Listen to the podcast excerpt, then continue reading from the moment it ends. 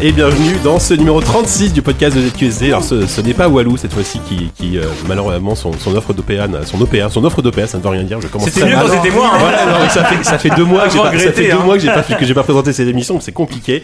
Euh, donc nous sommes le mardi 9 janvier. Vous êtes nous sommes toujours Février. en Février. février, c'est vrai. C'est très difficile. C'est un désastre. C'est un désastre total, total. 2016. Le pire, c'est qu'on est en live, on peut même pas recommencer. Euh, donc, vous écoutez le numéro 36 et nous sommes en direct sur Twitch. Et surtout, pour ce numéro, nous avons le plaisir d'accueillir deux nouveaux invités qui sont Brice Roy et Xavier Thierry. Messieurs, bonsoir. Bonsoir. Bonsoir. Voilà, c'est comme ça qu'on fait. Euh, bah, on vous a invité parce que euh, vous sortez, euh, il y a bientôt un jeu qui s'appelle Califorium qui sort la semaine prochaine, euh, qui sort sur Steam entre autres, euh, qui a la particularité de, je résume, hein, de, de, de s'inspirer des- de, l'univers de Philippe Cadic. Euh, c'est un jeu assez intéressant, on a, on a un peu joué pas mal et euh, on, hâte, on, on hâte que vous nous en parliez et aussi on va parler de plein d'autres choses, de ce que vous faites, de, de ce que vous avez fait. Et voilà, ce devrait être euh, assez costaud. C'est c'est ça ton adjectif, c'est Ouais, c'est costaud. costaud, c'est fatos. on vous a pas briefé sur les lancements de costaud, JK. Ah ouais, alors. C'est gênant. En fait, la Ah, mais- première demi-heure, on la recommence à chaque Ah fois. ouais, c'est catastrophique. C'est la boucle longtemps. catastrophique. Vous connaissez. C'est catastrophique. Mais bien sûr, on aura le programme habituel et on a une équipe ZQSD qui n'est pas au complète cette fois-ci, euh, puisque Grut et Savon Fou ne sont pas là, mais il y a Oupi, Bonsoir. il y a Diz, Salut il y a Walou, Bonsoir. bonsoir, il y a Force Rose Bonsoir. et il y a Yanou. Bonsoir. Et il y a Jean- et il y a JK. Qui est là, qui est, qui est enfin revenu. euh, ça fait plaisir, même si j'ai un peu de mal, effectivement, je suis un peu rouillé. conneries. Je suis un peu rouillé. Euh, donc, au sommaire de cette émission, nous allons que faire nos actus comme d'habitude. Ensuite, en preview, on va parler de The Division. Oui, on va parler de The Division.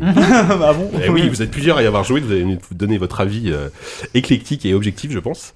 Euh, ensuite, ce sera. Joué subi pour certains, j'ai l'impression. Attends, ne, ne déflore pas, s'il te plaît, ton avis.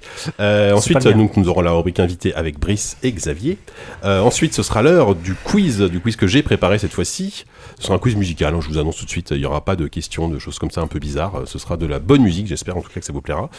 Euh, Est-ce qu'on n'a pas fait toutes les musiques de jeux vidéo Non, reste Je pense qu'on a bientôt fait le tour. Hein. Tu verras. 36 émissions, Ah bah oui. 10 morceaux par émission. Ouais, euh. tout à fait, exactement. Ouais. Euh, en critique, alors c'est un programme assez sexy, euh, assez, costaud, je, le redis, hein, excusez-moi, mais puisqu'on va parler de Oxenfree, de The Witness et de Firewatch, Mhm. donc on, il risque d'y avoir du débat en tout cas. euh, il y aura l'unanimité pour certains jeux, un peu au moins sur d'autres, Mhm. hein, n'est-ce pas, Diz? Ah bah, forcément Oui, forcément. Et on terminera l'émission comme d'habitude avec nos recommandations habituelles. Avant de passer aux remerciements, on a quelques annonces à faire, euh, Walou notamment. Il va y avoir du changement côté euh, habillage sonore de l'émission. Oui, donc le présentateur. JK est viré, tout simplement, et remplacé par un robot. Ça, c'est sera beaucoup plus efficace. Euh, oui, changement. Oui, c'est ça. Oui, alors, écoutez, c'est vrai que comme vous donnez de l'argent sur, vous donnez de l'argent sur Patreon dans des proportions souvent complètement irraisonnables, déraisonnables, déraisonnables. Euh, on s'est dit qu'il était peut-être temps, maintenant qu'on avait un petit peu de sous, de se mettre dans la légalité, parce que depuis qu'on a lancé le podcast, mais il y a maintenant 3 ans, on se servait de morceaux piochés à droite à gauche, et euh, c'était euh, On n'avait pas, on- tout on toujours les droits. On n'avait pas tout- toujours les droits. pas toujours les droits. Donc là, on s'est dit qu'on allait euh, aller voir un, un artiste qu'on aimait bien, Voilà. et dont on se servait déjà même déjà des jingles, Voilà. et on lui a dit, hey salut mec, est-ce que ça te dérange Qu'on utilise un truc depuis si on trois ans. utilise illégalement tes jingles. Une fois qu'il a dit non, on lui a dit Hey, tu veux pas nous en faire même des nouveaux jingles? Voilà, Et donc c'est ce qu'il a fait. Donc ce mec c'est Soul Eye, c'est le mec qui fait la- l'OST de Vivi Vivi Vivi exactement. de Terry Cavana et qui euh, qui nous servait déjà de dont la musique nous servait déjà de jingle Pour les critiques. critiques. et il a refait tout l'habillage sonore de l'émission et c'est plutôt chouette. Voilà. Sauf le générique, comme vous avez pu le constater, puisque le générique est libre de Le droit. générique de Voilà. début, ouais. Effectivement. Euh, Pocket Master, je cite là. le- Alors, av- avant que les gens euh, peut- peut-être se mettent à pleurer, oui, il y aura plus le générique de Monkey Island, a priori. Euh, a Putain, priori, mais mais on va- on dire tout de jusqu'à la suite. fin on ça, les mecs sont mais déjà que- partis là. Ah bah oui, je sais, mais il faut le dire, parce que euh, sur Twitter, ils Mais ont on dit, ah, donnera j'espère que vous un, avez un pas lien YouTube, on Island. pourra l'écouter. Oui, voilà, ils le mettront à la fin, et voilà, c'est tout quoi. Euh, et bah vous écoutez, voilà. Puis on va donner sur Twitter pour ceux qui veulent vraiment euh, écouter en boucle ces 4 minutes de musique. Est-ce qu'on parle, de- est-ce qu'on Bandcamp. parle de cet album qui s'appelle Welcome to the Jingle ou Ouais, Welcome to the Jingle, donc par Soul Eye. Euh, c'est l'album des, des jingles de l'émission qui est disponible sur Bandcamp. On va vous donner le lien. Vous pouvez et, écouter euh, ou acheter même. Et, la- la- et, et- et ne l'achetez pas si vous êtes un des donateurs euh, les plus généreux de l'émission parce qu'on vous enverra un code pour l'avoir Voilà. gratos. On est trop ça. Sachant que c'est un album qui dure à peu près 5 minutes. Hein. Oui, c'est ça. 4, C'est- minutes. 4 minutes, voilà, c'est ça exactement. Mais là, On parle- on parle la quand même de jingle, ils font 40 Ouais, secondes par chacun. contre, par hein, contre, on a la plus belle pochette de l'histoire Ouais. des pochettes de- de- de- d'albums de, musique. Quoi. Ouais, on s'est un petit peu inspiré d'un groupe euh, des années 90. Merci Grut. Ouais. Mais bon, vu le nom, voilà. Merci Grut encore une fois d'avoir fait une magnifique illustration. Euh, on a hâte, en tout cas, vous écoutez ça. Et justement, on va pouvoir écouter le tout premier jingle puisque nous allons passer au remerciement. Alors, Ouais, je- je- d'ambiance. ouais, hein. c'est pour ça. C'est pas pareil, hein Alors pour commencer, on va, on va, on va remercier Ara, Arakik qui dit La vie est-elle belle, le soleil brille-t-il, la, la neige tombe-t-elle? Dans ce froid, j'espère que cette modeste somme vous permettra d'acheter des couvertures pour deux ou plus et de bonnes boissons réchauffantes pour vos voix délicates et attendrissantes. Ça Bon cadre pas la du tout avec la musique. Bon Non, courage ça pour va la pas suite. On sait pas du tout. Alors, un message plus court après de Manoa qui dit Bravo à toute l'équipe, continuez sur cette voie et qu'aléatoire soit à jamais la fête du slip. Je trouve Ouais, cette phrase très très belle. Euh, et C'est bon, Victor Hugo, je crois, à la base. Hein. et ensuite, on va passer au remerciement en vrac. On remercie en premier Captain Web quand même. Qui, euh, Évidemment, qui- Captain Web. Enfin, qui nous putain, soutient sur il était Patreon. Et ouais. On- ah bah, Non, ah mais du c'est rien, on- c'est parce que je l'ai pas fait louper, j'ai pas encore eu le temps de travailler. On remercie également Pierre Parouski, on, on remercie Epistrophe, on remercie Christophe Trouille, on remercie Spoof, on remercie Je suis Jérém, on remercie Alex Flex, on remercie Lenny Bar. Lenny Bar, c'est rigolo ça. Remercie. non, à vrai dire, non. Bon, on les remercie tous les s'appelle- jours. Il s'appelle Lenny, il s'appelle Lenny, Oui, oui, va. C'est pas le premier à faire cette blague. On remercie Schizo, Schizo, Schizo Quiche. Laissez-moi parler. On remercie Sébastien Flory, on le remercie Ludovic Olenizak. Ils ont tous des noms à coucher, à coucher par terre. En plus, je reçois un SMS. coucher par. On remercie Taras. On remercie Taras Makarenko. On remercie Yann Graël Perret. On remercie Julien. On remercie Arthur Cognot. C'est trop, c'est trop long là. On remercie Loïc Chambard. On remercie Tom Le Belge. On remercie Mika. On remercie Tom Debel. On remercie Anthony Lecomte. On remercie Ant- Rémi Dufour Laglousse. On remercie SamSam91. On remercie Darak. On remercie Toki, Tuki42. On remercie François. Et on remercie Yumi. Ouais J'en peux plus. Est-ce qu'on n'a pas bientôt remercié le monde entier aussi Walou, tu peux me remplacer, je pense. En fait, là, c'est bon, je vais m'arrêter là. Euh, voilà, on a terminé les remerciements. On a non pas d'autres annonces à faire. euh, Si, tu euh, voulais revenir sur les 3 ans de, de QSD, toi, peut-être Non, euh, samedi dernier, si, non je voulais juste dire que donc samedi on a fait une soirée, enfin les auditeurs ont fait une soirée pour les 3 ans du podcast euh, auquel on, on- on est allé et moi j'avoue que je me suis fait payer une bière à un moment donné par un certain Guillaume et je voulais lui en offrir une après mais en fait il est parti entre Il, temps. il m'en a Guillaume... a offert une aussi, je crois. Non mais c'est pas possible Guillaume, qu'est-ce que tu fous Cet homme s'est endetté. Bon en tout cas Au j'espère que... prix du bar Ouais au prix du bar le mec il a, il a dû prendre un deuxième boulot je pense pour payer deux bières. Sans doute. Enfin bon bref Guillaume si Voilà. tu les En écoutes tout cas, on euh, peut dire que c'était très sympa de rencontrer les auditeurs et, on- et ils nous ont fait un quiz assez, assez rigolo. Parce que Mais t'as- bien tu sûr. gagné. Parce, qu'on, bah oui, parce que j'ai gagné, effectivement. Bref, ça va être l'heure de passer aux actus.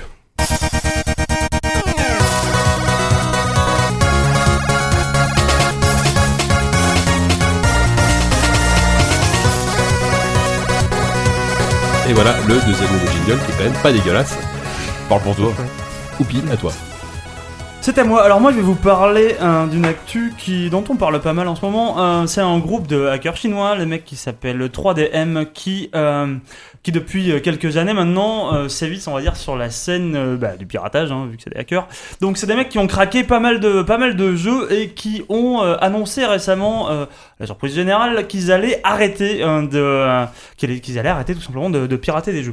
Après s'être cassé les dents pendant pendant je sais pas combien de temps sur Just Cause 3 pour finalement baisser les bras et dire que bah, ils pouvaient plus en fait arriver à pirater les jeux on va dire facilement donc ça ça a un peu plombé leur business et alors qui a plombé leur business c'est une société qui s'appelle euh, De Nouveau qui est euh, une société euh, australienne dont je prononce sans doute très mal le nom qui a mis en place un système donc d'anti-piratage qui est utilisé depuis quelques années et qui rendait visiblement les jeux de, plus en plus compliqués à craquer pour ces gens-là.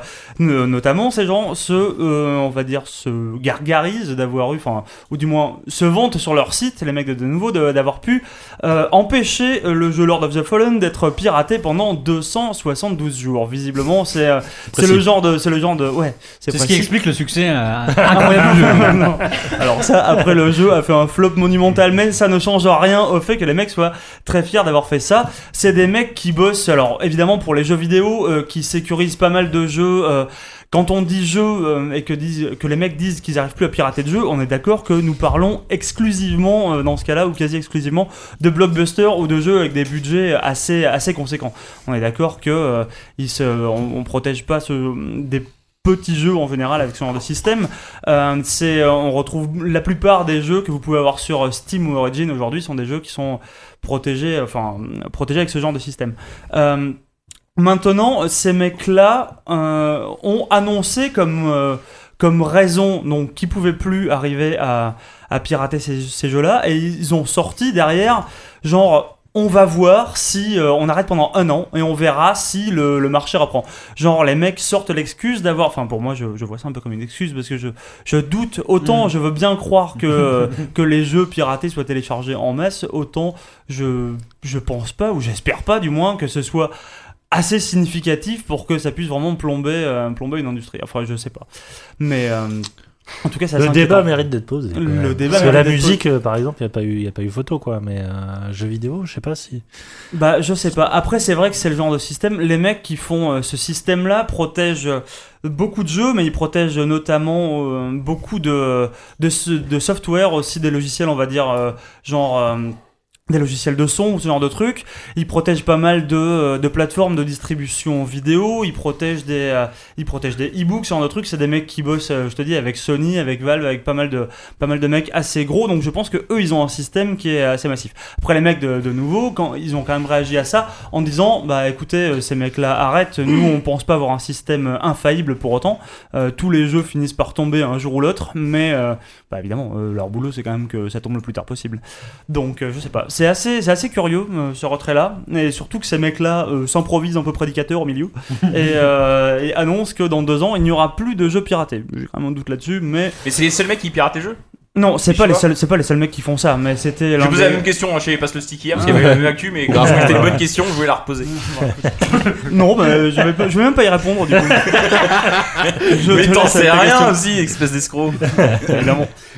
Mais euh, ouais, non, mais c'est- enfin, c'est c'est vrai que de toute façon, le- le- il y a de moins en moins de jeux piratés, malgré tout qu'on dise, sur quoi qu'on dise, euh, depuis quelques années, euh, les, les jeux, enfin les jeux piratés, c'est- c'est quand même assez compliqué. Et c'est Ah quand ouais même. Non, mais il y a, Ah non, mais il y a- il y a encore, il y a encore quelques années, on pouvait trouver un jeu piraté, même des fois avant la sortie ou le jour de la sortie, tu allais sur euh, sur un torrent ou sur un, un big news, euh, tu le trouvais Enfin, quoi. on t'a raconté ça, t'en sais rien. Non, mais aujourd'hui, il faut- aujourd'hui, il C'est une aller- légende, évidemment. C'est ton oncle d'Amérique. C'est ça. non, mais aujourd'hui, c'est vrai qu'il faut attendre souvent euh, à quelques jours, voire plus- plusieurs semaines avant de- de- d'espérer avoir une version pirate. Euh, Donc euh, bon. Bien sûr. Mais c'est vrai. Mmh. Ah oui. Rien, vous avez, vous avez des, vous avez la Bah non, mais aujourd'hui. hein. bah non, c'est pas ça, mais c'est que moi je suis. Enfin, je trouve C'est juste ça. ça pose un constat, tu vois. Ouais, moi je trouve ça dégueulasse le, le fait de pirater des jeux. Je suis très content que les gens piratent pas des jeux. Je suis très content que toi qui avais l'air d'être un sacré piratin, euh, Ouais. te retrouves Ah non, bah non, moi, moi ça fait des années que je pirate plus. Enfin, évidemment que j'ai piraté comme, comme, enfin, comme tout le monde quand j'avais quand Moi j'ai 15 ans, piraté euh, Max Payne 2. C'est le seul jeu que j'ai piraté de ma ouais, vie. voilà, mais, mais Et je justement, suis désolé si les gens de, de, de Remedy qui nous écoutent d'ailleurs parce que. peut-être nos invités, vous, en tant, que, en tant que créateur de jeux vidéo, vous avez un avis sur le piratage euh, Ah, moi je suis pour le piratage, hein. Ben voilà, c'est très bien, effectivement. Ah ouais? Très clairement. D'accord. Tu argumentes ou t'as. tu- Non, c'est- non, c'est- il s'emmerde. Et non. Ouais, pourquoi ça va Il lâche ça et il dit plus rien. Ouais, non, mais. ça- Comment bah, tu pourquoi pas. justifies comme ça ton.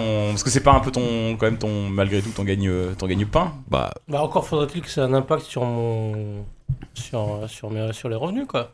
Mhm. Sur les ventes. Et Ouais, les jeux que tu fais, c'est pas les jeux Bah, qui sont piratés. Non, non, mais euh, oui, non, mais c'est c'est pas ça. C'est c'est que euh, ça a pas forcément Tu un- supposes Ah que oui. ça a un impact. D'accord. Hmm.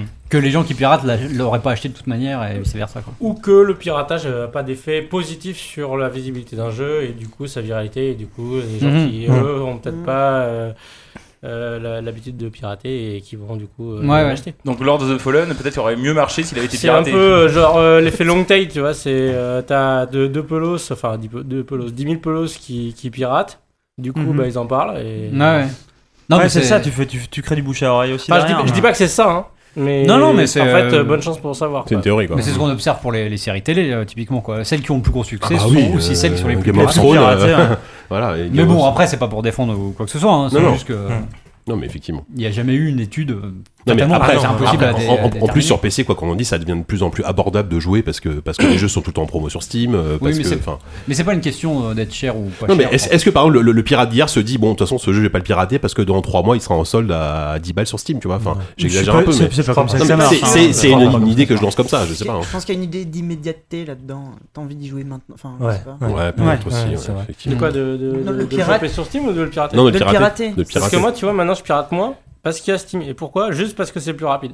Oui, Ah, c'est ça. vrai, mais C'est tellement plus simple. Si la version légale est plus facile, bah c'est bien le problème avec justement les séries et euh, parce que c'est quand même ça reste aujourd'hui plus facile de télécharger que de les regarder de façon légale. Quand Après, l'inverse sera vrai, il y aura ouais. moins de piratage. Si on avait 14 ans aujourd'hui et absolument pas un rond, je pense qu'on réfléchirait peut-être aussi différemment. C'est ça, effectivement. Ouais. Nous, nous, on est, on a un certain âge, on peut se permettre d'acheter des jeux. euh, donc euh, voilà. Enfin, moi, tu, tu prends l'exemple des séries, c'est vrai. Enfin, de, enfin, depuis. que- non, mais moi, depuis que je suis abonné à Netflix, je pirate quasiment plus de séries, quoi. Alors que avant, c'était peut-être c'était peut-être beaucoup plus le cas. Non, quoi. mais c'est vrai que je pense qu'il y a une- un côté euh, de facilité d'accès Ouais. euh, qui rentre en ligne de compte. Quoi. Bah, ouais. Le critère financier est, est évident, mais euh, mais il y a quand même quelque chose de, l'ordre de l'immédiateté. Putain, ils font chier les Chinois, quoi, en fait. D'ailleurs, ça fait. euh, de pirater les Ça, ça fait écho avec une autre actu de, de, de, de Whoopi, c'est que euh, Popcorn Time a annoncé récemment que euh, déjà ils allaient revenir, puisque euh, bon, per- tout le monde connaît Popcorn, Popcorn Time, hein, c'est une Mhm. plateforme de streaming de euh, piratage. Ah, c'est un Netflix illégal, quoi. Un, un Netflix illégal, exactement. Et là, ils ont annoncé qu'ils allaient non seulement revenir, mais qu'ils allaient revenir sous une forme encore plus simplifiée, parce qu'avant, il fallait que tu installes un, Un VPN un VPN, non, même pas un VPN, un- un, Un client. un client, euh, merci, euh, maison. Et là, ils ont fait en sorte que euh, tu aies juste à installer une espèce d'extension sur ton navigateur et regarder comme Netflix à partir d'un navigateur internet, Ah oui. euh, Donc, ce qu'il y a de plus Il y classique. a quelqu'un sur le chat aussi qui nous fait qui nous fait remarquer que sur Steam et GOG apparemment il va bientôt avoir aussi une possibilité. Je pense qu'elle existe d'ailleurs notamment il y a eu un Oh, ça existe déjà. que de, se faire rembourser un jeu euh, qui ne te satisfait pas, ce qui existe déjà. D'ailleurs Bah, c'est Sur GOG, ils ont lancé le, leur- le fameux Early Access, bon, c'est encore autre chose, mais je crois que c'est deux semaines, tu peux te faire rembourser. Hmm. Bah, tu dis, euh, deux semaines, t'as le temps de rincer le jeu et te faire rembourser, quoi. Mhm. Sans, sans, tu peux te faire rembourser sans aucune euh, justification, quoi. C'est, Ouais. enfin Voilà. voilà. Parce que je- voilà. Voilà, d'autres avis sur le piratage qui est un peu disparate, un peu bordélique, mais Non, c'est c'est notre avis. C'est assez bordélique, effectivement. Effectivement, merci, Ouais, Oupi. pas- Euh, Walou, c'est à toi. Oui, alors ces trois mots, euh, c'est par rapport au, au CEL, le syndicat, merde, attends, le syndicat des éditeurs de logiciels et de loisirs, C'est ça. qui a fait ce matin sa conférence de presse en expliquant que euh, le, le, le secteur du, du jeu vidéo en France se portait bien, avait progressé de 6%, et que tout allait bien, c'était très cool, euh, en annonçant des chiffres qui venaient en fait à la fois donnés par les éditeurs et par des sondages dans 40 000 points de vente en France, si je ne m'abuse. Ce qui exclut d'office, euh, le signalait euh, un homme aussi dont j'ai noté le nom, attendez, je vais le retrouver, Pierre Forest, donc euh, de Games Planet. J'ai- C'est Games Planet, c'est ça? Attendez, vous- il y a Ouais. des gens qui savent, qui ont plus bossé ça que moi, c'est ça? Qui euh, a une plateforme de vente de jeux en dématérialisé, qui signale, euh, et euh, ça fait du bien de le rappeler tous les ans, mais là, chaque année qui passe, et, ça, semble plus urgent de le rappeler, c'est à quel point ces chiffres-là ne veulent plus rien dire si tu ne prends pas en compte le dématérialisé. Oui. Et que par exemple, un jeu qui aujourd'hui euh, végète dans le top 20 de, des, des, soi-disant des meilleures ventes de jeux vidéo en France comme GTA V, en vérité est un carton monumental sur PC et c'est vendu probablement le jeu qui s'est le plus vendu sur PC l'an dernier. Très certainement. Et ne- toutes, toutes ces, ces millions de ventes ne sont pas prises. Bon, c'est pas de millions, Enfin- des millions de ventes françaises, mais c'est Mm. des centaines de milliers de ventes qui sont dizaines de milliers de ventes qui sont pas prises en- au niveau français, qui sont pas prises en compte parce que euh, parce que il n'y a pas moyen. Enfin, en tout cas, au regard du CEL et de, et de beaucoup d'institutions, il n'y a pas moyen de de, de, de, de- de Comptabiliser. calculer, de calculer, de comptabiliser ça. Et ce qui est faux d'ailleurs, parce que maintenant aujourd'hui, tu as de plus en plus des outils, tu as Bah, Steam a Spy qui, voilà. pour les jeux qui ont une grosse qui s'écoule vraiment beaucoup beaucoup d'exemplaires pro, pro, pro- provide euh, comment on dit Fourni. fournis merci Je suis là pour ça. euh. Des chiffres relativement euh, relativement fiables et ça et bon tout ça pour dire que ça donne encore l'impression que le jeu vidéo PC est, est- est mourant ou mort alors que euh, un jeu comme GTA 5 qui est sur PC c'est le blockbuster c'est un Ah des ouais, gros ouais, blockbusters de l'année dernière quoi. Mais Ouais, après, enfin, ça, ça a créé beaucoup de débats aujourd'hui. Et d'ailleurs, la, la note de Forrest, t'as dit, c'est ça? Est très véhémente, non? Il a, il a titré euh, un- Les- no- Note au guignol de l'info, quelque chose comme ça? Euh, mais parce que voilà, ça révèle aussi des, des, Mm. des querelles internes politiques, euh, Oui, oui. forcément, euh, qui sont liées euh, au commercial et tout ça. Mais c'est marrant, c'est un effet tempête dans un verre d'eau euh, en une journée. Là, mais c'est même je l'avais déjà ça faisait 2-3 jours qu'il Oui, ça bah, mais il était un de peu toute façon, euh, c'est des débats euh, qui, qui sont là depuis des années. En tout cas, selon Steam Spy, encore une fois, je crois que c'est les- les- la meilleure vente de l'année dernière sur Steam, c'était euh, Counter-Strike Go. hein. Ça reste euh, Counter-Strike Go qui est, je crois qu'ils en sont à 50 millions de vendus depuis le début. Enfin, c'est Mm. Counter-Strike Go, c'est ça un truc de malade, quoi. crois. Mais c'est un truc de fou. c'est truc. Bien sûr. Donc, euh, non, c'est impressionnant. Après, j'ai- GTA 5, oui, très très bien placé. euh, et effectivement, aujourd'hui. Ah, c'est euh, 5 millions de ventes, je crois aussi, mais ça n'a rien à voir effectivement avec les 5 millions de mais CS, ouais, voilà, effectivement. C'est tout, oui. Ah, mais euh, oui, par contre, tu m'appelais Woulou, mais tu mets. Euh, Oupi, Walou.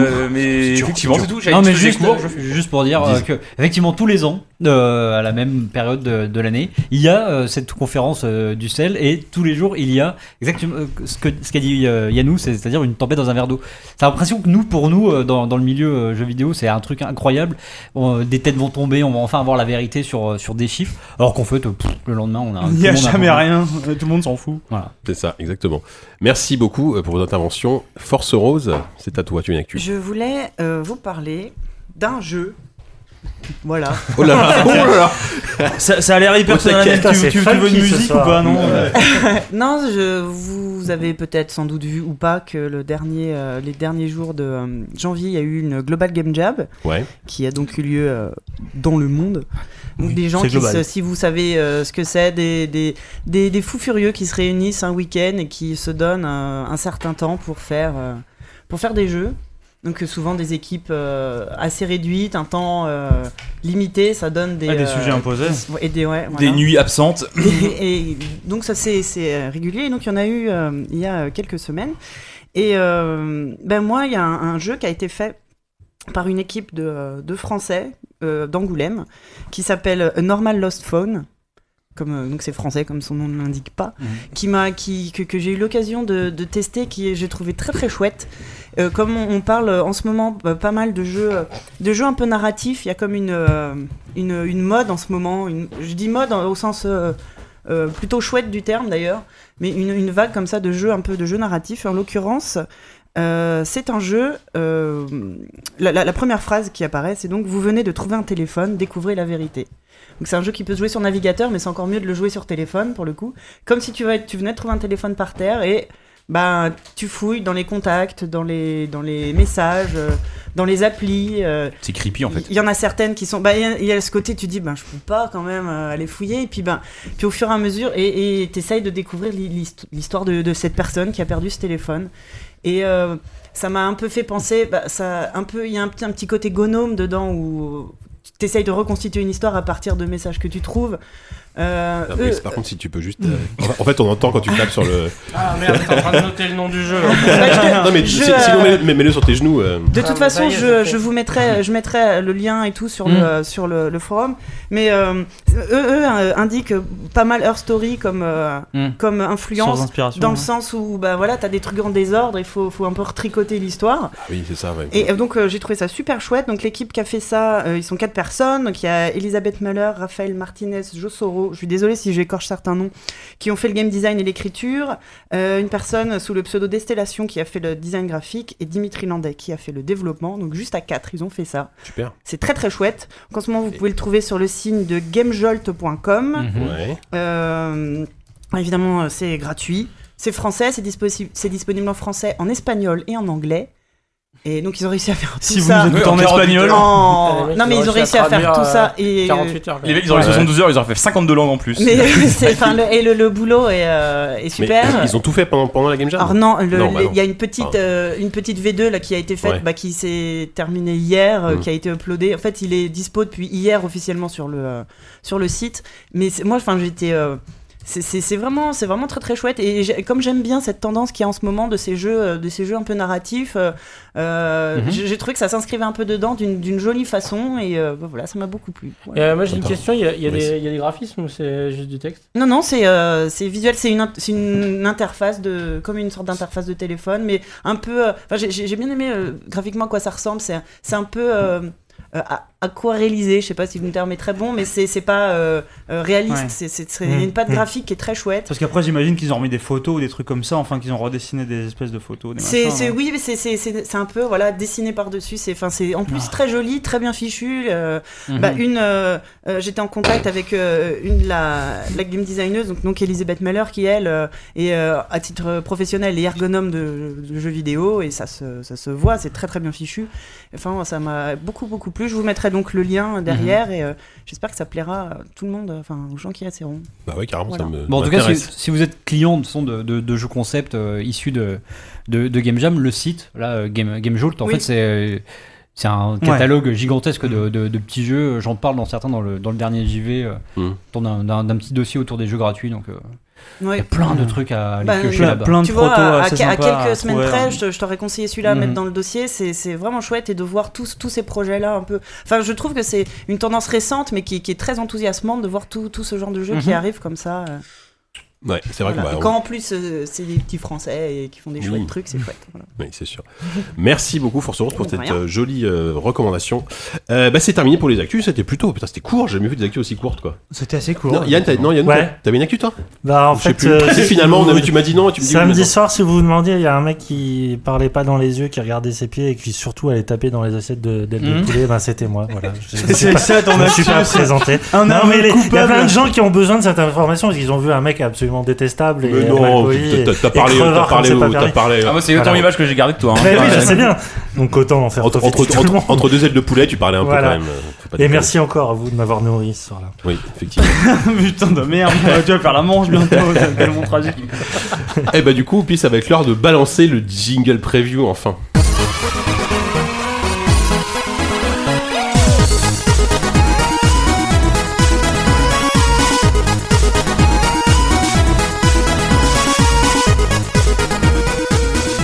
Celui-là, j'ai envie de le faire durer. hein.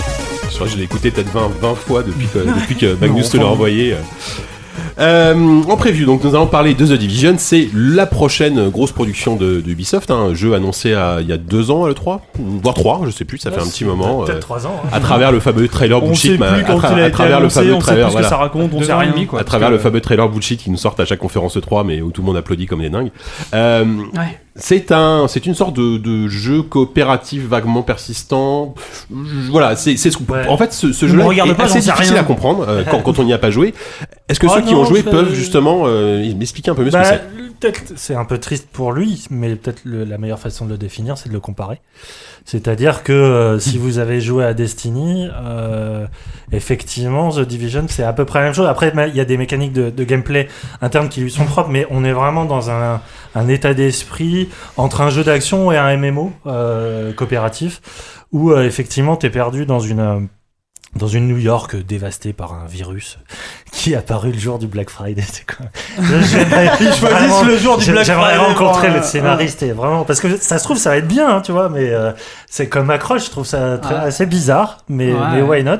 Donc voilà, euh, New York complètement dévasté, tu euh, tu es une espèce de justicier du, du quotidien, voilà, qui est chargé de vider les rues forcément de ses pilleurs, parce que forcément le chaos et l'anarchie s'est installé, et euh, ça marche selon un principe de euh, soit tu y vas tout seul, soit tu te mets en groupe de... Alors je sais pas le no- nombre maximum, ça doit être 4 joueurs, enfin puisque c'est console, donc ça doit être bridé là-dessus. En tout cas, Sur Euh, le serveur, on avait trois, donc c'était compliqué. C'est ça le truc.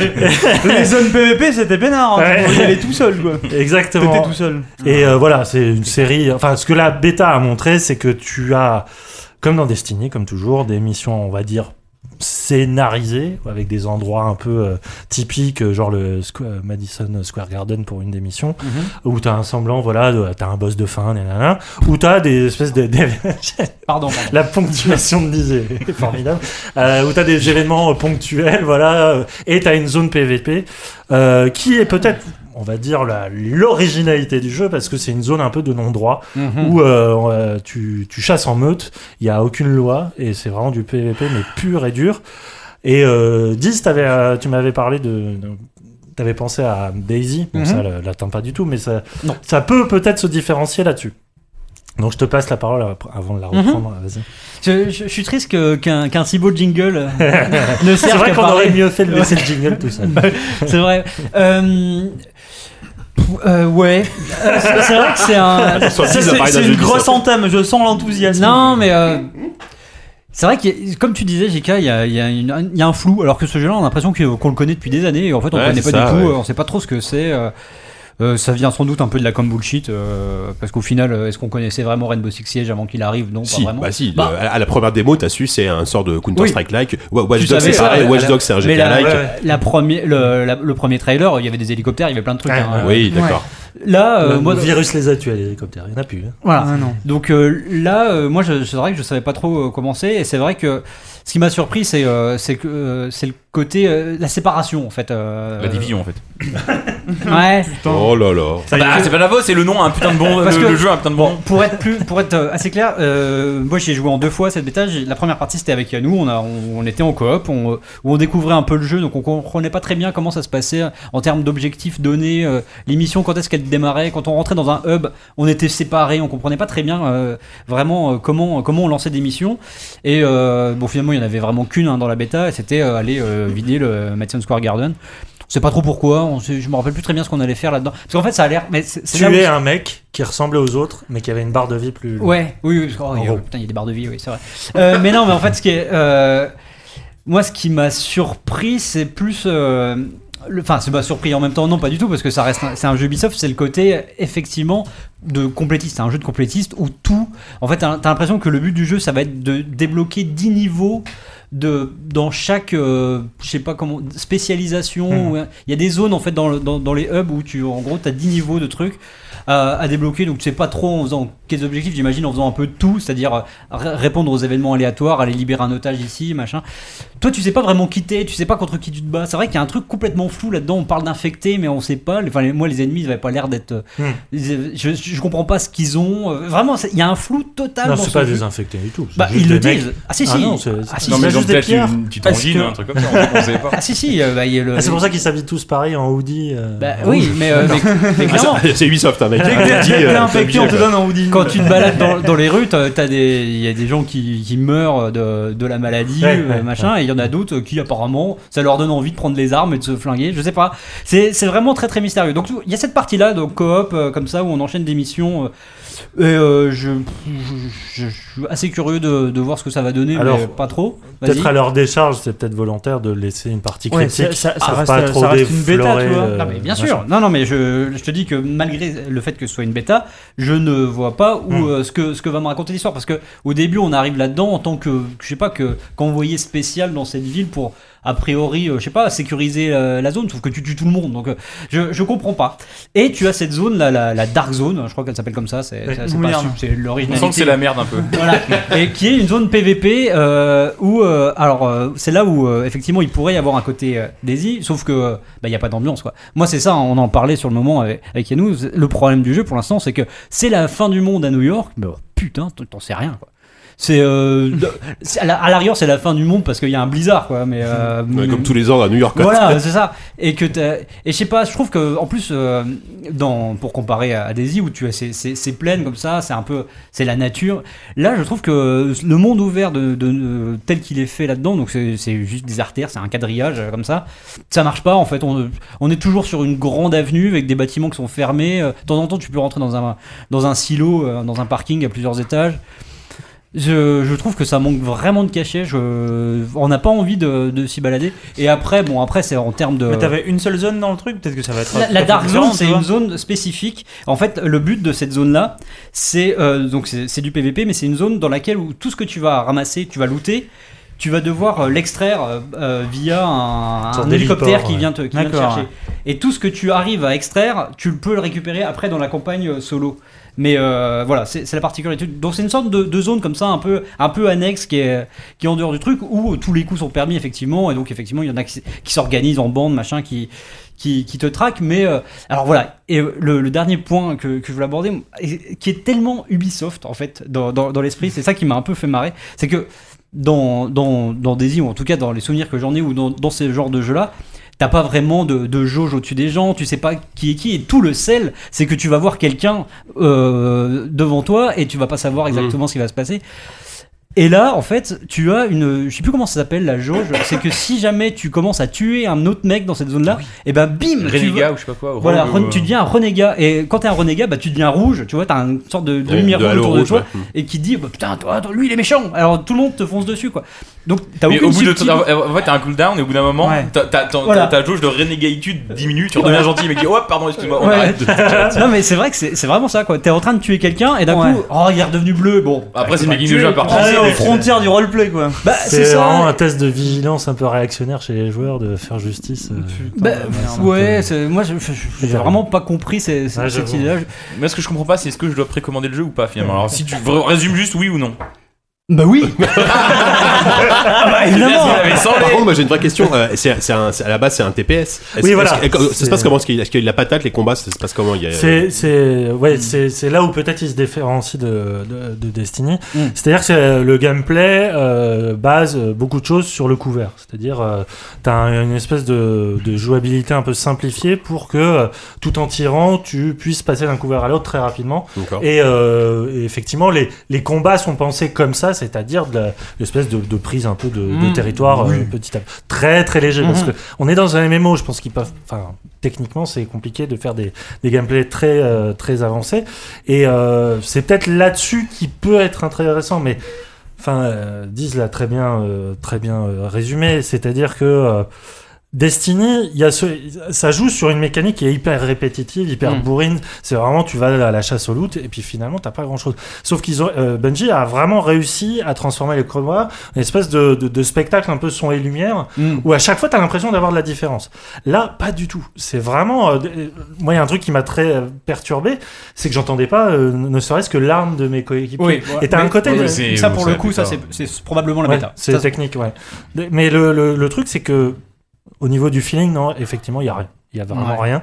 Les ennemis, euh, ils se ressemblent tous. C'est des sacs à PV plus qu'autre chose, Ouais. si tu veux. Sac à PV, Non, insulte. vrai. c'est- Ah, non, ça mais ressemble plus, tu veux dire, c'est pas juste physique, c'est juste dans, Ouais. le, dans le fonctionnement. Dans le, euh, oui, bah, t'as- caractéristique. T'as les mecs euh. qui te foncent dessus au corps à corps, mais t'en t'en vois tellement que, au bout d'un moment, euh, c'est les mêmes patterns euh, encore Ouais. et encore. Et le boss, c'était ça. Enfin, Ah ouais, non, mais le sac à PV, c'est ça. Hein, euh, t'as pas l'impression que le headshot euh, fasse plus de dégâts qu'autre chose. Mm. C'était un peu. euh, Non, mais ça Et- ressemble aussi à, à, à Borderlands. Pas en très fait. subtil, quoi. Ça ressemble aussi à, Borderlands, sauf que euh, voilà, Borderlands, t'as une vraie patate, quoi. Bah, Mm. Oui, non mais au-delà même du ressenti euh, manette ou souris en main, le, le truc c'est que moi c'est vraiment en, en termes d'ambiance quoi. Borderlands euh, aussi tu répètes des missions euh, qui peuvent s'en ressembler mais mais putain t'es bien quoi dans, Ouais. dans cet univers là. Franchement je me faisais, je me suis tout de suite fait chier quoi. Bah, c'est ça qui est un, un peu triste, c'est-à-dire que quand tu as Borderlands ou Destiny qui te mettent des espèces de panoramas à, à tomber par terre et qui attestent d'un vrai travail Mm. de, de créativité, je dis pas que New York, forcément, tu dois te plier à un certain réalisme, machin et tout ça.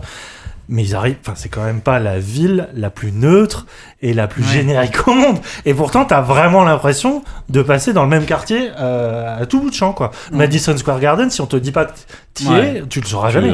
C'est, c'est, et c'est là où c'est un peu triste, c'est-à-dire que ils avaient, ils avaient quand même un propos, ils avaient un machin. Euh, euh, bien sûr, le downgrade euh, graphique est là, c'est-à-dire que c'est beaucoup, beaucoup, Mm. beaucoup moins beau que ce qu'on nous avait vendu. Et c'est pas grave. Enfin, je veux dire, euh, ça reste quand même assez, assez imposant. Et c'est, enfin, les décors sont bien détaillés et tout ça, mais il y a, enfin, c'est, c'est tellement vide, c'est tellement euh, édulcoré. euh, Enfin, mm. et que, comme t'as dit, euh, on sent pas la fin. Enfin, il y a pas de fin Voilà. du monde là. C'est ça, moi, un vrai problème de tension quoi. C'est, Mm. j'aurais vraiment pardonné plein de trucs au jeu si j'avais eu euh, ressenti vraiment un, un truc, une atmosphère. Là, euh, Mais c'est on- vrai que t'avais un, t'as un tel a priori positif aussi que. Le truc, c'est, euh, difficile à surmonter. j'étais curieux en fait, je savais pas du tout à quoi m'attendre. On, on, En fait, c'est- on- t'avais Ça-. Ça ressemble un peu à un film de Woody Allen, mais avec beaucoup de morts, j'ai l'impression. Oui, c'est c'est un peu ça. On tourne Sans dans le truc euh, Sans le dictionnaire de citation C'est entre Mad Max et Woody Allen un peu. Mais le, le truc, c'est. euh, on râlerait pas s'il y avait un gameplay qui nous retiendrait, mais là. S'ils se loupent là-dessus, je sais vraiment pas euh, sur quoi ils vont pouvoir se reposer. Parce que même la mécanique de loot, enfin, euh, tu, tu prends, tu voles des brassards, les armes c'est des AK-47 ou des M7. L'interface elle est affreuse. hein. Ouais, et il y a- ah oui, Ça le nombre d'informations. Oh là par. là. Vous, vous- avez quoi. vous avez joué sur quel euh, support Euh, PS4. PS4. D'accord. Ok, Parce qu'apparemment sur PC, Ouais. il y a aussi de gros soucis euh, de, de, enfin, de, je crois, de latence et des choses comme ça Le qui seront lancement de la réglés, bêta était assez. qui seront bon, réglés d'ici la sortie, mais voilà. Non, juste une petite anecdote aussi. On a su. euh, avec Yanou, on se baladait, on était plutôt bien dans une mission, et à un moment, on est mort. Ou je sais plus, c'est toi, je crois. C'est Yanou qui est tombé en premier. Et, et moi, je suis mort en cherchant, en appuyant sur toutes les touches pour le relever. et, et apparemment, en fait, la touche de, du tuto. Tu l'as pour- flingué. Non, non, la touche du tuto pour dire, euh, pour euh, relever un coéquipier est apparue après qu'on soit mort en fait. Ouais. Elle est apparue d'un coup comme ça, juste euh, dire euh, et voilà, tant pis. Mais voilà La l'indication prochaine fois, que vous dont vous saurez. avez- voilà, voilà, l'indication dont vous avez besoin, tant pis pour vous. Euh, voilà, c'était un petit moment de lose. C'est un peu mesquin parce que c'est Ouais, de c'est l'ajustement, ça c'est vraiment. euh, oui, ça c'est pour le troll. Non, mais Ah ce qu'il dit pas, c'est qu'on peut tuer des chiens, et ça, effectivement, c'est un peu, gratuit. Et des Et corbeaux. Ça sort le 8 mars. Pour info, si vous, si vous êtes motivé. Euh, non, nous, voilà, de toute façon. Non, mais je, je- je reste Non, curieux, mais tu vois. bien C'est sûr, c'est voilà. des trucs qui se vivent sur le long on est terme. tu plus vois. curieux Bah, que. voilà. Oui, oui, non, et, mais. puis, et puis ce genre de jeu, peut, euh, c'est le genre de jeu qui, à coup de patch, peut devenir très bon. Enfin, À ah coup de bah, patch et euh, avec une communauté très- euh, enfin, qui voilà, s'approprie une le vraie jeu, qui, communauté, qui, ouais. re- qui, qui met un peu d'émergent là-dedans, pourquoi pas hein. Mhm. Mais ouais, mais vu ce que t'as dit sur les espèces de restrictions en PvP qu'ils ont imposées, euh, C'est- Ça, c'est- ça aide pas forcément à créer une, à à donner envie Après, de. c'est peut-être de très créer une temporaire, ça communauté. aussi, quoi. Ouais, bah, voilà. je sais pas. La- la- non, la Dark Zone, ça- c'est une vraie idée de, de- de game design, quoi. Donc c'est un, Ouais. un truc qu'ils ont envisagé comme Mm. ça. euh, Je trouve ça curieux. Effectivement. C'est tout? Ça ira pour euh, cette fois? Bah, moi, Oh, bah, moi, j'en avais. Ah oui, Walou, t'y as joué un non, peu, non, non, non, mais moi j'avais essayé la, la bêta de multi de Homefront. je voulais vous en parler, mais là, du coup, vous m'avez tellement déprimé Au front, c'est Shadow à que je vais me garder Homefront euh, pour plus tard, je pense. Ah, pour une ouais. autre fois. pour la sortie, on sait jamais. Euh, D'accord, merci beaucoup, messieurs. Mais ça va être l'heure déjà de passer à la rubrique invité, ou puis euh, on y va.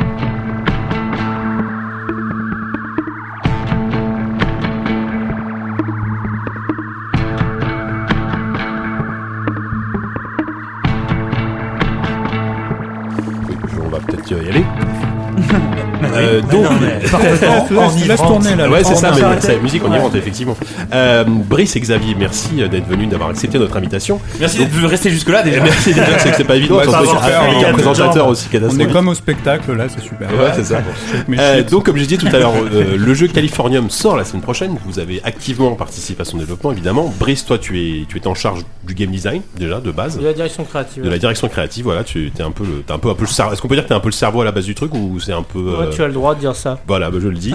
Et toi, Xavier, donc tu occupé de la musique Tout à fait, et des sons. et du son, voilà. Tu as, bravo. tu as un peu Toute les oreilles et les doigts sur le piano Je- je crois du qu'on peut le dire. C'est ça. Alors, est-ce que, est-ce que l'un d'entre vous, peut-être Brice ou pas, est-ce que vous voulez déjà nous, nous, nous pitcher un peu ce que c'est Ah. Californium? Je sais que c'est peut-être pas forcément très évident, euh, mais euh, ou alors tu veux peut-être garder la surprise pour les joueurs, je ne sais pas. Non, c'est pas très compliqué. Vas-y. Euh, c'est à New York, dans le blizzard. c'est ça, Je suis très déçu que vous en parliez comme ça, ça. ouais. Euh, non, disons que c'est un, donc c'est un jeu donc qui s'inspire des, des romans de, de Philippe Cadic. Alors je sais pas si vous voyez hein, les auditeurs euh, Philippe de Cadic. Oui, bah. C'est le mec euh, qui a écrit euh, les bouquins qui, euh, qui ont de- de- derrière été adaptés en, en film, genre euh, Blade Runner. Les androïdes nous réfléchissent des boutons électriques. euh, Euh, Ubique. euh, Voilà. Scanner Darkly, Total Recall, le Voilà. meilleur, hein, Total Recall, euh, le meilleur. Bah, même- il faut quand même le dire. Hein. Oui. Le, maître, euh, le, du Alors, haut c'est château quand euh, qui a, qui a grosse donné lieu à merde. une série. euh, Nul. Une série nulle. Euh, ou même des trucs pas, genre Truman Show en fait Truman Show bah c'est Ah ouais ouais ouais ouais, adapté en fait euh, officieusement du- d'une nouvelle et ou alors aussi t'as Existence hein, dans le genre euh, qui, est, qui est bien Bah, marqué par la Grosso modo, toute la science-fiction. euh, toute la science-fiction, un peu psychologique. Non, non, peut-être pas toute. Par exemple euh, Alien ça n'a rien à voir Ouais. Ah oui, Non, bah, mais- si on parle Star Wars aussi, La science-fiction parano et droguée. hein. Encore heureux qu'il y ait quand même deux, Euh, trois exceptions. Et euh, mais je sais pas si t'avais cité du coup Substance Mort aussi euh, dans votre liste de jeux. Moi ça m'a fait penser rien que. en fait Scanner Darkly c'est l'adaptation du roman J'ai j'ai pas entendu la liste parce que je regarde des Twitter. D'accord. connard. voilà Je crois que vous euh, avez dit des conneries aussi hein, dans la liste de, de tous les trucs. hein. De quoi? Je suis un robot. Ah non, c'est. euh, Ouais. Vas-y, Asimov. Asimov. ah, Robot, tout Asimov. Désolé. Effectivement. Et donc, du coup, co- concrètement, ça, ça consiste en Donc, ouais, comment ça se donc, passe euh, donc en fait, donc voilà, c'est un jeu qui est inspiré donc de l'univers de Philippe Cadic et dans lequel euh, le joueur va se retrouver à chercher des anomalies. Donc euh, il se retrouve dans un environnement, euh, on va dire euh, un peu californien, Euh, et dans cet environnement-là, euh, Complètement californien même. Voilà, Ah oui. euh, il va pouvoir. euh, alors a priori, cet environnement est totalement normal, donc il peut évoluer là-dedans. Il est dans son appart d'ailleurs au début. Il C'est est ça, à, voilà. à son bureau en train de taper sur sa machine à écrire. Voilà, ça se joue en vue, en vue FP. Ouais. Hein, donc Ouais, euh, bon, voilà. Euh, et euh, le truc, ça va être de, voilà, de regarder un petit peu partout, à droite, à gauche, en mode un peu euh, paranoïaque, euh, pour arriver à débusquer des trucs qui ont l'air bizarres, genre euh, un verre qui disparaît, euh, une chaise qui change de place. euh, Ah, Parce que dès le début, il y a déjà, enfin, on a fait, on a fait le premier chapitre du jeu que tu, vous nous avez envoyé. Et, euh, dès le début, en fait, donc le mec est en train, en train d'écrire à, à son bureau, et il y a déjà tout qui part en couille. Non seulement autour de lui, ça, il y a des trucs qui glitchent un peu, et qui sont curieux dans l'appartement, mais même sa vie a l'air de partir en couille. Ah le oui, mec a du mal. Il a, il a beaucoup Mais de mal à écrire. d'ailleurs, Il a beaucoup de, de romans qu'il a, qu'il a Hmm. pas envoyés. justement, est-ce que le, perso- le Voilà, personnage on est inspiré un peu de Kadik aussi? Parce Ouais, non, mais complètement. même assez On compliqué peut- comme, on- comme alors voilà, après il y a différentes euh, grilles de lecture possibles. hein. On, ins- on, a- on incarne un personnage qui s'appelle euh, Elvin Green et donc qui est en effet un, un écrivain raté. Et il faut savoir que Philippe Cadic, euh, c'est un écrivain raté. Alors ça peut sembler très étrange de dire ça vu, vu le- l'ampleur du, La carrière qu'il a vu la même. figure. Mais en fait, euh, Cadic, c'était quelqu'un qui voulait euh, faire de la littérature blanche, c'est-à-dire euh, pas Mm. du tout de la SF. Et, et derrière, bah, il écrivait des bouquins de SF pour, pour, gagner, pour gagner sa croûte. Mhm. Donc il y a un petit côté dans la, dans la bio de Cadic, un petit côté écrivain raté, même si c'est toujours pareil. Euh, ça, s'il y, en a qui vont dire bah non, pas du tout. En fait, c'était juste une posture que lui avait, nanana, ce genre de truc. Et dans le jeu, ben, donc on incarne hein, donc euh, cet écrivain raté qui est une sorte d'alter ego, on va dire, euh, un peu un peu diqué en tout cas. Et progressivement, ben, on va se retrouver dans une réalité qui va commencer à dérailler. Donc au début, on est dans cet environnement californien.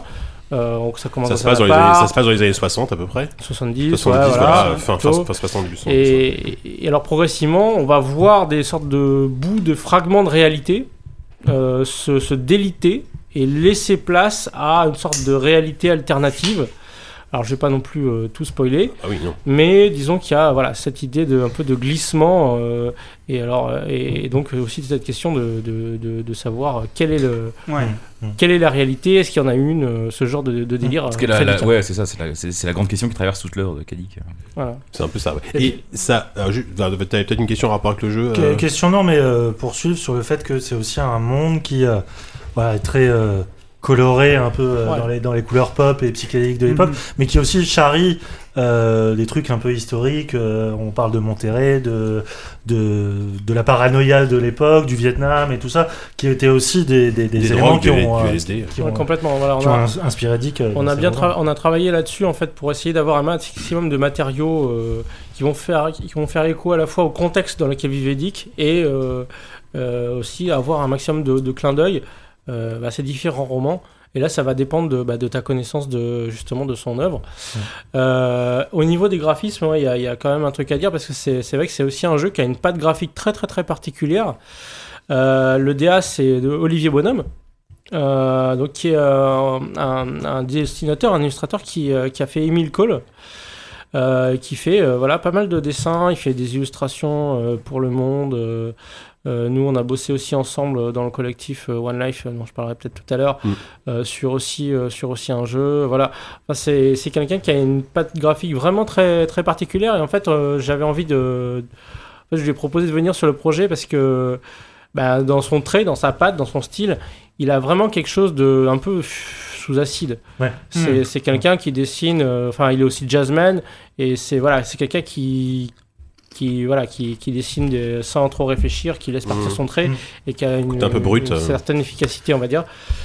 Le jeu il est en 3D, donc lui bah, c'est un, un, dessinateur hein, euh, et donc après on a travaillé avec Raphaël Kunz qui lui euh, euh, euh, euh, a travaillé, je sais pas si vous voyez, avec euh, Benjamin Nuel euh, sur euh, Hôtel, euh, qui est plus, euh, on va dire, euh, dans la catégorie art numérique, mais c'était à la jonction jeux vidéo art numérique, c'est assez connu, ça, ça a été, c'est aussi sorti chez Arte, ça a été aussi produit par Arte. C'est vrai qu'on n'a pas, on un- n'a pas dit ça effectivement que ça sortait. Ouais, on, en parle tout à l'heure Ouais, d'Arte. voilà. ouais. Bah, enfin, je peux le, situer, hein. en fait, c'est pro, donc jeu produit, est produit euh, par Arte, voilà, et coproduit par enfin, Arte. ouais. par Nova. Euh, c'est diffusé par euh, Neko Entertainment et, euh, et le, le jeu est développé, euh, a été développé au sein du, du studio Darjeeling qui Mhm. fait pas à la base euh, du jeu vidéo euh, et, euh, et maintenant qui en fait, c'est-à-dire quand je dis qui en fait, c'est-à-dire que là ils continuent, hein, ils sont aussi sur des nouveaux projets, donc ça a été aussi un start euh, pour aussi enclencher un truc sur, un- sur un nouveau champ. Qui c'est qui a assemblé l'équipe? Qui c'est qui a lancé le projet à la base Mm. tout simplement? Alors ça, c'est deux choses différentes. En fait, c'est donc Darjeeling. Ok. Euh, il voulait faire un projet euh, sur sur Kadik Mhm. à l'origine à l'occasion euh, de l'anniversaire de sa mort. Évidemment, on fait plus que ça Ça des anniversaires, hein, des décès. Et, euh, et, euh, et derrière, ils sont venus me chercher euh, et là j'ai monté euh, j'ai monté l'équipe. D'accord. D'accord. Et toi, Ouais, Xavier, donc, euh, comment, comment tu t'es retrouvé ouais, justement comment Bah, c'est vous- Brice qui m'a demandé de venir. Vous, comme conna- ça. vous connaissiez avant? Parce que j'avais aussi enseigné un peu à l'ICANN, où Brice enseigne aussi. Parce que je vois que toi, Brice, t'as un CV dans le jeu vidéo qui est quand même pas mal. T'as as travaillé bah- sur quasiment tous les, tra- tous les, tous les productions d'Arcado, par Tu parles de exemple. Xavier. Euh, Xavier, qu'est-ce que j'ai Tu dit mélanges tout, tu débrises. Ouais, ouais, pardon, la- Xavier, oui, t'as voilà. Oui, bossé sur toutes les productions d'Arcado notamment. euh, Euh, ouais, qui est quasi un peu moins sur Ouais. Alien, mais, Ouais. euh, mais sur les autres beaucoup, ouais, et sur les jeux de. Pasta Games aussi, ouais, c'est ces gens-là. T'as un long passif dans le jeu vidéo en tout cas. J'ai un certain Tu fais que du jeu vidéo ou tu composes d'ailleurs Non, je fais aussi de la télé, je produis aussi des, des disques de pop. Je travaille avec une artiste qui s'appelle La Féline, et on- par exemple, je travaille sur un album en ce moment. D'accord. Voilà. Moi, je vais, je vais te demander peut-être Brice. euh, est-ce que, est-ce que justement il y a des, euh, enfin là disons que ça s'est basé sur l'univers de Kadik, mais est-ce qu'il y a des vraiment des nouvelles de romans qui, qui t'ont plus, enfin qui vous ont plus particulièrement, plus, plus particulièrement inspiré dans pour le game design du jeu, pour le jeu? Ouais, en fait, euh, bah, ça c'est une bonne question parce que s'il y a eu quand même, c'était un gros gros challenge de- d'écrire le scénario. Mm. Alors moi, j'ai pas écrit le scénario, mais j'ai participé très fortement euh, en tant que directeur créatif à la, au narrative design. ouais. Donc, je sais pas si vous voyez la différence, c'est-à-dire Mhm. que le scénario c'est écrire l'histoire, la narration c'est comment tu la racontes. Ouais. Euh, mais donc au niveau des, des, des rêves, euh, des rêves de, de romans, de bouquins, de nouvelles. Il y a, enfin, Ubix ça a été pour moi Ouais. le, le Moi, plus j'ai important. pensé directement à ça. Clairement, Oui, oui. Le glissement des deux Ouais. réalités, Oui, c'est le plus évident. tellement ubique. Il y a ça, et puis il y a aussi, euh, en fait, les... donc dans le jeu, il y a des sortes de, de, de petits symboles, des petits logos qui apparaissent. Alors ça, vous avez peut-être pas vu parce qu'en fait, la version que je vous ai filée, elle, elle date un peu, donc ça, ça n'a pas été mis à jour. Mais euh, globalement, en fait, tu vas, tu vas chercher des logos. Mhm. Euh, et ça, dans Ubix, c'est c'est un peu ce délire-là. C'est-à-dire, euh, bah, typiquement, il y a un des personnages principaux, regarde son paquet de clopes. Et il y a, il y a écrit Ubik, euh, genre la marque, où, Hmm. le- où ça devient la marque d'un aérosol Tout devient ubique en le, fait. la marque de savon, hein. c'est ça, voilà. Et, et donc, euh, et donc voilà. Et là, euh, dans, dans, bah, dans Californium, on, on, on traque un peu euh, bah, ces, ces sortes de logos, des sortes de, je sais pas comment trop les décrire, mais c'est des, des sortes de demi-cercles, on va dire, Un symbole quoi. Des double, symboles, double demi-cercle, ouais, une sorte de- d'alpha oméga, un peu un truc comme ça. Euh, et, donc, ben, euh, l'idée, c'est de, de rendre un peu le joueur parano en mode, euh, mais est-ce que j'ai vu ce logo-là? Est-ce qu'il vient de disparaître sous mes yeux? Est-ce que Mm. j'ai rêvé ou pas? Ça, ce qui est drôle, c'est qu'il y a des moments où Voilà. il faut vraiment te, te mettre à bonne distance de l'objet pour qu'il pour que le voir, sinon tu le vois pas si, si Il faut trop te près, euh, retourner dessus. C'est vraiment, ouais. est-ce que j'ai vu un truc là-bas? Et après t'essaies de chercher à faire réapparaître le symbole. Il faut des fois vraiment essayer de provoquer le truc et tu t'intéresses vraiment. Tu commences à voir un point qui, qui clignote ou qui, qui t'a attiré l'œil dans un coin de la pièce. Et vraiment après tu cherches à revoir ce truc-là. Et ça c'était une recherche que j'ai trouvé assez intéressante parce que du coup, ne serait-ce que d'avoir à, ben, je sais pas, tourner sur toi, sortir de la pièce, revenir, essayer de regarder ce coin de la pièce. Tu regardes une armoire quoi. Au bout d'un moment, t'es là putain mais merde, combien de temps je peux devenir Ouais. fou en, en regardant une armoire? Bah, tu vois, ça c'est- vraiment le cœur de l'intention. Ouais, ça, c'est le cœur de l'intention, c'était d'amener à un moment donné le joueur à ce qu'il se retrouve à scruter genre un banc ou Hmm. une chaise en mode toi je sais que t'as bougé alors qu'en fait elle a pas bougé. Ouais. Mm. Et tu parlais Et- et de. J'étais de- pareil samedi soir après la soirée. Parce que c'était plein, différent. Tu parlais de, de Scanner de l'Arcly et euh, c'est intéressant parce que euh, le film de, de Linklater, c'est peut-être la l'adaptation qui a reproduit peut-être le style euh, d'écriture mais visuellement euh, le plus proche et on est vraiment dans pareil dans c'était le même état d'esprit de donc Substance Mort c'est l'histoire d'un mec qui euh, se sent traqué, enfin, qui ne sait plus quelle identité il a. Il porte d'ailleurs une espèce de, de robe qui change son apparence à chaque fois. Voilà. Et il, a, il, Ouais. il est comme coincé entre deux réalités. Et c'était un peu le statut de Dick euh, dans les années 70. Il a eu des expériences euh, mystico. euh, Soi-disant, ouais. ouais.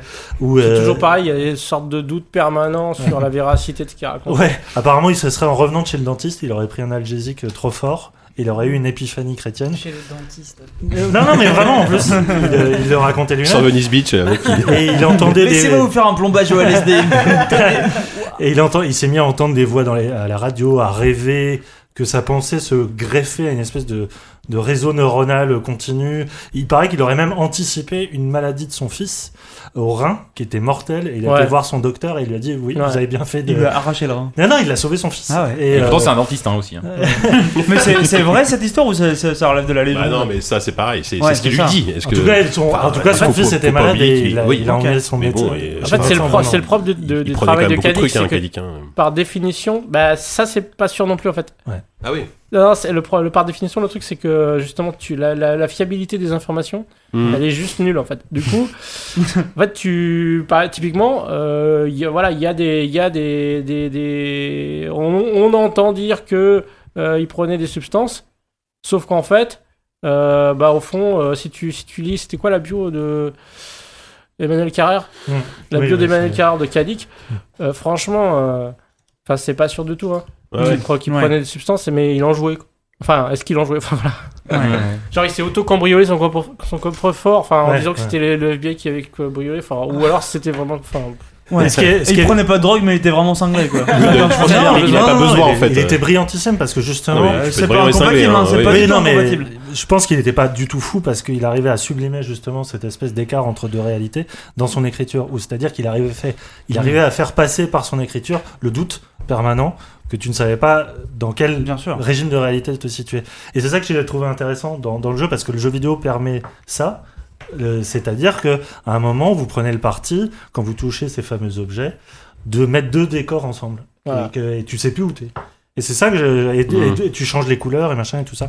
Ouais, puis ce qui- ce qu'il faut dire, c'est que très rapidement, on quitte l'appartement, on se retrouve dehors, et là, euh, du coup, le- la- cette alternative prend une dimension euh, assez gargantuesque, parce qu'il y a des pans entiers d'immeubles qui changent, on comprend pas ce qui se passe. C'est, moi, j'avais une question peut-être sur, euh, notamment justement au moment où tu sors dans, donc, dans la rue, t'as as cette musique donc on a entendu pendant le assez lancinante, et ce que je trouve c'est génial, c'est qu'au fur et à mesure qu'on avance, il y a des instruments qui se rajoutent, enfin, il y a, la musique change, Ouais, mais assez subtil. Co- Comment t'as travaillé cette, cet aspect, toi? Bah, j'ai littéralement travaillé par couche en fait, Ouais. de sorte que puisque on peut dire que l'évolution à travers le niveau, ce premier monde, elle, elle suit une sorte d'évolution dramatique. Les choses sont soit de plus en plus bizarres. Enfin, les gens, en plus, il y a des gens qui vous parlent hein, dans le jeu. Oui, Ils vous racontent des trucs vraiment bizarres. Et c'est bizarre, très ouais. bizarre parce qu'en plus c'est- euh, c'est des sprites dans un monde Ouais, la 3D donc ça, ça renforce le côté euh, ces mecs là sont chelous. Donc c'est intéressant parce qu'à l'origine, moi Ouais, j'avais travaillé sur des sons et des musiques de source qui étaient liés aux objets dans le jeu et qui étaient plutôt réalistes et on s'était dit on, les, on distordra ce qu'ils sont ensuite. Et en fait ça suffisait pas et donc on a rajouté une couche de musique vraiment étrange. Donc il y a deux couches de son dans le jeu, une couche assez réaliste qui correspond au, au lieu et une couche délibérément étrange.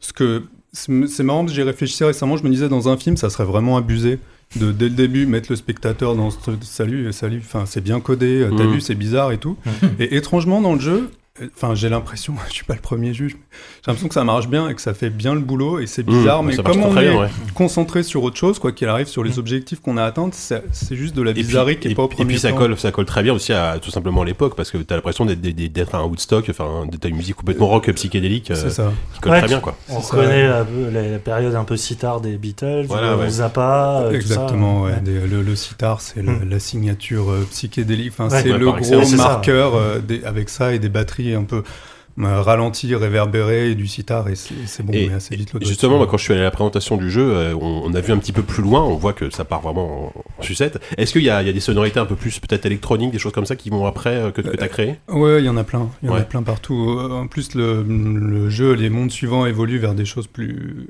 Enfin, ils passent du passé au futur en Ouais, quelque ça. sorte. Voilà. Et donc c'est carrément, c'est quasiment, je veux dire, une relecture de l'histoire de la musique un peu bricolée, quoi. Hmm. Et au début, on a Envie. ces références de sitar, de bandes ralenties, mais aussi on a eu des références de d'une personne comme Daphne Oram, qui est une compositrice anglaise qui trafiquait des bandes et qui a fait beaucoup de bizarreries. Et ensuite, ça évolue éventuellement un peu vers des références comme Kraftwerk ou des gens comme ça. Ouais. On, on retraverse un peu énervé. tout ce qu'a pu se faire comme manipulation avec les instruments électroniques, avec les manipulations de bandes, euh, tout ce que voilà. Et, et fi- finalement, c'est très différent peut-être des autres jeux vidéo que t'as fait. Enfin, c'est une expérience euh, assez différente. Ouais, c'est encore une expérience nouvelle, ouais. Ouais. Tout à fait. Euh, Ouais, ouais, non, mais c'était- assez passionnant. Justement, en plus de. C'est drôle, moi j'aime bien le mimétisme et ça m'amuse de me replonger dans des vieilles musiques et Mm. d'essayer de, de reproduire le truc. C'est toujours drôle quand on est Ah ouais, musicien. ouais, euh, intéressant. le reverse engineering du truc est super Mm. drôle. Donc, euh, Mm. Non, non, c'est un travail euh, super intéressant. On, on parlait des, prochains épisodes, euh, enfin on parlait de, ouais, de, la, de la suite du jeu, mais alors en fait, si j'ai bien compris, le jeu sera distribué de manière euh, épisodique sur le site d'Arte, c'est ça? En fait, Alors, il sort sur Steam le 16 février. Voilà. Et par En ailleurs, version, complète. voilà, en version complète. Et c'est en version payante. Et, euh, et Version euh, pirate Payante. Ah oui, non. Tu as entendu euh, ça n'a c'est- aucun sens. la destination Ah, Apparemment, ça ne dérange pas sur le peut-être, pirate. mais- Peut-être que ça. Un glissement de réalité, mais merde. Je suis déjà en train de partir. Salut. Et euh, sur Arte, euh, ce sera ouais, en format épisodique. sera plus, Là, ouais. ce sera gratos. Euh, Mais ce voilà, sera un peu donc plus le limité. monde, ouais. Bah, en fait, c'est juste que les, les mondes, ils, se, voilà, ils seront, Ils seront mis- indépendants. mis en, mis en disponibilité, mais progressivement. Mais étant donné Ouais, que, ça, que Arte est dans le, dans le process et édite le jeu, est-ce que ça s'inscrit, le jeu s'inscrit dans un projet plus vaste? Est-ce qu'il y a un documentaire Ah bah en oui, marge? Est-ce Ouais, il y a, il y a voilà, un complot. ouais. Bah, c'est quoi, en fait, c'est quoi le, le bundle? Non, on peut pas en parler. Ça, vous pouvez en parler Ah Ah d'accord. si, il y, a- il y a eu la présentation. euh, C'est sûr, Non, on peut en parler. D'accord. Oui, du coup là, je suis parano là, je sais plus. Ça devient Vas-y, bizarre. Vas-y, Brice. euh, Non, mais tu.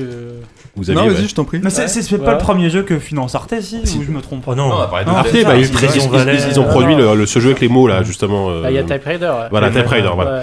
Et euh, non, mais en fait, effectivement, c'est pour, pour l'anniversaire de la main de Cadic, ils ont produit un documentaire donc, que, que j'ai vu quand je suis allé à la présentation. Le- Effectivement, ce que tu disais, c'est marrant parce que c'est un document. Moi, je m'attendais à un biopic classique euh, où on apprend tout Ouais, sur c'est lui. vraiment un bundle. Et ouais, finalement, il c'est- ce ouais, côté un peu, même si C'est c'est finalement pas du tout la même approche euh, en termes de style, de, de, de, de- enfin, d'orientation, quoi.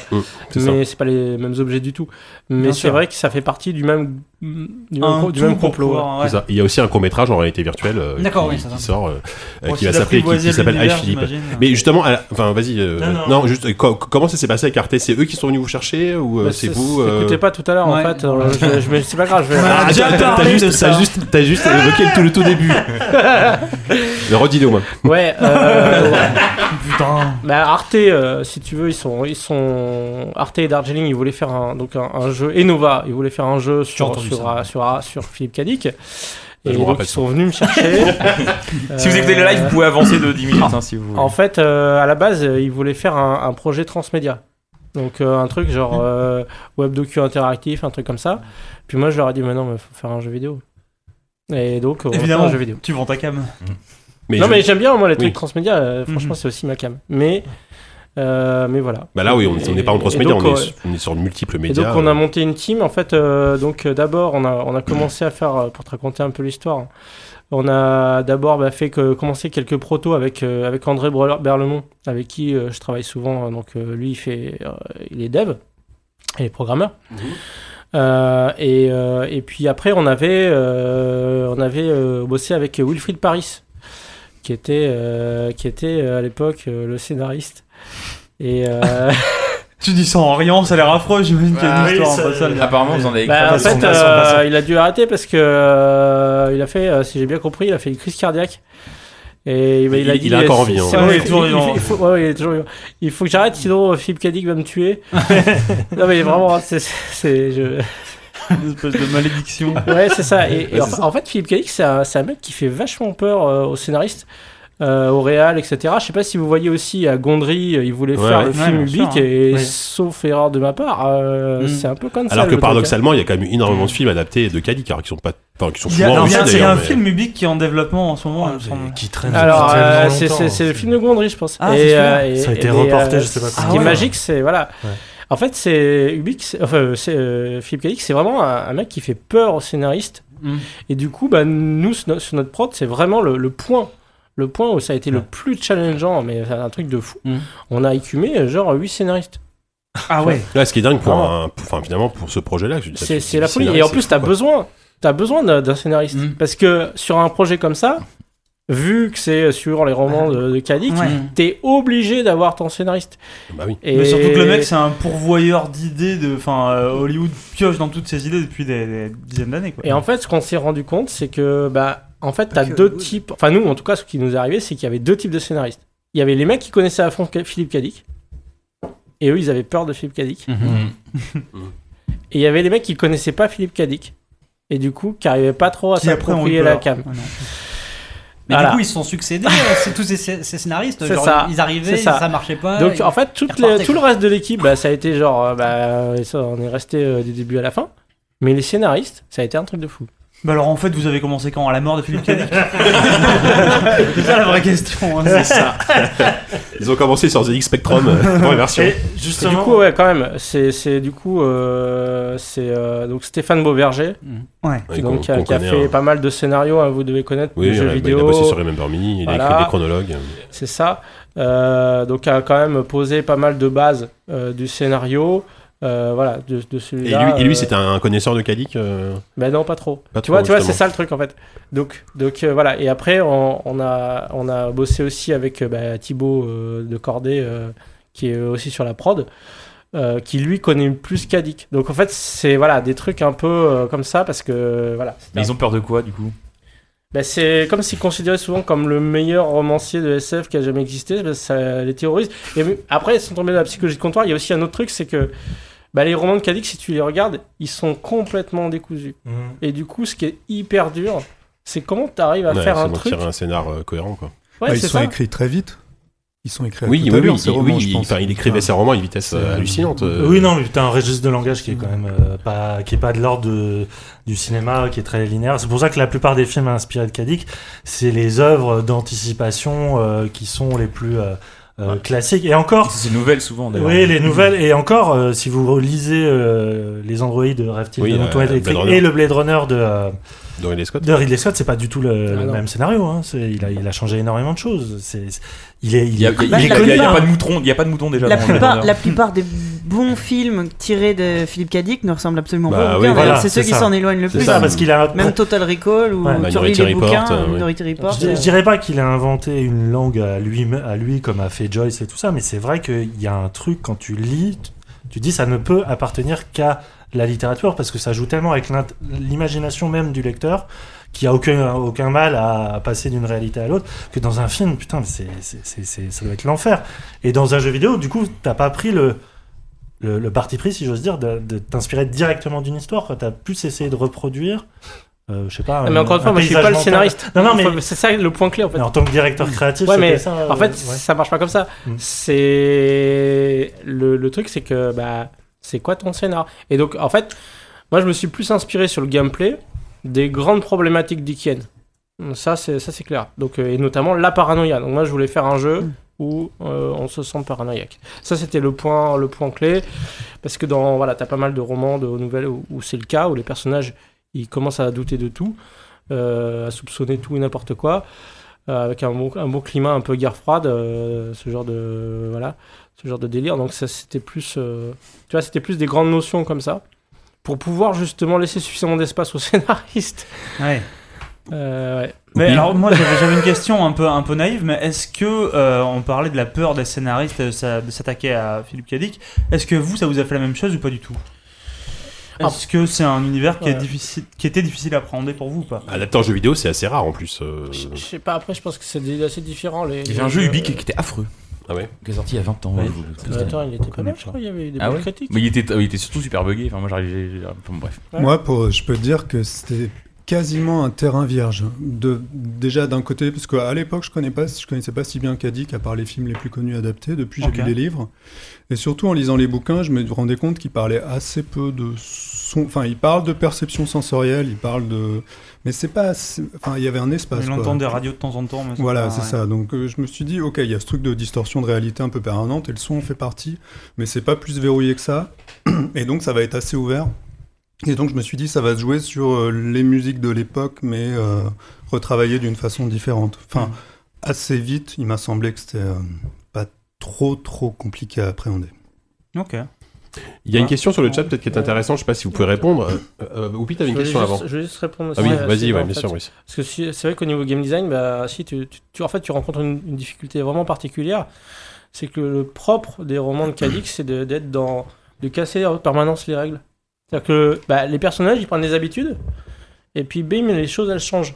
Et euh, elles échappent à la logique, elles échappent aux habitudes, et, et du coup, en fait, on est tout le temps sur un, un rapport de rupture. Après, moi, c'était la raison pour laquelle je voulais faire ce projet. hein. Ouais. Mais c'était du coup euh, bah, une vraie difficulté. C'est-à-dire que quand tu fais du game design, bah, tu poses des règles et après tu es, tenu de les respecter. C'est le joueur, bah, il prend ses habitudes et après il capitalise là-dessus. Et puis tu peux lui proposer des challenges de plus en plus élevés, monter ta difficulté comme ça. Euh, voilà. Euh, du coup, ben là, euh, le- enfin voilà, le lac, c'est comment, comment arriver à, à, à- à être dans cette sorte de trahison euh, perpétuelle qu'il y a dans les romans de Kadik, Mhm. tout en ayant quelque chose de jouable. Ça, c'était euh, Ouais, le c'est gros challenge. Kadik, c'est parce que c'est Kadik, euh, Ka- Kadik qui trahit ses lecteurs que tu as accepté le projet, mais c'est ce que tu, ce que tu dis par là, c'est que tu l'aurais pas fait si ça avait été sur Marc Lévy, par exemple. Alors, on- en effet, c'est une hypothèse. C'est une hypothèse assez, assez solide d'ailleurs. euh. Effectivement. J'ai rien spoilé. Et nous Et en, en termes de, de gameplay, euh, c'est marrant parce que ça parle de, de- de choses hyper cérébrales. Enfin, ça, ça joue avec des thèmes assez cérébraux et tout ça. Et en même temps, le gameplay euh, est, est assez asséché. C'est-à-dire que euh, les actions sous contextuelles sont euh, finalement euh, limitées à euh, interagir avec le. Ça, c'était un, un truc que tu voulais vraiment à tout prix. Quoi, Alors de- ouais, alors typiquement, tu peux jamais interagir avec le décor. Et là, Ouais. il y a- et ça, c'est- il y a une raison aussi. Euh, c'est trop dispersé sinon. non, non, c'est juste le, le- toujours cette question du doute et du, Ouais. du rapport à la paranoïa. Est-ce qu'il est vrai? Ouais, c'est c'est ça, voilà. Donc, Le euh, décor est vrai? est-ce que c'est moi qui ai vu un truc? Et, et de, donc de jamais être dans la manipulation, genre je prends un truc. euh, voilà, c'est c'est capitaliser essentiellement sur le regard, le son. Voilà, c'est tout. D'accord. On va peut-être passer sur euh, donc euh, sur euh, peut-être un des choses des questions un peu plus générales sur ce que vous faites. Bah, vous avez d'autres questions euh, sur le ouais, jeu du- ouais, ah oui, sur le chat, il y avait une question peut-être un peu plus terre à terre qui demandait effectivement au niveau, au niveau du financement, le, le jeu s'est financé grâce euh, à vos partenaires Arte et Nova en, en entier ou vous avez apporté d'autres- d'autres fonds euh, ailleurs? Alors le, le projet il a été financé euh, donc par Arte et Nova en effet Mhm. et on a aussi eu l'aide euh, du CNC. Du CNC. Voilà. Et qui aujourd'hui euh, quand même aide pas mal de studios, le CNC, j'ai Ouais, l'impression bah c'est sélectif quand même, c'est assez Ouais. dur. hein. C'est vrai que c'est toujours très dur Bah, d'arriver à être ouais. financé quand t'es une petite prod, malheureusement. Et y a, en fait, il y a une raison structurelle, c'est-à-dire que souvent on se plaint en mode ah les petits studios, on peut pas, ils peuvent pas être aidés, mais en fait il y a une raison euh, structurelle euh, qui, est, qui, est, qui, est, qui est un peu impitoyable et en même temps euh, tout à fait compréhensible. C'est que ben, pour pouvoir estimer s'il faut ou pas soutenir un projet, Mhm. ben, en gros, tu as deux variables. Soit Mhm. c'est euh, est-ce que les mecs ils ont fait des trucs cool avant Mhm. Et dans ce cas, c'est un peu l'argument de foi, tu leur fais confiance. Ouais. Soit ben, ba- balancer, balancer un, un- proto, balancer Ouais. une démo qui montre que. Mais c'est trop tôt, quoi. Et, et voilà, et le problème c'est qu'en fait, toi tu as besoin de l'argent avant Ouais. ça. Pour faire le proto, ouais. Mhm. Et euh, est-ce que hum, ils avaient une sorte de droit de regard Ils vous ont donné des, des conseils ou vous... Le CNC confiance? Ah non. non, non, Non, non, Arte, Arte Arte, et Nova. Ah bah ouais, ouais, complètement. Ouais. bah oui. Ouais. Ouais. Ah ouais, justement, Tu- enfin- vous vous rendez quand même des comptes, quoi. Un Ben, en fait, typiquement, par exemple, sur Arte, euh, euh, il y, a, il y a un élément euh, qui, qui est important, on va dire, pour eux, c'est la dimension graphique. Hmm. Ouais. Tu vois, c'est cette idée d'avoir un jeu qui a un style. Ouais. Euh, bah, pour Arte, c'est souvent euh, cette idée d'un Un style truc qui peut, graphique, qui peut ou, accrocher. graphique ou sonore d'ailleurs, hein, Mhm. mais un côté sensible. Euh, y a, si tu regardes, il n'y a pas trop de jeux financés par Arte qui sont des jeux full systémique, euh, aride à l'allemande. Ouais, non, mais Pourtant, Alors, euh, alors paradoxe, pourtant- paradoxe. ça. un moteur source un peu sale, des textures baveuses. Non, mais ouais, tu sais, un, un jeu de gestion à allemand, tu vois, un truc Ah comme ouais. Catan euh, financé par Ouais. Arte, ce serait beau. ça. Ouais, ouais. Mais alors ju- justement, moi j'avais une question qui peut peut-être faire la transition. C'est est-ce que euh, est-ce que Arte est venu te chercher toi parce que justement tu es un peu dans le milieu du jeu Hum, Arty, ouais, je pense. On y est. Je pense. En fait, j'en suis pas sûr. Mais en fait, tu- à- d'accord. en fait, juste avant, je faisais. euh, mais, mais ce serait cool de poser des questions à Xavier aussi. Mais, euh, bon, mais juste avant, euh, j'avais fini une prod sur un projet transmédia, pour le coup, pour Canal Mhm. euh, pour euh, sur la série Engrenage. Alors là, c'était beaucoup moins, euh, comment dire, euh, hypé. Euh, mais c'était un projet. euh, Enfin, moi, j'ai bien, j'ai bien kiffé de travailler là-dessus. Euh, C'était, on avait fait une saison d'engrenage, genre une demi-saison, mais vraiment hein, avec les acteurs, euh, beaucoup d'ailleurs un budget assez important. Euh, et euh, bah, c'était balancé sous forme fragmentaire sur, sur le web. Et le, le principe, c'était tu lances, tu commences la partie et en temps réel, l'enquête elle se déroule sur 7 jours. D'accord. Voilà. Et tu peux Ah ouais. les suivre. C'est conceptuel quoi. Voilà. Et tu, tu voilà, c'est- c'était déjà, euh, voilà, c'était déjà concept. Ouais, bien sûr. Et puis bah il y a toute, euh, toute mon activité euh, aussi sur le collectif. Euh, Ouais, donc ça voilà, ça One, Life, euh, One Life Remain. c'est voilà, One Life Remains, ouais, OLR, ouais, Remain, je le dis avec un accent absolument euh, Remains. pitoyable. Ouais. c'est ça, Ouais. exactement. Juste, bah, effectivement, euh, Xavier, je, vois que tu travailles aussi, tu as travaillé pour la télé. Euh, t'a- T'avais déjà travaillé avec Arte pour des choses euh, particulières ou c'était la première fois que tu bosses avec eux? Non, c'est la première fois. D'accord. Et c'est, enfin, moi j'aime bien poser cette question, mais c'est vrai que c'est, très différent de travailler. C'est une question un peu bête, mais sur un jeu vidéo et sur euh, un spot télé ou, ou des choses plus, bah, beaucoup moins interactives. En fait, Tu fais des jingles de podcast? Pour l'an Ah, prochain par exemple. c'est tout à fait possible. en fait, ce qui se passe quand je travaille pour la télé, c'est que bah, la plupart du temps, je travaille pas en direct pour la télé, mais je travaille pour un éditeur et je fais des musiques Oui. que ensuite il va placer en télé. D'accord. Donc, euh, Oui, mais tu, tu, tu, enfin, tu penses ton travail pour un projet télé euh, à la base. je, je pense pour une catégorie de projets télé. Ouais. Euh, est-ce que ça va être Ouais. euh, du docu, est-ce que ça va être de la pub, mais c'est surtout Ouais. un travail sur les humeurs. Ouais. C'est pas un travail en direct avec la, avec la télé. J'ai D'accord. travaillé en direct pour une pub et ouais, voilà, ouais, c'était encore autre chose. Et là, tu étais justement en interaction avec, euh, avec Brice. euh, il Avec- était assez dir- directif sur. euh, on va dire la couleur musicale du jeu ou- Euh, C'était pas Brice le plus directif, non. Il y, a, il y a- il y a une équipe, il y a plusieurs C'était les personnes. huit scénaristes. Non, mais personne n'a Je été, votais l'ambiance. pe- personne n'a été très très directif. Il y a, il y a juste Thibaut effectivement qui est producteur, qui écrit les dialogues et, et qui, qui vient de Nova, qui à un moment s'est dit il faut rajouter une couche de musique bizarre. Et c'était une bonne idée, bizarre. une bonne idée importante parce que les musiques étaient réalistes juste là, jusque là. Et la juste idée, elle était assez, euh, c'était voilà, c'est important. Hmm.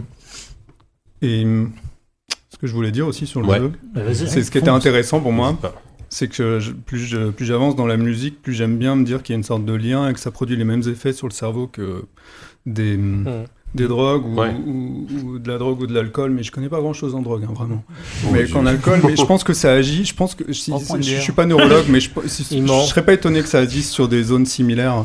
Mm. Et j'adore Ouais. tout cet aspect. euh, on brouille un peu les repères d'une personne, mais sans lui adresser aucun discours explicite, juste avec des ondes, juste avec des vibrations. Ouais, c'est ça, il y, a- il y a une vraie cohésion entre le- le- l'image, le, visuel qui est quand même assez. euh, Enfin, comme tu as dit tout à l'heure, et cette, cette musique euh, qui te finalement finir pas te, pas te prendre complètement tout ton, tout ton C'est environnement ça. sonore. euh. C'est ça, et elle te fait, voilà, elle te fait sentir différent. Enfin, elle est supposée faire ça. Donc le, jeu, c'était un bon moyen d'expérimenter euh, cet aspect-là.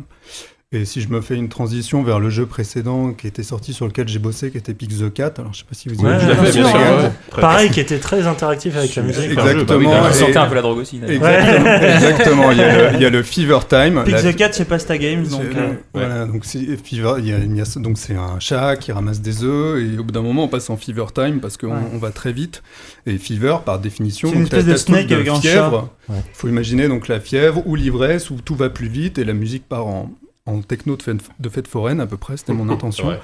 Et, euh, et voilà, là aussi c'était un travail sur l'ivresse, et un peu la perte d'essence. Et euh, je- enfin, c'est un bonheur pour moi de travailler. Quel est ton rapport avec l'ivresse?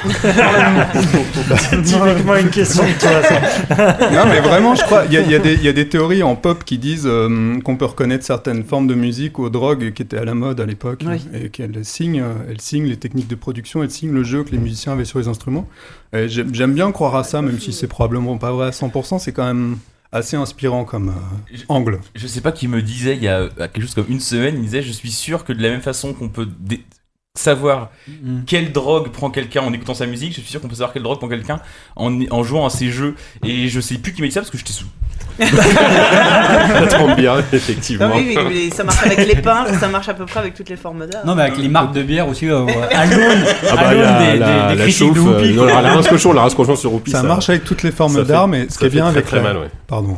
Ce qui est bien avec ma forme d'art à moi, c'est qu'il n'y a pas de mots, enfin, sauf dans les chansons, mais Mm. Moi j'ai pas de discours, c'est ça que j'aime Ouais. bien. Ouais, ouais. Tout se passe euh, au fond du cerveau. D'ailleurs, vous, vous avez fait appel à des acteurs euh, professionnels pour le, le doublage. Comment ça s'est passé euh Bah, Ouais. Les doubleurs, on en reconnaît certains. Carrément, Oui. Ouais, d'ailleurs, ils sont. Enfin, pour, pour le moment, sur la version qu'on a eue, il y avait que le, le doublage en français. Ah, Il y a des mecs connus, euh, mais alors putain, j'ai plus les noms en tête. Bah, Il y, a quand même Michael Lonsdal Ouais, ça qui c'est fait la ça, Ah voix, ouais, la quand même, la ouais. voix Ça, c'est la grande principale. classe. Ouais, Ah oui. et qui, Qui fait la voix de, de qui? Je sais qui pas. fait la voix du, du Theta, qui est la forme abstraite. qui Ah oui, nous ce- parle. ce- Enfin, celui dans qui les parle à télés. travers la, voilà, le- à travers la télé, là. la, la voix abstraite, Mm. quoi. Ah j'ai pas ça, reconnu- euh, sa voix non parce qu'elle est. elle est- Non, non, mais en fait, vous avez pas pu la reconnaître parce que Ah, c'était pas sa euh, voix. c'est pas la. Non, mais je vous ai envoyé une démo qui date de, de la C'était juste pas lui. Ah oui, c'était pas. Ouais, C'était le balayeur des locaux. Donc dans la version finale, il y aura Michael Lonsdal, effectivement. Putain, euh, classe. Putain, j'étais à deux doigts de dire putain, j'ai je l'ai reconnu, j'ai adoré. Heureusement que t'es intervenu assez tôt parce que. Effectivement. Et euh, moi, Brice, peut-être une question. euh, Alors, effectivement, donc aujourd'hui, tu as ce collectif qui s'appelle One Life Remain qui existe depuis maintenant longtemps. Ouais, Je- depuis, depuis, je sais pas, euh, 6-7 ans. euh. Alors, c'est quelque chose parce que c'est vrai que tu as eu une, t'as une carrière assez longue, mine de rien, à- même avant. Euh. Ça, ça veut dire que t'es vieux. Non, mais on se comprend. on se- Ouais, on- ouais, non, mais on se, on se Un connaît depuis, un- on se connaît depuis un moment. plus que euh, nous. Mais hein. j'en connais qui est encore plus vieux à cette table. Mais toi, t'as as, toujours voulu, en- entre guillemets, pas, pas faire du jeu vidéo classique. T'aurais pu finir dans un gros studio et faire, euh, non, c'est pas. du game Moi, j'aime pas euh. être dans des cases comme ça. D'accord, mais est-ce que tu peux développer justement Pourquoi Non, mais tu vois, pour moi, il n'y a pas, euh, je sais pas, les gentils, les méchants, les blancs, les noirs, euh, les indés et les, les corpos. euh, pff. Ouais, tu, tu fais juste ce que t'as envie de faire, quoi. C'est un peu. Non, mais si tu veux, par exemple, pour moi, un mec euh, comme Kojima, euh, ça a toujours été Ah. plus un indé euh, que, euh, que des indés euh, comme genre les mecs de Super Meat Boy. Pour moi, ils sont moins indés que Kojima. Ah, mais là, là, là, on est plus Non, dans le statut d'auteur. Oui, voilà, au-delà du statut, mais est-ce que ça en fait, brancherait sont de bosser indép- sur un- idéologiquement, indépendants des, des, des tendances, Non, mais si, indépendants si de- demain. Kojima te dit viens, viens bosser avec moi dans mon, dans mon nouveau studio, t'y vas Euh, je sais pas, mais ouais, il y a, en tout cas, j'y réfléchirai, ça c'est certain. Ouais. Alors que le mec de Super Meat Boy, tu dis non quoi. Mmh.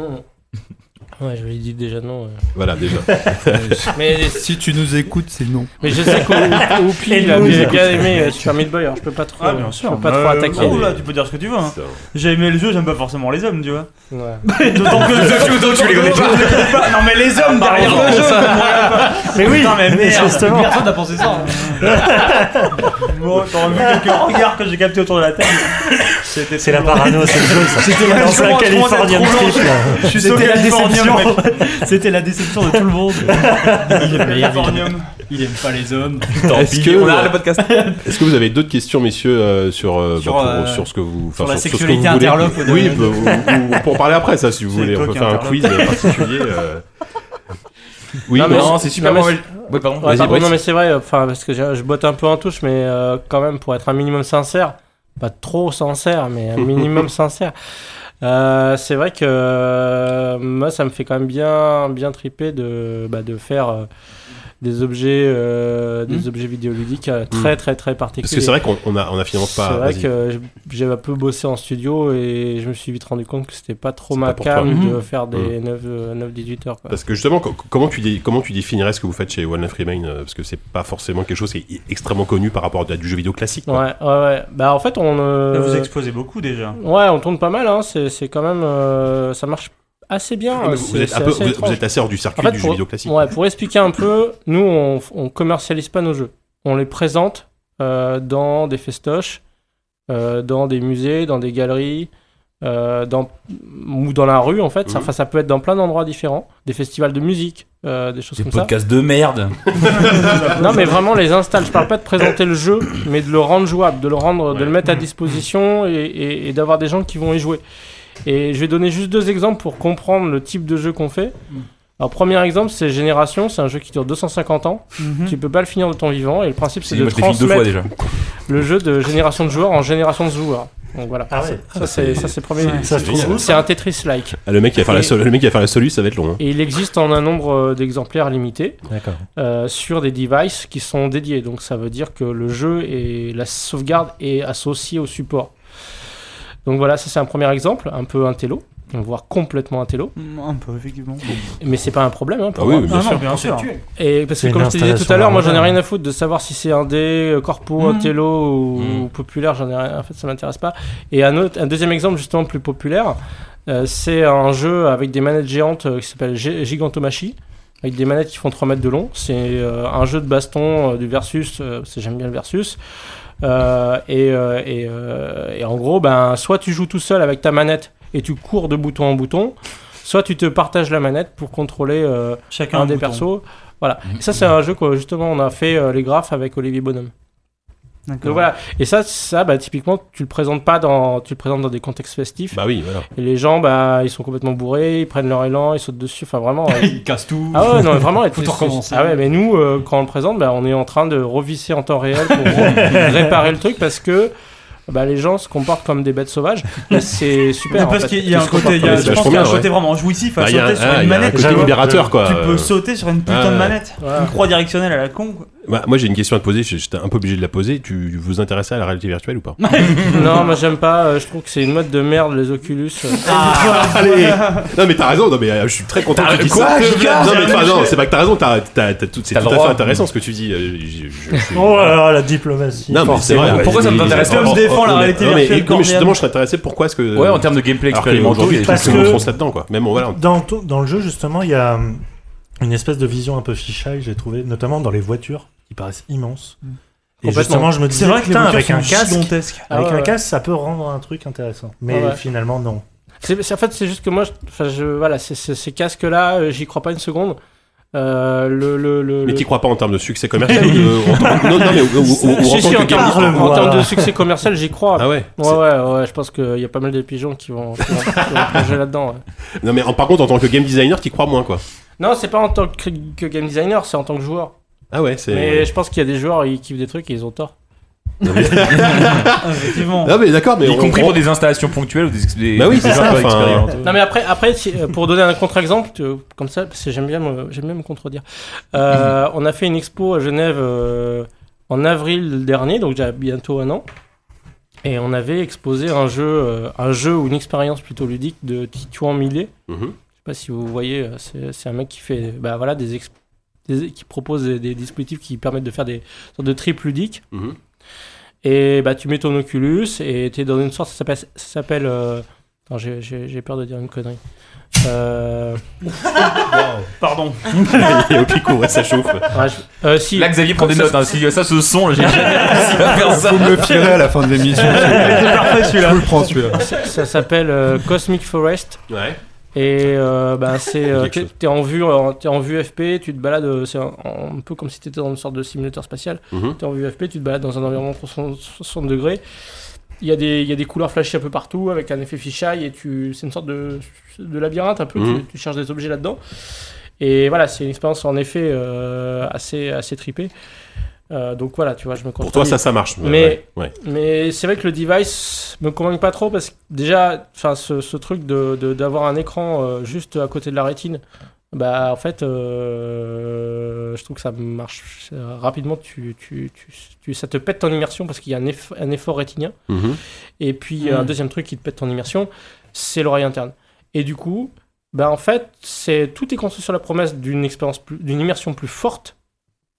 Sauf qu'en fait, la réalité de ton corps qui est inscrit dans un espace tangible va systématiquement rentrer en conflit avec l'espace virtuel à partir de- du moment où, où l'espace virtuel ne va pas épouser les contraintes Ouais. de l'espace tangible. Donc en fait, c'est Mm. une impossibilité logique. Euh, voilà. Donc Bah, euh, c'est le gros défi des mecs qui font de la VR aujourd'hui, d'arriver à dépasser ces, ces problèmes. Ouais, mais et- tu vas pas pouvoir désamorcer l'oreille interne. De- Oui, non, c'est. Tout le problème. Ouais. C'est qu'en fait, bah, c'est quoi tes leviers pour améliorer ton immersion? Bah, Tous ces leviers-là, c'est euh, bah, c'est sensoriel au niveau. euh, c'est la, vue et c'est le son. Ou alors, il faudrait trouver exactement, faudrait jouer dans les mêmes conditions qu'on. Bien sûr, il faut que Voilà. tu reproduises la pièce. Voilà. Voilà. Et donc, Ce n'aurait plus aucun sens. Ça n'aurait plus aucun sens. C'est ce, que- c'est ce que dit Mathieu Triclot. Ouais. C'est la meilleure immersion, c'est la réalité. Ouais. Mais. Enfin, si, si c'est ça l'enjeu, de recalquer. De reproduire la réalité. ouais. Enfin, tu vois. Ouais, ouais, non, mais je, je, je comprends, je comprends tout à fait. Toi, toi Xavier, euh, eh, en tant que joueur ou même en tant que enfin, besoin en de tant que soutien, compositeur, Je, je suis ni pour ni contre. tu te mouilles pas. Toi, tu te mouilles pas. il y aura toujours de la place pour de la musique. Enfin, j'écoutais Brice et je me disais, ouais, c'est brillant et tout, il a raison, mais si ça se trouve, dans 10 ans, tu seras contredit.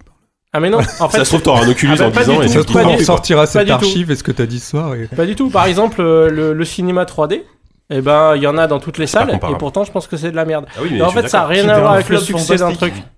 Tu vois, c'est pas parce que ça marche, et je pense que ça va marcher. Mais, moi, je mais ça c'est me, pas c'est pas un argument pour différent, mais ouais. Et le son binaural, du coup, on nous en parle dans- sur le Ah chat, oui, le son euh, binaural, qui est un peu l'oculus du, du musicien. J'y connais rien en son binaural. Il y a- Et il y a- ben. Non, mais c'est un serpent de mer et ça revient régulièrement et on entend des démos et en fait il y a beaucoup de bluff.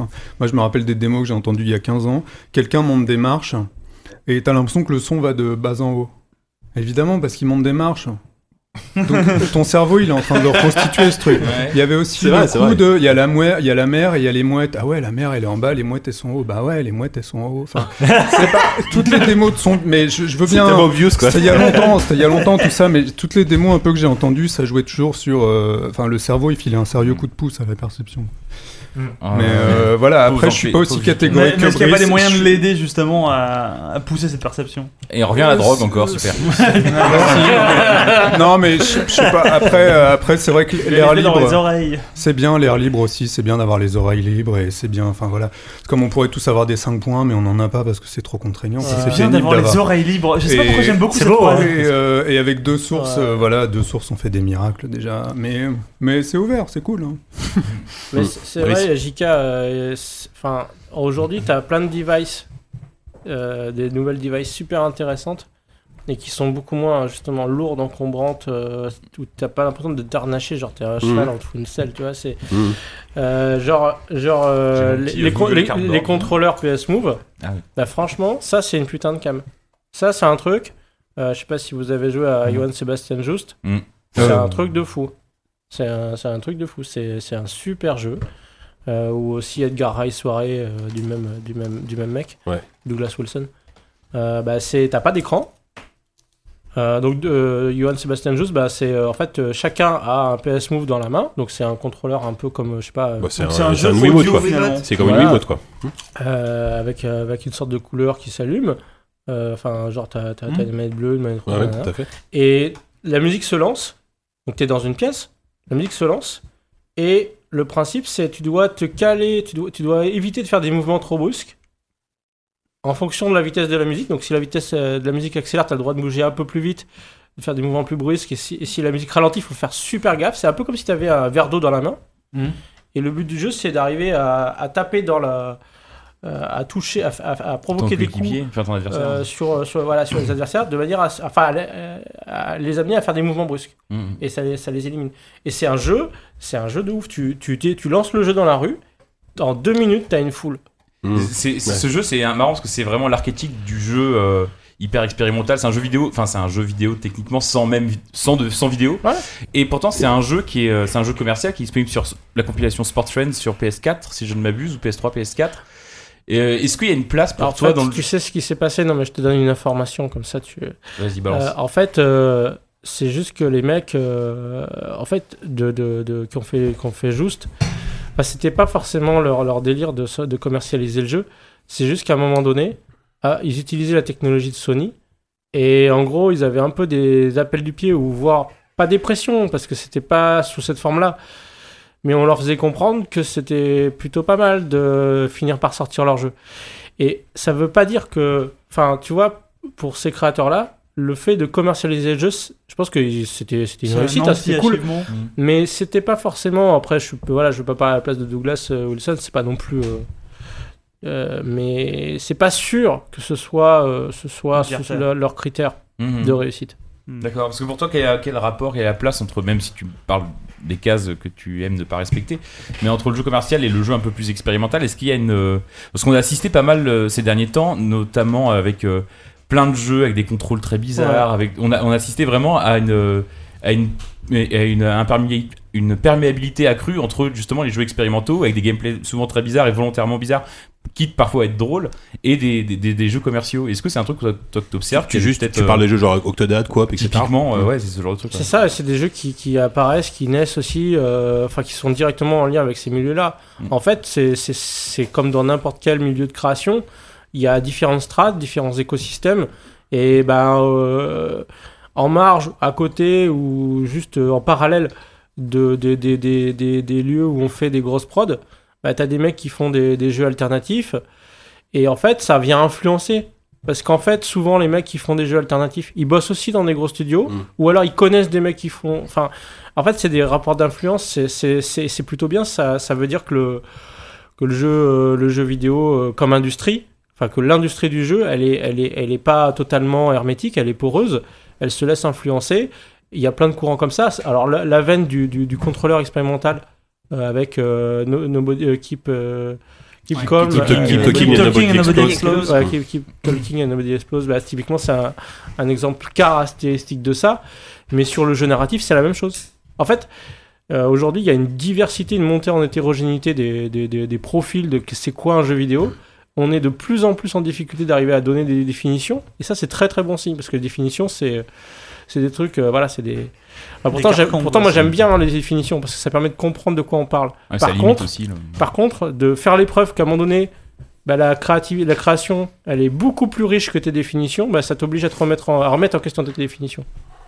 Ça veut pas dire que les définitions servent à rien. C'est juste qu'à un moment donné, tu, tu les testes par rapport au réel. Mhm. C'est vrai. Et ben, c'est Est-ce qu'on conclurait voilà, Je est-ce qu'on va pense pas que conclure là-dessus. Euh, en tout cas, bah, merci beaucoup pour vos, vos interventions. Euh, bravo. Enfin, en tout cas, on vous souhaite le, le- le- plus de succès pour, euh, pour Californium. Bravo pour Californium, déjà, oui. Euh, en, en tout cas, moi, j'ai super hâte de voir la suite parce que j'étais frustré à la fin de- du chapitre 1 de pas Ouais. pouvoir continuer. Euh, donc, on rappelle, ça sort le 16 février sur Steam. Mhm. Ce sera euh, 10 euros, je crois, c'est ça? Euh, je sais plus. Je crois qu'ils l'ont dit à la mais bon, on se parle à peu près. Et ce sera, si vous voulez vous faire une idée, vous, avez, vous aurez le jeu en version euh, et plus ou moins épisodique euh, sur le site d'Arc. Complètement épisodique. moins épisodique. Ouais. C'est Complètement épisodique. concept Mais tout j'ose pas, j'ose pas mouiller, tu vois, je me mouille Ouais, pas. non, non, c'est vrai. Donc il y aura le premier épisode, le premier monde euh, direct Ouais, euh, au moment de la sortie. Et puis après, c'est- voilà. Bah, très bien. En tout cas, merci beaucoup, messieurs. Vous restez avec nous pour la suite? Euh, moi, volontiers. Et bah, très bien. Donc, ça va être l'heure de passer au quiz.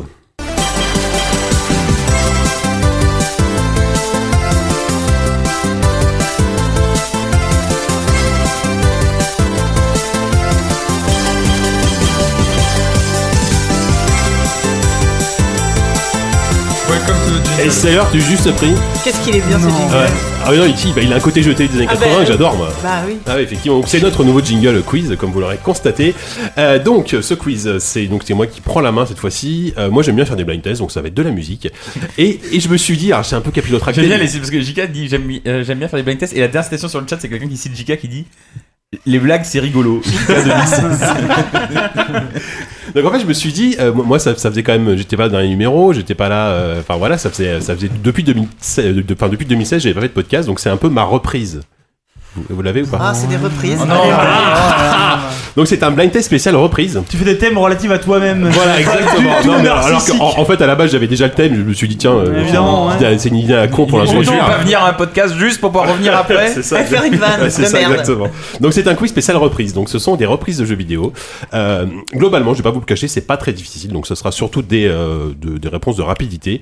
Mais du coup, comme c'est comme c'est assez facile, je voudrais que vous me citiez déjà le jeu en entier. Vous n'aimez pas juste me dire c'est Zelda, tu vois. Il faut me dire le- l'épisode de Zelda. Et c'est un point de plus. Il y aura un si- Zelda déjà. il y a- c'est un point, non mais c'est un point de plus si vous me citez à quel moment on entend ce, ce jeu, ce- cette musique dans le dans le jeu. Ah ouais. Et donc c'est so- c'est solo alors. Euh, non, de quoi? Bah c'est chacun pour soi. Non, c'est ah non, c'est par équipe. À moins qu'on fasse chacun pour soi, c'est comme vous voulez. Mais non. un C'est chacun pour soi, free for all. Vous voulez qu'on fasse chacun pour soi? Vous voulez qu'on fasse chacun pour soi? Pour Bah changer un peu? Allez. Il va y avoir un- il va y avoir un partout à la fin. Alors du coup, du coup, faut que je note les noms de tout le monde. Comment vous appelez Alors donc il y a euh, il y a 10 morceaux. Non, je note Et on joue aussi avec attends. les 183 auditeurs euh, spectateurs. Chacun peut Exactement. participer. Vous êtes 183, c'est pas mal quand même. Alors, Ouais, ils étaient Brice, 230, il y a ils sont tous partis pour la pause. Ils sont partis pisser, ils vont peut-être revenir. Exactement. Et il y a 10. Ok. Donc euh, donc il y a 10 morceaux. Euh, on va commencer on va commencer tout en douceur avec le premier morceau. Écoutez bien. Zelda. Alors, il met un petit peu de temps à démarrer. C'est FF10 non? On peut chanter par-dessus? Si vous voulez. On dirait du Yves Duteil. ou- Du li- non, du dire. Non, alors c'est un jeu euh, sorti à la base en arcade, qui a connu un gigantesque succès, qui a été adapté sur plein de Ensuite, supports ça ensuite. commence. Alors, euh, ça va s'accélérer, vous allez, peut-être- vous allez sans doute reconnaître ensuite. Parce que là, c'est flou. Mais j'aime beaucoup, c'est c'est très très beau. C'est très... Street Fighter. Street Ah Fighter. Street Fighter, bah, Street Fighter 2, d'accord. Est-ce que vous avez le. C'est quel thème de Street Fighter 2 Écoutez, ça parle. Chun-Li? Non, Non, ah non, non, c'est- mais non, non, non. Euh. Bah non, mais si vous le dites tous à un moment donné, ça compte Non, pas. non, mais non. C'est Ryu. C'est le thème de Ryu, effectivement. Ah Donc c'est le thème de Ryu repris au piano euh, par un monsieur qui s'appelle Ruben Key, qui est de Singapour. Un morceau que j'aime beaucoup. Et on le salue. Et on le salue, effectivement.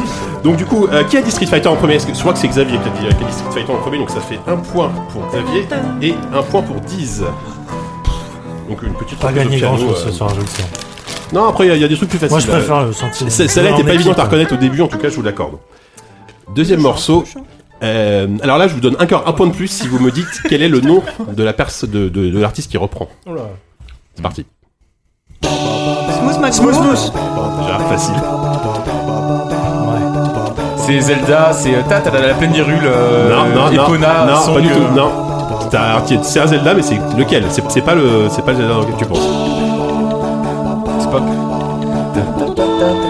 Ah non, c'est. Wind Waker. Wind Waker. Et c'est Ah quand ouais. t'es sur la flotte. Voilà, Ah, deux ok. points pour Tout le temps Opi. sur la Bah oui, bah oui. C'est dans Wind Walker, c'est bon, t'es sur l'eau. Ah ouais, bien vu. Eh ben, je suis c'est désolé, le- c'est mec, le thème de c'était ça la réponse. C'est Space C'est Harrier au le thème de moment où t'es dans l'océan par l'espace. Smooth McGroove. Smooth McGroove, c'est toi qui l'as dit en premier, je crois, Force Rose. Donc un point pour toi. Donc, Smooth effectivement, qui est spécialisé dans les reprises euh, entièrement, entièrement à la bouche a cappella.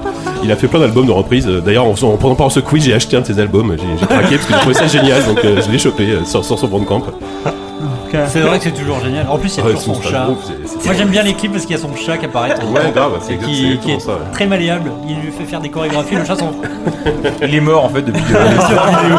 C'est possible. Il est mort mais souple. ça arrive, hein. C'est ça. Alors, euh, Oupi, tu vas pouvoir nous lancer le troisième morceau.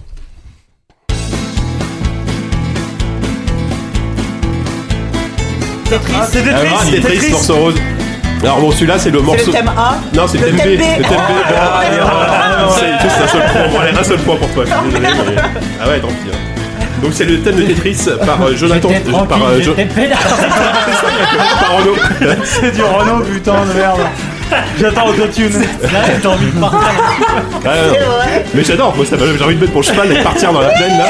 Ah ouais, c'est totalement ça quoi. Donc c'est Jonas Tunander qui reprend ça, c'est un artiste suédois. Ok. C'est très suédois, ça. Voilà. Et il a fait la reprise du, du thème de base, mais qui était tellement facile, je l'ai pas mis sur le. Je me suis un peu twisté, tu vois. Bah non. Euh, quatrième morceau, euh, là on part dans un. Parce que c'est vrai qu'il y a beaucoup de consoles, hein, je, je suis désolé, là il y aura cet un peu plus PC. Deus Ex. Deus Ex facile. C'est quoi de C'est le thème principal, c'est Voilà. Version gros point. Et en fait, il y a juste le début, euh, truc un peu Ouais, le début, tout de suite tu reconnais quoi. Je laisse un peu juste euh, vous headbanger un petit peu là. Ouais, j'aime bien. Attention les triples pédales. ça... Ça tartine C'est dans une mon douceur nez. incroyable. Il a combien de pieds cet homme-là Bah, en tout cas, je, je ne sais pas, mais, mais cet homme-là est russe. Ça s'appelle de double. Il s'appelle Drexwin. Il fait des vidéos sur YouTube que des reprises métal, évidemment, de, de jeux vidéo, dont ce thème de Ex Ça a l'air trouve cool. euh, assez, assez sympathique, efficace. euh, il va à C'est bien dans l'esprit du jeu en tout cas. Subtil quoi. La L'infiltration, l'infiltration, le détournement, euh, l'espionnage quoi. Côté cyberpunk un peu oppressant. Exactement, ouais. Euh, donc, euh, qui a dit. euh, qui c'est qui a dit C'est moi, je crois. Il a dit les Ah, deux réponses. Hein. Effectivement. Merci, Yannick. Bon, Heureusement mais qu'il de est là. toute façon, j'ai décidé de pas jouer, comme vous pouvez le voir. Bah, Yannou, tu vas trouver quand même. Mais non.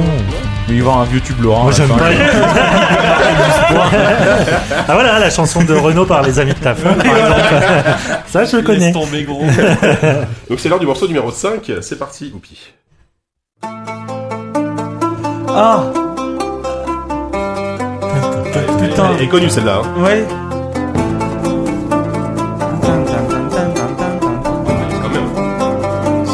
Intolérable. Mortal Kombat putain Bah oui, Mortal merde. Kombat, le thème de Mortal, Mortal Kombat. Kombat, le thème de Mortal Ah, le Kombat générique, repris au Oud. Donc c'est une c'est une lutte euh, d'une lutte de- du Moyen-Orient. C'est repris par un, un artiste qui fait que des reprises donc au Oud, qui s'appelle Ahmed Al- Al-Shaiba, qui est d'origine originaire du Il Yémen. a remis un peu de Qui douceur. vit à dans New York aujourd'hui et, euh, et il fait des morceaux super cool, euh, notamment. Il, fait, il, a, il a fait assez peu de reprises de jeux vidéo, mais il a pris du Michael Jackson et des choses comme ça. Moi j'apprends quand même qu'il y, a des- il y a un thème dans Mortal Kombat. Ah oui Ah bah, il dans le film aussi. Mais j'ai pas vu le film. ouais. Enfin, j'ai pas vu le film. C'est pas la même ambiance, hein, la version originale. Ouais. Non, c'est un peu Ah euh, un peu plus techno années 90. euh, Ouais. Ah, c'est marrant. Un peu plus pas. dégueulasse. Bah, je pense que si tu le passais, je me rappellerais. Ah, c'est vrai que j'aurais pu, j'aurais pu pousser le vis avec les originaux pour Non, comparer. au Whoopi qui doit monter tout ça Voilà, après, ça il se prend 3 jours. Tout va bien. Euh, donc on est, on va passer au morceau 6.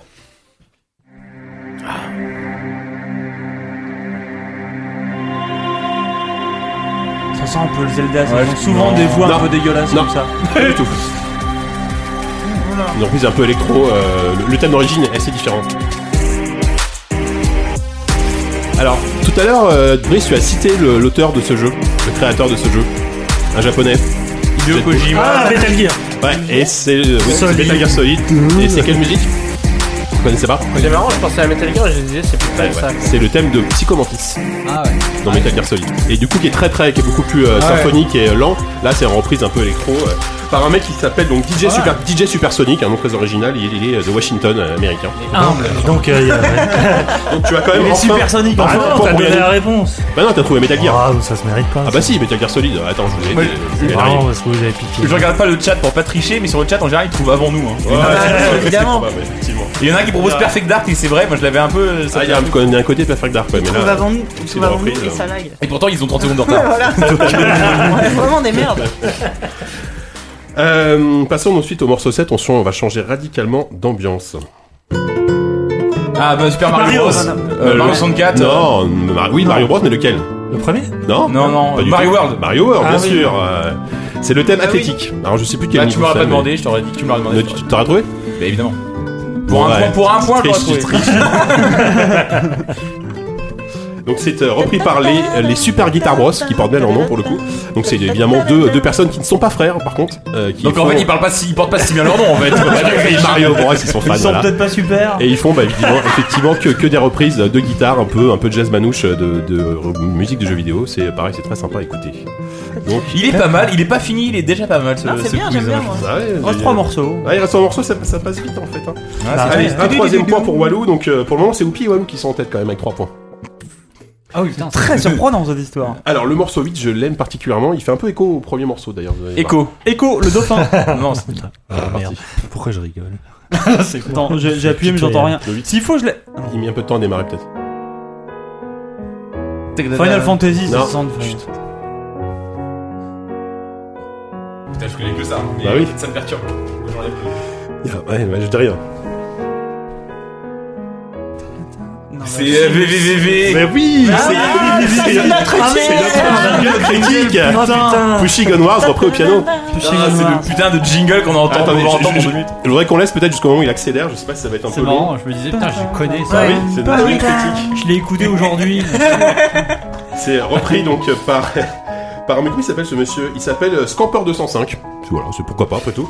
Donc, 205, c'est le morceau Pushing Onwards donc à la base de Soulai. Hein. Vraiment. Cet homme fait des Voilà. accents de jingle pour podcast.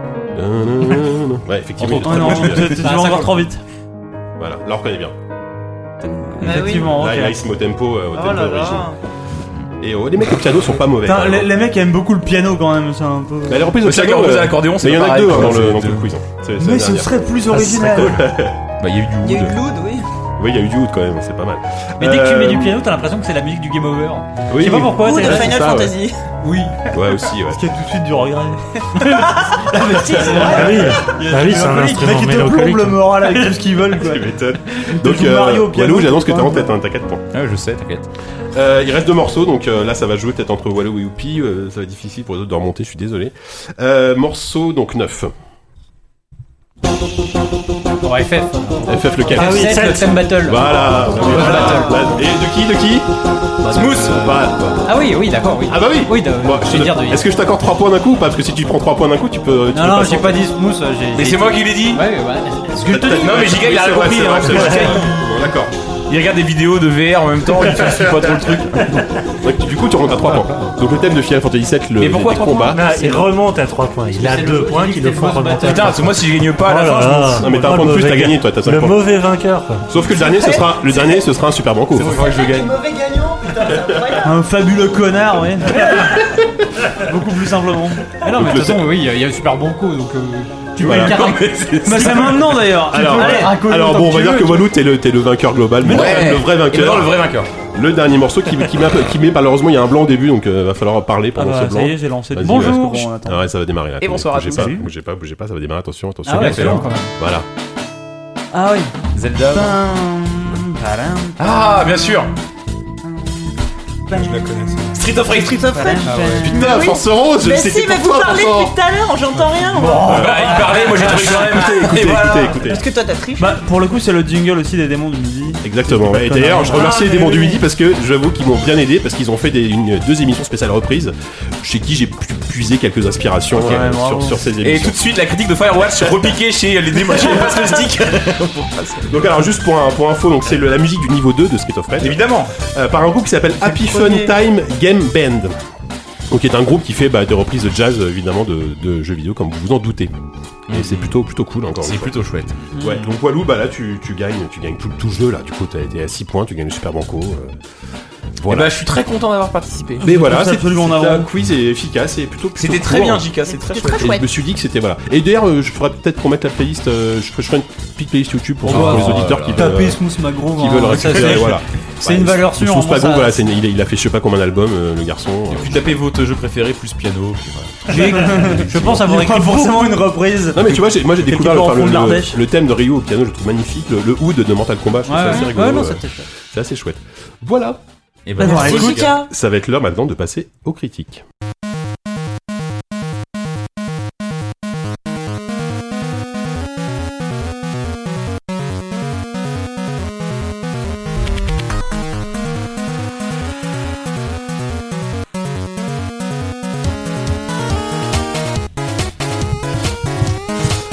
Critiques, comme je disais, on a un joli programme euh, ce mois-ci. Euh, on va commencer, on, on va commencer par Oxenfree. On- Il était en premier dans le conducteur, donc je dis, je dis qu'on commence par Oxenfree. Pourquoi pas Après tout. Fonce. Allez. Alors, euh, Oxenfree, c'est c'est pas forcément évident à pitcher. Je pense du coup 10 va le faire. Ah bah bien sûr Le plan foireux. Allez, euh, Oxenfree, euh, petit jeu fait par des Californiens, euh, avec un, un petit groupe monté autour de- d'anciens de Telltale, ça se- Et Disney. et de Disney. Euh, Oxenfree, c'est euh, C'est une histoire d'une jeune, d'une jeune fille qui s'appelle Alex, qui euh, se rend en compagnie de son tout nouveau euh, beau-frère, demi-frère, pardon, euh, par alliance. Euh, C'est beau. Forcément, c'est comme ça que ça marche. c'est vrai, sans doute. Euh, qui se rend sur une île où elle va rejoindre son où elle, va rejoindre son ami d'enfance plus deux autres jeunes filles pour une sorte de, de petite euh, soirée euh, un peu euh, autour d'un feu de camp sur une plage sur une île qui est euh, une station balnéaire en temps normal mais là comme c'est un peu hors saison elle est complètement déserte. Il se trouve que sur cette île, euh, il, euh, il y a une sorte de légende urbaine euh, qui, quand on se, munit d'un transistor et que on fait bouger les fréquences, il se peut qu'on l'entende et qu'on et qu'on Pire. et bonsoir à tous. oh merde. En tout cas, Le feu de camp qui tourne en ouest. Bah, c'est un peu le but quand même. c'est- Il y a quand même tout de suite cette dimension paranormale. En fait, il se passe quelque chose, une manifestation à la fois euh, audio et, et vidéo. Non, j'ai envie de dire, et visio en tout cas. Donc euh, voilà, il se- c'est c'est la légende euh, qui veut ça. Le jeu est une expérience avant tout. euh, donc c'est un jeu euh, d'aventure. euh, c'est un walking- click, non voilà, c'est en fait c'est une sorte de, de walking simulator, sauf que d'habitude les walking simulators on va être en vue subjective, là on va être dans une vue en 2D avec un, un plan assez éloigné euh, qui euh, qui rappelle pas grand chose en fait, qui est assez euh, qui, est, qui est pas forcément quelque chose de qu'on voit souvent, mais ça donne en fait des, des grands panoramas et, et des tableaux assez assez vastes. Et toute l'histoire en fait ça va être ça va tourner autour de thématiques euh, euh, adolescentes qui rappellent énormément. euh, en fait, là je dis qui rappellent, et je pense que c'est un truc qu'on va beaucoup faire parce que c'est vraiment un jeu qui, convoque énormément de références. Déjà, j'ai déjà parlé du Nil, donc bon, on voit très bien à quoi ça peut faire penser. À Lost, évidemment. On va parler de, Life is Strange pour les thématiques et même le, portrait de, du personnage principal qui lui ressemble beaucoup et une manière aussi d'écrire les dialogues qui est assez, assez, phénoménal, assez phénoménal. On va y revenir. Et ça rappelle, moi, ça m'a surtout rappelé. Ça m'a, ça m- oui, oui, voilà. C'est le, euh, le radiateur qui. ça m'a surtout rappelé en fait euh, le cinéma de, de, de- ah putain je, je, je me trompe toujours dans son David Robert Mitchell Ouais. Robert Mitchell qui a fait euh, David Robert Mitchell. qui a fait It Follows euh, on en a parlé ici Oui, et avant qui avait fait euh, euh, The Night of the Sleeping, euh, je sais pas quoi là. The Myth of the, The American, American Sleepover Qui est fantastique. qui Ouais. est fantastique Enfin, It. Follows est super aussi, mais le, Ça suit en français. le hein. mythe est. voilà et en fait canadien, ça doit être ça. hein. Et, et ce qui est assez euh, marrant, c'est qu'on prendrait ces, ces deux films et on les mixerait. Je pense qu'on Ouais. obtiendrait typiquement Oxenfree. C'est-à-dire que c'est quelque chose. Donc dans The Myth of, of the American Sleepover, on avait cette idée de que les, les, les adultes avaient disparu et on était dans une nuit comme ça infinie où euh, où c'était la nuit précédant euh, la, la, repr- la- le retour, la, la rentrée des classes et euh, tout était possible en fait. Il y avait cette idée là que la nuit ne finirait jamais et que on allait pouvoir passer comme ça d'une maison à l'autre, d'une fête en fête, d'aller se baigner, de revenir. Il y avait ce, ce côté nuit infinie qui, qui est là, qui est présent dans, dans ce jeu-là. Et dans It Follows, il y avait toujours cette même thématique, cette absence euh, totale de, de figures adultes et, euh, et quelque chose de paranormal. euh, par, par euh, l'intermédiaire de, de, de, cette némésis, de, de ce boogeyman euh, comme ça qui, qui, qui suivait en permanence euh, et qui était toujours là euh, comme ça. Et, euh, et donc là, on a aussi cette dimension paranormale. Donc voilà, si on fusionnait vraiment, je pense, ces deux films, on obtiendrait quelque chose qui pourrait ressembler euh, à, à ce jeu-là. Je laisse la parole et j'y reviens plus tard. Yannou. C'est aussi un jeu qui est intéressant par son concept euh, dialogué, c'est-à-dire que euh, tu, tu, tu joues effectivement cette, cette jeune fille, mais tu es toujours mise dans une situation où, euh, comment dire, qui est à la fois hérité euh, de ce que Telltale a fait, c'est-à-dire euh, un dialogue où tu as plusieurs choix par des bulles, mais là, le jeu prend un parti pris que moi j'ai trouvé, assez euh, intéressant et, et pour le coup euh, vraiment nouveau dans cette nouvelle race de jeu. C'est-à-dire c'est un jeu qui continue sans toi. C'est-à-dire que euh, les, les personnages ont leur propre vie. Enfin, en tout cas, le jeu te donne cette illusion-là. Ils di- discutent de tout et de rien. Et euh, à toi, finalement, de t'immiscer dans la dans le conversation. rythme du truc. Et ça Ou pas, dure ou pas, exactement. Tu as le choix de garder le silence. Et ça dure des fois euh, de une à deux Ah secondes. ouais, et il ouais, faut ouais. être très très rapide. Mais le, le jeu ne te sanctionne jamais parce que finalement. Son but, et c'est en cela que moi je le trouve très réussi, c'est qu'il essaie de, de se rapprocher en fait de ce qu'est la vie, quoi, et de, de, de, du un peu du naturalisme, de Mm. tout ce qu'on a vécu dans les séries américaines et tout ça, une culture qu'on connaît très bien, mais sauf que là, on est vraiment porté par un flot qui nous attend pas. Alors des fois, ça, ça pêche un peu, c'est-à-dire que euh, euh, il y a des, il y a eu des, des- quelques problèmes techniques où euh, soit t'as t'as t'as- vraiment pas le temps de réagir, soit tu tu, tu choisis Oui, et, tu et coupes ça, ça les coupe. ouais. Et ça, ça te sort un peu de ce, ce Mm. réalisme-là. Mais ce qui est génial, c'est que ce flot de parole, finalement, c'est pas- c'est là-dessus que tu vas faire tes, tes choix qui sont pas des choix moraux comme d'habitude. Euh, c'est plus des choix de, de, de, de caractériser euh, ton héroïne, euh, la faire plus proche de son demi-frère ou plus proche de ses amis euh, et tout ça. Et ce qui est bien, c'est que le jeu te déroule un scénario que tu peux pas empêcher euh, avec un programme très très euh, très chargé parce que le jeu est assez long quand même pour le Mhm. genre. Ouais, et en même temps, euh, ce qui est génial, c'est que je pense qu'on a tous un avis euh, très personnel sur euh, ce qu'on a vécu. Euh, justement par ce côté de, euh, eh ben, euh, par rapport à ces- toutes ces petites questions du quotidien qui se posent, ces petites historiettes, ces, ces trucs qui sont euh, finalement très triviales. euh, finalement, on a tous mis une part de nous-mêmes. Alors c'est c'est très euh, tarte à la crème de dire ça aujourd'hui avec les jeux, les jeux euh, d'aventure euh, textuels, mais là, il y, a- il y a un vrai sens de l'écriture. Il y a vraiment, euh, même si c'est des adultes qui l'ont fait, on sent qu'il y a eu, je sais pas, un consultant ado ou quelque chose comme ça. Déjà, les acteurs sont Par ado, ils ont, ils ont, ils ont, en euh, adolescence. c'est pas non plus des, enfin, ils ont quoi Ils Non, ont, je sais des bien, mais- étudiants, quoi, Ouais, c'est ils ont des jeunes 16 étudiants. ans, ils ont- Non, ouais, pas- ils ont- ouais, Mais pas jamais- ça. Ouais, peut-être, ouais, Mm. peut-être ça. ouais. tel tel enfin le Walking Dead des fois tu sentais le scénariste tu sentais le geste du scénariste qui était un peu Mhm. enfermé dans sa bulle là vraiment il y a un côté euh, hyper réaliste et Ouais. surtout tellement bien joué enfin vraiment la, la- Ouais, pour le tous coup, euh, les acteurs les sont acteurs qui, sont, qui doublent exceptionnels les voix, c'est et finalement le jeu un flow, un ouais débit. euh, exactement et tu, tu rentres là-dedans euh, et c'est à tel point que moi j'ai eu un peu de mal au début. Alors faut préciser que euh, quand même que le jeu est intégralement en anglais, n'est pas traduit. Ouais, ça, et que c'est ouais, pas évident. aussi, euh, ouais. il faut avoir un, un- faut savoir lire très vite l'anglais en fait. Et en plus au début, moi j'ai eu des bugs, je sais pas sur ma version, donc ça m'a ça m'a un peu dégoûté le ce rythme où j'arrivais pas à suivre. Euh, donc j'ai lâché le jeu pendant un, pendant peut-être une, une journée. J'y suis, j'y suis revenu, je me suis appris l'anglais. J'ai appris l'anglais. J'ai trois mois. j'ai ouvert, la race. Vu que c'est vu que c'est des ados, ils ont aussi certaines tournures de phrases qui sont pas forcément euh, habituelles. Ça m'est arrivé quelques fois de, de juste rien comprendre. euh. Oui, ça, ça peut arriver. Enfin, c'est vrai que voilà, des fois, euh, on a Non, mais c'est aussi très suivre, très mais- moderne et très. Ouais. euh, Ouais. euh, c'est aussi en ça que je compare à, à Life is Strange, c'est qu'il y a des fois les échanges entre Max et Chloé dans, dans, dans Life is Strange, c'est hyper drôle parce que c'est ça fuse quoi, c'est c'est spirituel, c'est c'est c'est vraiment.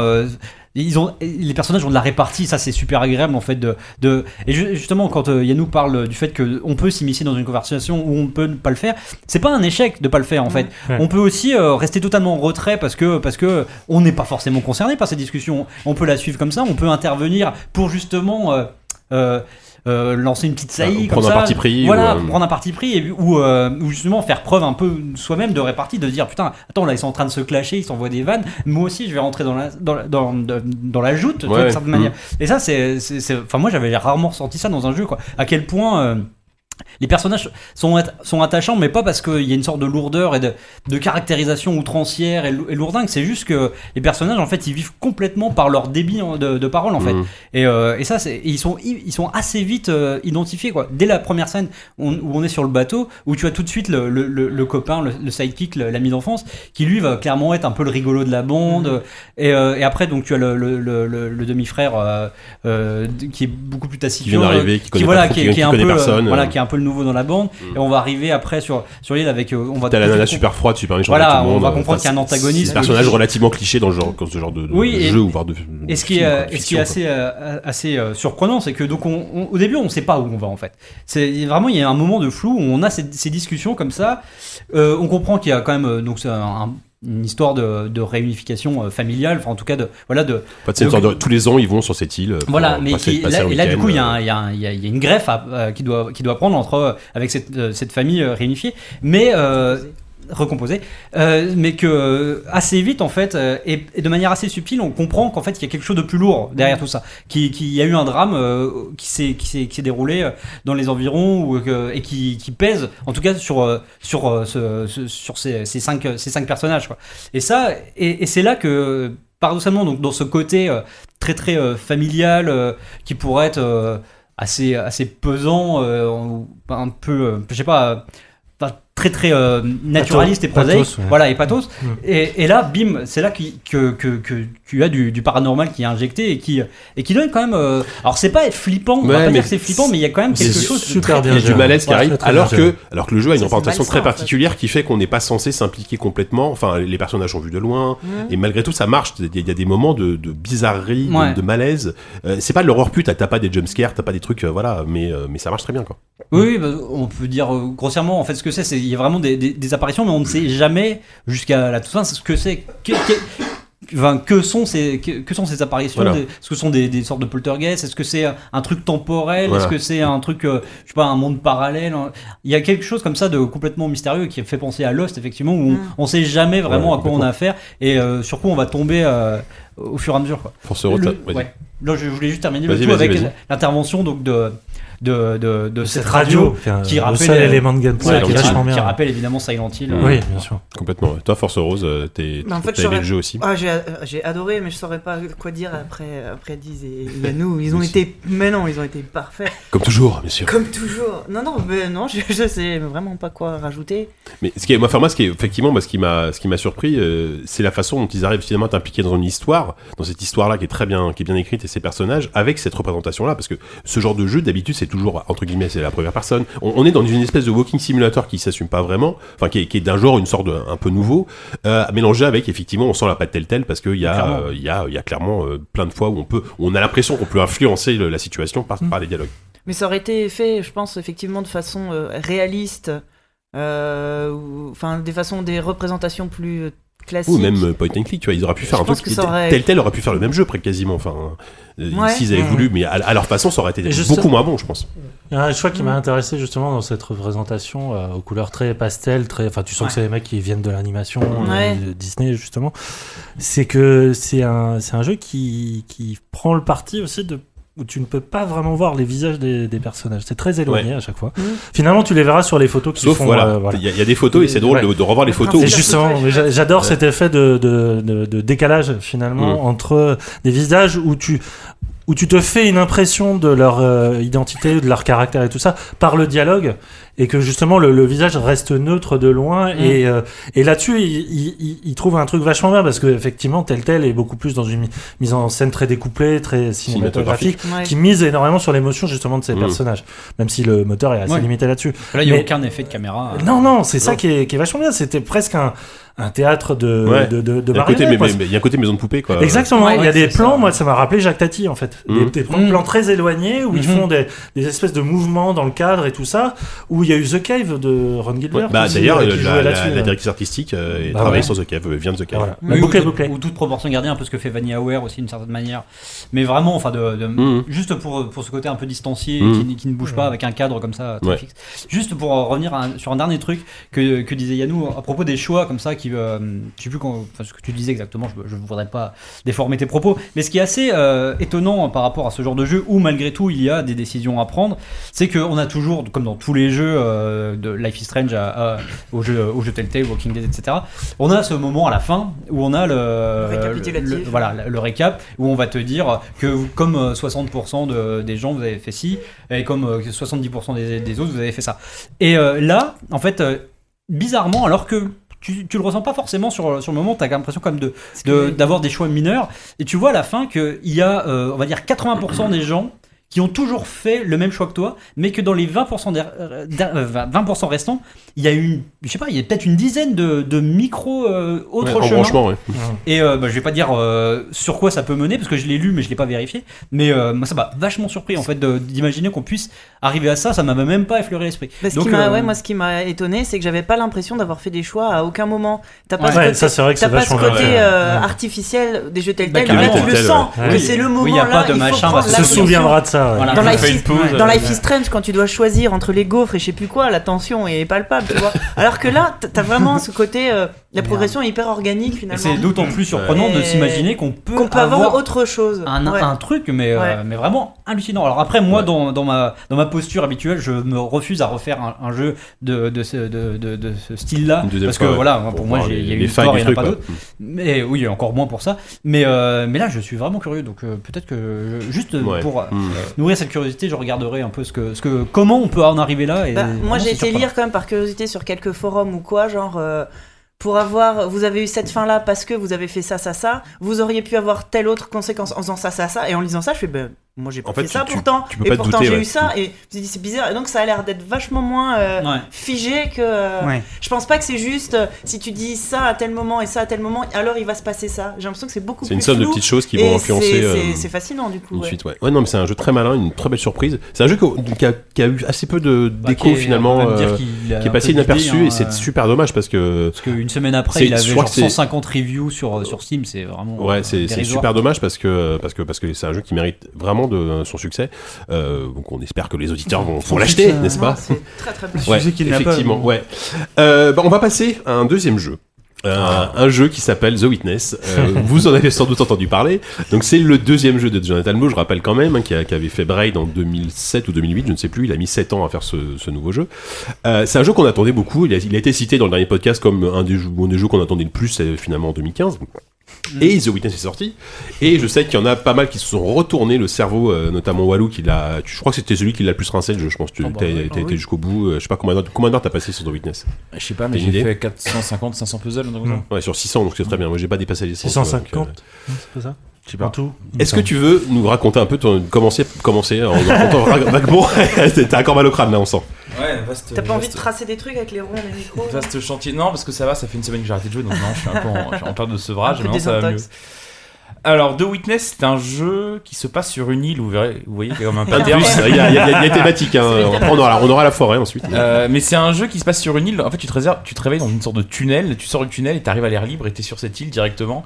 Et on ne t'explique pas ce que tu fais là. Et jamais le jeu t'expliquera ce que tu fais là. Et ça, déjà, je trouve ça génial parce que après, à toi d'essayer de comprendre ce qui se passe quelque chose. Enfin, si, si c'est passé quelque chose, si t'as raté, si t'as on- t'as l'impression d'arriver après une sorte d'événement, de cataclysme, de trucs comme ça. Mais ça, tu sais pas.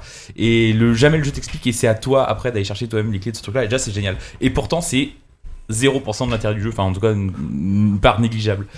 L'intérêt du jeu, c'est donc un système de puzzle où tu dois, sur une grille en général de 25 cases, euh, aller d'un point A à un point B sans passer deux fois au même endroit. C'est le puzzle de base du jeu qui va être décliné 600, 650 fois. Mhm. Avec Ça fait rêver. qui vont se rajouter à ça. En fait, Mais sauf que t'as jamais deux fois le même. Et t'as même pas, Ouais. t'as jamais deux variantes.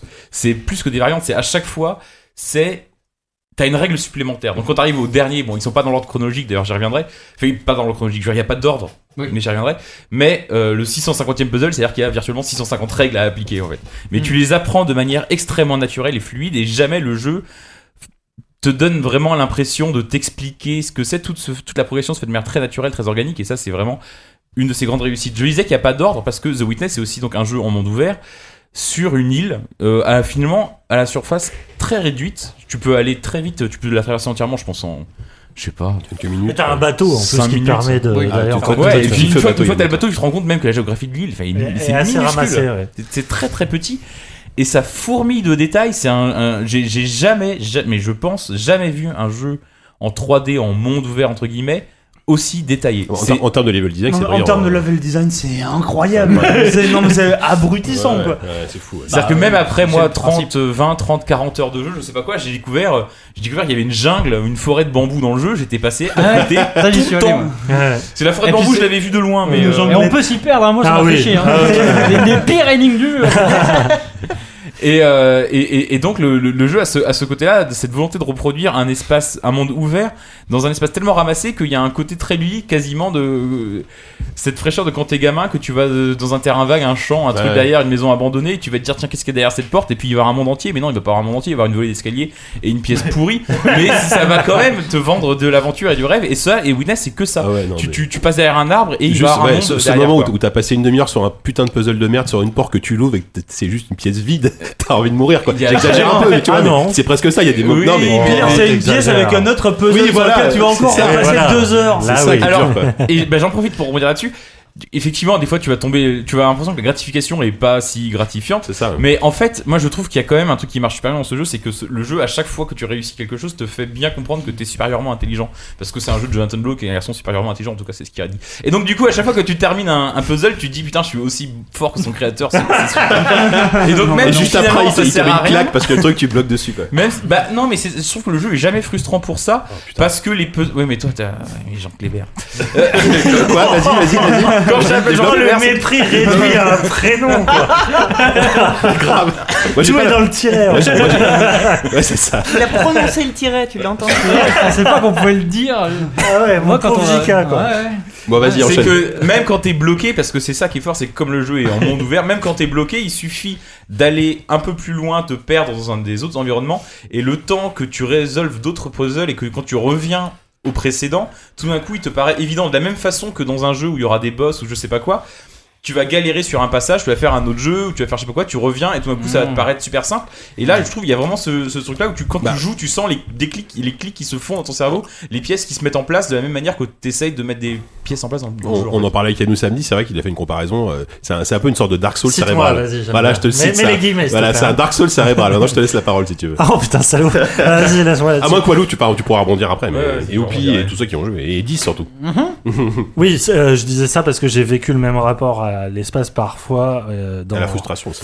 La frustration, certes, euh, le, le côté effectivement, euh, ça te résiste, va faire quelque chose ailleurs, et peut-être deux jours après, tu auras évolué mentalement et tu, tu pourras, tu pourras réussir, mais surtout dans le, cette espèce de, de, de ramification de l'espace qui fait que toutes tes perceptions sont à chaque fois tronquées ou, euh, ou remises en place et tu croyais qu'il y avait une distance comme ça et puis tout d'un coup un, un, un raccourci s'ouvre et tu redécouvres l'espace que tu viens de traverser et tout ça sur une morphologie d'île Oui. qui monte vers un sommet qui euh, symbolise lui- lui- lui-même le endgame. C'est, enfin, c'est, c'est vrai que là-dessus c'est une leçon d'architecture qui, est- qui est absolument hallucinante. Après, je trouve le jeu aussi euh, passionnant, fascinant que extrêmement irritant. Mais c'est sa force. Hein. Bah, je, je, je rejoue encore. Je, Je à petite dose. persévère. À petite dose. Moi, je plains les gens qui ont dû le faire d'une traite pour Ah le ouais. tester. parce Ceux, que ceux qui le font en test ou en solu, ça, infernal. ça Mais moi je me suis régalé, je l'ai fait en 2-3 jours, je Ouais, me mais suis toi, t'es un régalé. peu, toi, t'es machinarium, non pas machinarium, le truc des, tapis roulants là. Ah, voilà, factory. c'est, c'est, toi, t'es- Ah, ça c'est le meilleur jeu du monde. voilà. T'as tout dit.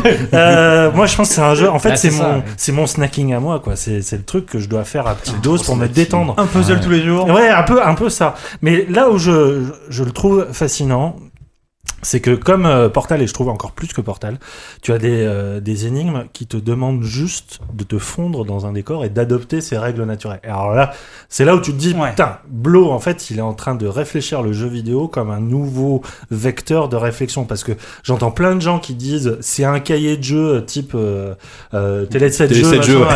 Allez, allez, alors, les gars, trouvez-moi. T'as pas de dans les jeux de jeu. hein. T'as- Trouvez-moi un- peu là. Trouvez-moi un cahier de jeu où on Mm. doit se positionner par Ouais. rapport au soleil pour jouer avec les ombres et qui vont te dévoiler le tracé. Quand Oh, j'ai découvert ça, je me suis dit, d'accord, Spoiler. peut-être que, pardon, désolé, Non, on s'en fout. Peut-être C'est que une le- énigme sur 600, c'est pas grave. peut-être que le jeu te rend plus intelligent, mais Blo rend le jeu plus profond et plus interactif et plus immersif que j'avais vu jusqu'à présent. Et il en fait plein avec les ombres des arbres, avec les sons des oiseaux, avec les, des, Avec des- la transparence des tableaux parfois. Transparence des tableaux, les reflets, les sur reflets des lacs. les et reflets de symétrie. Mini parenthèse sur les ombres, juste mini parenthèse, mettez à jour vos drivers de carte graphique. Parce Ah, que miens c'était pas le cas et donc les ombres n'apparaissaient pas. Ah, il y avait des- une série d'énigmes, ouais. qu'est-ce qu'il est en train d'essayer de me raconter Et j'ai mis à jour mes drivers, donc les ombres apparaissaient, j'ai dit ah oui d'accord, là, d'accord, là je comprends, mais c'est juste que j'avais pas la moitié du puzzle. Donc voilà, petit tips chez Non, et puis il faut pas le faire si vous êtes daltonien parce qu'effectivement à un moment il met des filtres de couleurs et si vous voyez pas les couleurs rouges ou Mm. vertes machin c'est c'est Oui pas mais la alors le jeu et en- sourd aussi parce qu'il y a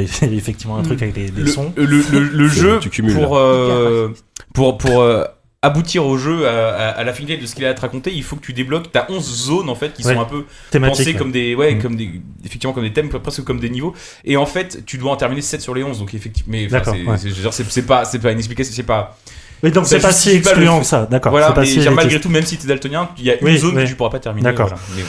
le, le truc et c'est c'est il y a eu quand même une espèce de, de divorce c'est-à-dire que Autant je trouve ça génial de, de, de t'immerger en tant que mécanique toi-même euh, dans, dans le puzzle, et surtout que c'est, c'est tout le temps le même gameplay, c'est-à-dire diriger une ligne sur une même forme géométrique, sauf que euh, effectivement il invente des règles qui naissent de, euh, d'un environnement. Sauf qu'il y a toute une autre série de euh, d'énigmes qui pour le pour le coup Ouais. moi j'avoue il y en a une j'ai dû aller voir sur le net pour me le net pour me faire expliquer la règle parce que en fait il, il dessine des espèces de symboles sur la forme géométrique et moi j'étais complètement paumé parce que là vraiment l'hermétisme Le truc avec, avec les tétrominos, tout ça les tétrominos, ça- ça, j'ai compris Sur, le chat, ça, ça gueule au spoil, donc allez-y. Mono. oh merde pardon euh, non il y a, y, a, y a eu des moments où euh, Oui, mais bon, je, je préfère prévenir. Non, mais avez Je suis d'accord avec vous, hein. signaler. Euh, Il y a vraiment eu une règle où je me suis dit non, mais là, il joue trop. Enfin, tout a été hyper naturel, hyper organique, hyper immersif. Et là, c'est vraiment une règle euh, Mhm. complètement mathématique, euh, limite autiste, machin et tout ça. Et et c'est là où je trouve que le jeu est pas si euh, accessible que ça et il y a une, sorte, une forme d'élitisme.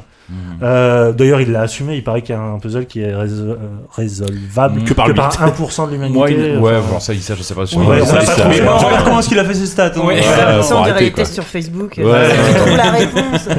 Le résultat va vous vois, je trouve ça dommage qu'un mec qui s'échine tellement à utiliser son décor comme vraiment une, une mécanique conceptuelle qu'il en revienne des fois pas. J'ai l'impression pour remplir un truc euh, avec des règles hyper euh, hyper euh, carrées machin et tout ça et hériter d'autres d'autres jeux de réflexion. Moi, je J'ai juste trouvé ça dommage. je voudrais passer la parole aux deux messieurs qu'on peut parler encore, Diz et Oupi. Mhm. Euh, oula, tu me regardes avec des yeux Mais non, Une mais. euh, Tristesse Bah, Diz, vas-y. Je, je, je, veux, je veux pas euh, m'auto-caricaturer. ou- Non, mais. Euh, après. Oui, bah, euh, qui a joué Ouais. Ah Bah, euh, bien, tu es ton avis, bien Fonce. Vas-y. Vas-y. Non mais euh, je veux pas euh, voilà je veux pas euh, faire encore le, le- le seul mec qui aime pas un, un jeu d'autant plus que voilà. tu vas le faire quand même, mais. non non mais non Bien non, sûr. non non mais je vais pas le faire je vais pas le faire comme ça parce que les- Laissez-le c'était un jeu euh, que, que j'attendais énormément et, euh, et je suis d'accord sur euh, enfin je suis tout à fait d'accord avec euh, avec euh, avec Walou et, et Yanou surtout avec Walou sur le début en fait euh, j'ai ressenti exactement la même chose. C'est-à-dire voilà l'arrivée sur l'île la, première heure on va dire euh, et, fatalement en fait les énigmes les puzzles euh, les plus faciles en fait ceux du début ceux de la première zone où euh, effectivement j'avais ce, ce, ce ressenti là de me dire putain ça c'est brillant et j'y arrive en plus. Donc ça ouais, c'était c'était incroyable. Ce- ce- ce- cette sensation là de réussir un, truc euh, le moment où tu, tu finis ta- la première zone le laser ça prend son temps comme ça t'as vraiment une récompense visuelle. Euh, ça ça je trouve ça je trouve ça absolument phénoménal. Et euh, voilà je tiens à dire que le jeu je le trouve mais vraiment génial non mais voilà c'est ça il y a du pur génie là-dedans en termes de C'est vrai que t'as déjà été plus méchant en fait. voilà, non, non, mais il y, a du- il y a un vrai génie en termes de, de conception d'un univers, euh, d'un monde et euh, de game design et de, et de level design.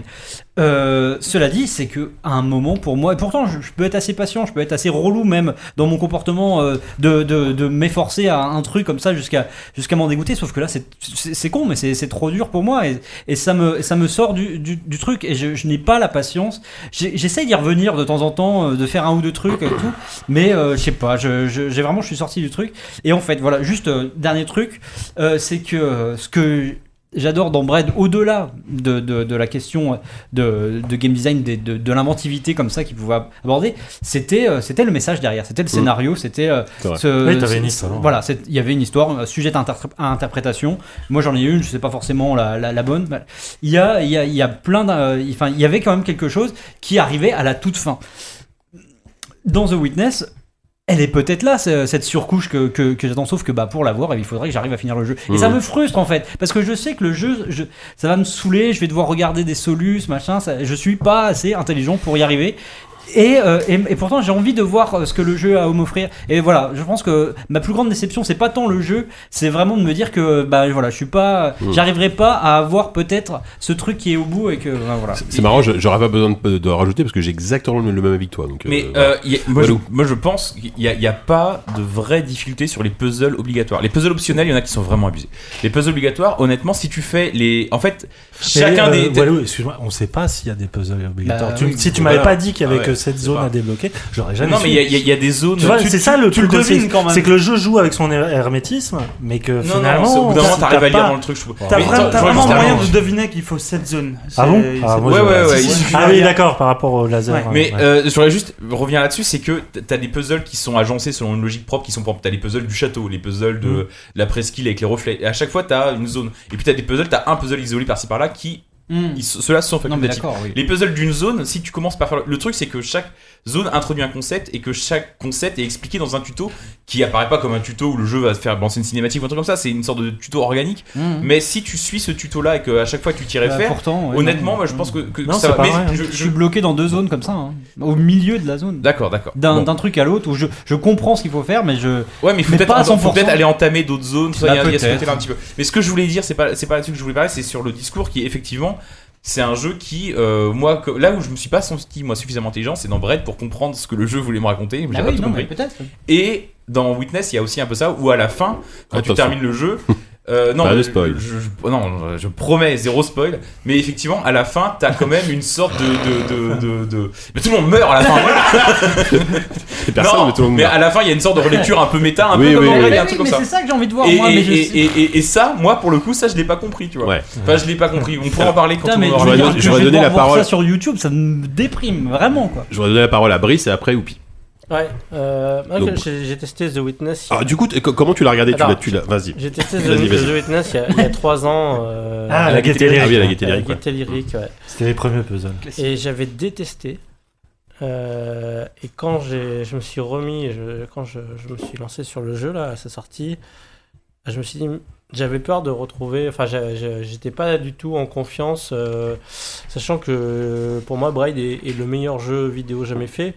Donc en fait, c'était un peu dur, euh, enfin un peu, euh, dire, il y avait une grosse attente. Ouais, bien sûr. Ouais. Et, euh, et en, en commençant le jeu, j'ai, en, justement, en- au premier regard, j'ai, eu un peu cette, j'avais, j'ai, eu l'impression de, de- de- que ça, j'allais être déçu. euh, parce que, euh, bah, qu'est-ce qui se passe dans The Witness pour ceux qui n'ont pas vu? On a d'un côté euh, un environnement, donc l'île dont vous avez parlé, donc qui est très coloré, euh, c'est voilà, des couleurs assez chatoyantes, beaucoup de végétation, une architecture, voilà, des choses comme ça. Et puis, à côté, il y a, comme si ça avait été surrajouté, des putains de pupitres avec, euh, avec une grille blanche à, à- à- Partout, hein. Voilà, et où euh, le principe, c'est voilà, c'est de trouver Dans le bon tracé à faire. Et du coup, il y a clairement une sorte d'hétérogénéité hyper marquée euh, qui contraste euh, totalement avec ce que tu en fait avec ce qu'on t'apprend à la fois comme en- quand tu fais du game design mais aussi euh, avec les habitudes que tu peux prendre en tant que joueur c'est-à-dire que tu as tellement de jeux aujourd'hui qui te disent un bon jeu c'est un jeu où il y a où le gameplay il est parfaitement intégré dans justement dans le Dans décor ouais. tu vois la disparition du HUD on dit voilà c'est fini tout ça maintenant on- Là, c'est hyper marqué. et là, et là, et là du, du coup, tu as, ce truc-là qui, qui, bah, qui, en fait, euh, qui jure, qui jure vachement. Et attends, j'ai Ouais, pas je, fini. je, je ça, t'interromps pas. Et je lève les yeux, mais c'est- pas. Et c'est pour ça que ce jeu est hallucinant, à mon sens, c'est-à-dire euh, virtuose, grandiose. C'est que ça, c'est le point de départ. C'est-à-dire que Ouais. euh, ça, c'est le point de départ. Sauf que euh, derrière, tout le jeu, c'est une discussion et une réflexion sur la relation entre cette grille euh, Et l'univers qu'on qui est retrouve autour. voilà, de manière systématique et l'univers qui y qui y a autour. Et du coup, la, la- la dimension cryptique et, et, hermétique dont, dont vous parlez, chacun un peu à votre manière, ce qui est intéressant, c'est qu'on voit qu'elle est, enfin moi je trouve, hein, qu'elle elle est nécessaire. C'est-à-dire que ça fait partie du principe même du jeu. C'est-à-dire que comme le point de départ de Blo dans son travail sur ce jeu-là, ça a été d'acter, de marquer, d'assumer euh, une hétérogénéité signifiée entre le pur gameplay et le décor, pour ensuite amener le joueur à dépasser ce,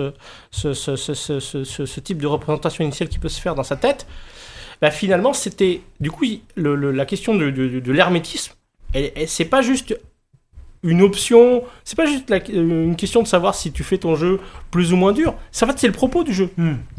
Donc euh, voilà, c'était juste pour, pour Ça, c'est. Ouais. fondamental, quoi. Toi, Oupi, tu, tu, tu, tu te ranges de quel côté, Alors- même si on va dire qu'il n'y a, pas vraiment de côté, mais. euh, Moi, je suis très d'accord avec ce que vient de dire Brice. Après, moi, c'est un jeu sur lequel, euh, on va pas se mentir, je m'étais assez peu renseigné. Euh, sur The Witness. Je n'avais pas voulu vraiment suivre le développement pour regarder une espèce de surprise. Euh, j'en avais T'avais compris. pas 7 ans à perdre en plus. Quoi. J'avais pas 7 ans à perdre, effectivement. J'en j'en avais, j'en avais compris et visiblement je me suis un peu mépris que ça allait être une espèce de relecture de Myst. Moi, c'est comme ça que je l'avais du moins euh, perçu. Et euh, donc, c'est c'est dans cette optique en fait que j'ai installé le jeu. Et je me suis rendu compte très vite que c'était complètement faux. Parce que dans Myst, Ouais. malgré tout, tu as. Tu, on va dire tu, tu vas avoir une espèce de narration qui va être, euh, qui va être un, un peu canonique. Tu vas trouver, tu vas trouver ses bouquins, tu vas commencer à remonter l'histoire de deux frères, machin et tout. Là, non. Là, t'es dans un univers qui est à la fois sublime et en même temps hostile parce que tu sais pas ce que tu fous là. Et il y a ce côté. Il y a ce côté malgré tout euh, où euh, dès que tu commences à résoudre des puzzles, euh, tu vas à chaque fois que tu résous un puzzle en fait, il va, il est relié par un câble à un autre puzzle derrière qui fait que y a un- le courant va passer et donc toi tu vas passer ton temps à résoudre des puzzles et après à regarder le câble au sol et à courir vers le suivant. Et j'avais l'impression comme ça de réparer une espèce de grande machine qui serait en fait qui serait en fait une île. Et dès que j'ai compris ça, là je me suis dit ok, c'est pas une relecture de Myst mais c'est vachement mieux. Mais c'est ça qui est, Non qui mais est- vraiment. qui est fascinant avec le jeu, c'est qu'à la fois il te, il te balade dans des concepts hyper intellectuels, machin, et tout, hyper compliqués, et en même temps, finalement, tu fais que suivre des fils, tu C'est ça. fais que activer une espèce de, de long serpent, machin. C'est, c'est là où euh, le, le jeu. Pour moi, est appelé à faire date, c'est-à-dire qu'il est dans un, un grand écart. Comme tu as, comme t'as dit, Brice, je suis complètement d'accord avec toi. Simplement, pour moi, la limite du truc, c'est que ce vers quoi il veut tendre, il y tend pas à 100% et que des fois, il revient à justement euh, euh, des, des, des règles de, de, de, de, de, de jeu de réflexion qu'on a déjà vu ailleurs et qui pour le moi, pour moi sont complètement excluantes de, ce qui, Mm. de son propos de, départ. Mais il n'empêche que, euh, contrairement à Miss qui est effectivement euh, essayer de recréer une histoire fantôme, Mhm. des fantômes en fait, Mm. euh, euh, la narration archéologique comme il disait. D'ailleurs, c'est euh, les créateurs de Lost apparemment ont joué à Myst avant d'écrire Lost. Là, on est plus dans Blow par rapport à toutes ces lectures de penseurs parce qu'on a oublié de dire C'est que ça, je tu trouves des, journaux audio qui sont cachés. sont- Quelques-uns. hein. Oh, quelques-uns. Enfin Be- oui non oui. beaucoup. Moi j'avais trouvé quelques-uns. Euh, en tout cas, il y en a beaucoup où c'est à chaque fois une citation, soit d'Einstein, soit de Oh, Il y a beaucoup d'Einstein. hein. Et- Peut-être le plus facile à trouver, c'est ce que j'ai trouvé. Oui, En tout cas, c'est souvent des, des, des discours ou des citations qui sont liées à ce que tu viens de faire, toujours sur la phénoménologie de, Ouais. euh, de la réflexion et tout ça, et c'est passionnant. Et, mais on est vraiment, et c'est là où le jeu est, euh, est peut-être moins euh, fort que Braid, mais en même temps très biographique, c'est-à-dire qu'on suit l'évolution d'un créateur dans sa pensée du gameplay par Mmh, rapport à tout ce qui s'est fait dans euh, la phénoménologie du Bien monde. sûr. Et ça, pour le coup, Ouais. c'est génial. C'est, c'est, c'est des marqueurs de, de réflexion de ça. Ouais. Bah, je, je, je sais pas parce que enfin euh, l'hermétisme je l'entends bien mais et c'est vrai que un- enfin cet hermétisme là il est complètement subjectif. Et il est enfin en tout cas il est propre à il est propre à chaque indi- à chaque individu. Mais euh, le fait est que bah, typiquement pour reprendre cet exemple de, de, de, de ces messages là je trouve ça mal- malgré tout un peu abrupt. Moi, euh, le premier, euh, le premier que j'entends, je le trouve assez fou. En plus, euh, le premier que j'entends, c'est euh, c'est euh, celui d'un astronaute en fait, où ça va vraiment parler un peu comme ça de, de- de- du côté. C'est celui de 20 minutes que t'as euh, que t'as vu Oupi hier, hier vers minuit. c'est celui qui, est, qui est assez dingue où voilà ça, ça va parler comme ça du, de, de la petitesse de la, de la Terre quand- dès qu'on la voit du ciel et que- à quel point euh, toutes nos problématiques euh, euh, Semblent dérisoires, voilà, semblent dérisoires, dès euh, du recul. voilà, dès bon, ça, ça va mais mais en fait mis bout à bout comme ça tu commences à avoir des trucs un peu euh, je crois euh, du Dalai Lama ou de je sais pas un truc euh, et, et du Einstein et des trucs comme ça et surtout les cassettes vidéo aussi. Cassettes vidéo où le, la première mais euh, mais moi ça m'a au-delà du fait que ça m'a pas passionné j'ai trouvé ça presque un peu euh, un peu dérangeant enfin j'avais l'impression d'être euh, à un séminaire de la scientologie euh, un truc euh, Mhm. un truc comme ça un truc un gourou C'est le- avec la femme Non, c'est un, Ouais. un mec. Ouais, non, mais c'est Ouais. ouais. Ouais. il y, a- il y a un truc comme ça et là, et là en termes d'hermétisme on y est complètement parce que moi là j'entends ce truc qui dure des plombs Ouais. avec un rythme tr- très lent comme ça où, où en fait c'est l'accomplissement de soi comme ça où il faudrait vraiment Mm. il faut enfin il- Ouais, mais c'est un jeu qui, qui, qui, qui, disperse aussi des. Enfin, qui donne des fausses pistes aussi, quoi. En fait, c'est un, jeu doute. sur le processus créatif et que parfois il y a des. mais- mais- mais ça, je pense que comme dans un processus créatif, tu peux faire de la merde. Des fois, il y a des trucs un peu qui tiennent de la fausse Ah piste. ça Mais c'est vrai mais- qu'on a l'impression des fois qu'on est dans une sorte de délire New Age. euh, Mais c'est ça, euh, voilà. mais j'en doute pas hein, de ça. hein. C'est que mais euh, l'hermétisme dont on parlait tout à l'heure, c'est que à un moment, enfin moi je veux bien, quand tu vois un truc un peu mystérieux comme ça qui qui, qui m'amène à me poser des questions, mais pas qui me fout un stop comme ça aussi violent quoi. Tu vois, Parce que ce- là c'est Ce que tu, ce Oui. que tu dis, c'est la même chose que sur un jeu, euh, euh, un jeu euh, hardcore, euh, genre euh, Virtua Fighter, où le palier d'entrée, bah, il est super haut. Mm. Et bah, c'est hyper frustrant pour Ouais. plein plein de gens. Ouais, et après, il, y a- il va y avoir des débats sur Ah, mais alors, est-ce que c'est euh, trop, euh, bah, trop frustrant, trop, hermé- trop hermétique, trop punitif, etc. Bah, comme Dark Souls Euh, aussi. Est-ce que j'ai les, Dark est-ce que j'ai Souls, les clés Ouais, mais non, Et mais dans, un cas, dans, un, dans un cas, c'est des clés de connaissance, et dans l'autre, c'est des clés de. Enfin, même non, dans, dans les deux cas, c'est des clés de compétences. Simplement, c'est soit des skills de pure manipulation, dans le cas de Virtua Fighter, et là, bah, t'as. T'es challengé sur ta capacité à, à- créer des liens euh, en termes de sens. Et ça peut être en effet hyper frustrant. Je pense que c'est pas du tout une critique de dire que The Witness est un jeu frustrant ou aride, parce que c'est le cas. Et après, il le fait très C'est bien. assumé. Et C'est ça, après, enfin- on enfin, peut ouais. décider si c'est ça cam ou pas. C'est ah, c'est quasiment impossible de dire que c'est. Enfin, on peut pas dire objectivement que c'est un mauvais jeu, mais c'était Ah bah, c'est vrai que c'est- personne ne dit c'est un mauvais jeu, là. non, mais- intelligent, Non, que c'est mais effectivement, et, mais on peut complètement. Enfin, moi, je suis dans le cas complètement de 10 où moi, je me rends compte que je suis le jeu, mais, mais complètement hermétique. Enfin, complètement. Voilà, j'ai joué quelques Ah heures ouais. et j'ai du mal à y c'est- revenir parce mais que. vraiment, enfin, je pense pas que ce soit vraiment complètement comparable à des, à des, à des clés de, de, de compétences comme tu dis, parce que là, c'est pas. Euh, Bloodborne, Dark Souls, machin, tu commences le jeu, euh, tu tombes, tu vas dans la mauvaise zone, euh, façon, façon Whoopi, où tu tapes directement des, Et- et- des Golgoth. Bah, non, mais c'est pas de ta faute. Mais tu, mais tu l'as dit tout à l'heure, hein, euh, tu disais je me sens pas assez intelligent. Non, non, mais euh, enfin, oui, pour, pour, pour les puzzles, là je parle, là je- pour les puzzles, oui, j'ai pas la logique en fait. C'est pas, c'est pas du tout euh, ma cam de base. Mais ça, c'est c'est un autre problème. Là, je te parle vraiment d'un hermétisme, de- d'une sorte de rejet presque à, à l'idée de voir ces vidéos-là parce que moi ça me parle pas et au contraire, même je trouve ça Ouais, presque mais- un limite nauséabond. Mais, C'est mais un peu enfoui dans la. Ouais, enfin, c'est- bah, enfin, c'est complètement c'est peut-être une mauvaise optionnel, rencontre, mais c'est Ouais. mais c'est en ça que c'est assez marrant parce que le jeu Ouais, est, ouais. est comme ça hyper hyper dense, il te f- il te fourmille plein de trucs et comme enfin comme je disais le, le premier truc euh, le, de, du, de l'astronaute, là je trouve ça passionnant, ça dure 10 minutes mais j'en rate pas un mot. Sauf que après là euh, en, en l'occurrence cette vidéo là qui est vraiment plombante et qui est, qui est vraiment enfin moi me correspond pas du tout euh, ce Mm. côté comme ça euh, le- le- comme ça d'accomplissement machin de, de croire en soi pour s'accomplir. Ça me fatigue et, et vraiment et, je- et du coup ça, ça crée un, un truc un peu euh, Une distance avec ah, le ouais, jeu, quoi. ouais, ouais, et puis un- une, lourdeur, quoi, Mm. un, un côté presque Mm. p- prétentieux, que, que- que- mais dans un mauvais sens du terme, tu vois. Ouais. C'est parce que euh, moi j'aime bien qu'un qu'un jeu soit intelligent, qu'il le montre, mais là, là, ça, là, ça fait, ça fait, c'est presque de la posture et ça m'a saoulé. Bon, Mais, on, on euh, conclut- après on conclut. je vais juste- Allez, bon. alors, moi- moi, je- moi, je- Brice, ah, Walou, et après on conclut. Enfin, Walou, vas-y. Bah, moi, je veux juste vraiment Vas-y. directement sur, sur- Moi, effectivement, cet extrait était un peu pourri, mais juste après, moi, j'ai trouvé un extrait, enfin pourri, en tout cas discutable. euh, Et juste après, il y avait un, un extrait interminable d'un film de Tarkovsky qui est et- Ah bah. et- et Ah, avec avec Voilà. avec avec moi ce que j'ai trouvé l'énigme qui m'a le plus sidéré de tout le jeu et c'est la plus simple quoi. Et rien que Ouais. pour ça, j'ai trouvé que le jeu était fou. Ça, j'aurais bien aimé le voir, tu vois. Alors, Brice, et pour conclure. Ouais, euh, c'est plus un point de vue de game designer. Euh, Il y a aussi un truc qui m'a beaucoup surpris dans The Witness, c'est que je m'attendais à voir un jeu systémique au sens classique du terme, comme dans Bride, où tu as ta mécanique de retour dans le temps et tout est construit là-dessus. Et là, quand tu rentres dans le jeu, tu te dis, ah, putain, mais c'est un, c'est un, c'est un puzzle, euh, c'est juste un puzzle game. Et il n'y a, pas- y a pas vraiment de système, c'est que, des, c'est que des cas, des solutions uniques, etc. Sauf qu'en fait, c'est juste que le système, c'est la tête du joueur, c'est pas le jeu. Hmm. Et ça, c'est un- une putain de leçon de, de game design. C'est euh, il fait du systémique, mais avec ton cerveau. Mhm. C'est vrai. J'ai hâte de voir Paul Cuisset faire un Subject 14 avec 721. Ce sera absolument Une espèce de featuring, euh, une collaboration entre Cuissat et Jonathan Blow. Non, tout seul il peut le faire. Ouais, sais, oui, évidemment. Bon, alors on a, on a parlé quand même longtemps de The Witness. euh, on va essayer d'être un peu moins long sur Ah, il Firewatch. méritait quand même ah sept oui, oui, il méritait, bah, complètement. Euh, on va parler pour terminer de Firewatch. Euh, il faut prendre son temps pour parler de Firewatch aussi. hein, je suis Ouais, désolé. je Oui, sais. absolument. Oui, c'est bon, on a le temps. Puis t'as bien fait de intercaler euh, Ouais. entre eux parce que finalement Oxenfree et Firewatch Il y a, il y a beaucoup de similitudes. sur, ouais. les mêmes.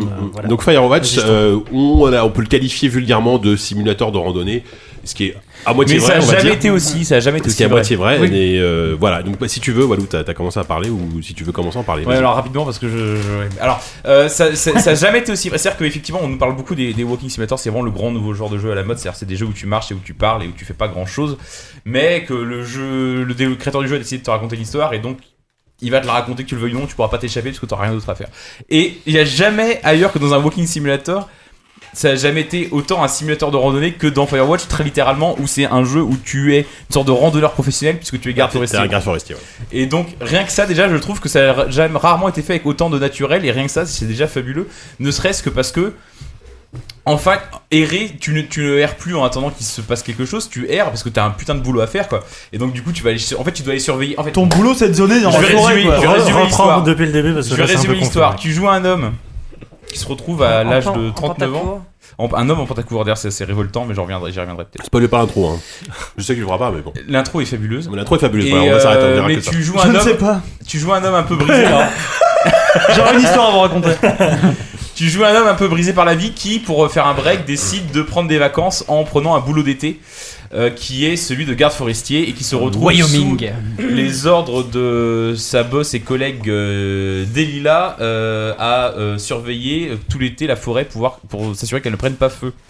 Mais en fait, contrairement à ce que ce pitch peut laisser entendre, c'est pas véritablement un simulateur qui va se dérouler en temps réel et tu vas regarder des feux qui prendraient, euh, qui prendraient feu euh, de- de- dans des endroits un peu aléatoires à droite à gauche de la forêt. C'est un truc en fait ex- extrêmement raconté où tu vas vivre une journée, une deuxième journée, puis il y aura une ellipse de 30 jours et tu reprendras ensuite euh, au moment donné où le jeu aura décidé qu'il va se passer un truc qui va faire avancer le scénario. Et en fait, c'est extrêmement, extrêmement scénarisé et finalement s'occuper des feux de la forêt est finalement quelque chose C'est un peu le dernier de tes soucis. c'est un peu le- c'est pas c'est c'est pas c'est c'est quand même un de tes soucis mais effectivement il va se passer d'autres choses dans cette forêt qui et c'est ça que je trouve prodigieux c'est que tout ce qui va se passer dans cette forêt cet été là il y aura des choses qui seront tu, tu sauras pas avant la résolution si c'est des choses qui sont gratuites qui sont lourdes de sens et que le jeu te met face à finalement pas un quotidien mais enfin pendant deux mois au quotidien de cette personne là sans te donner forcément les clés comme dans la vraie vie Personne ne va arriver en te tenant un panneau qui va dire attention ceci est important pour toi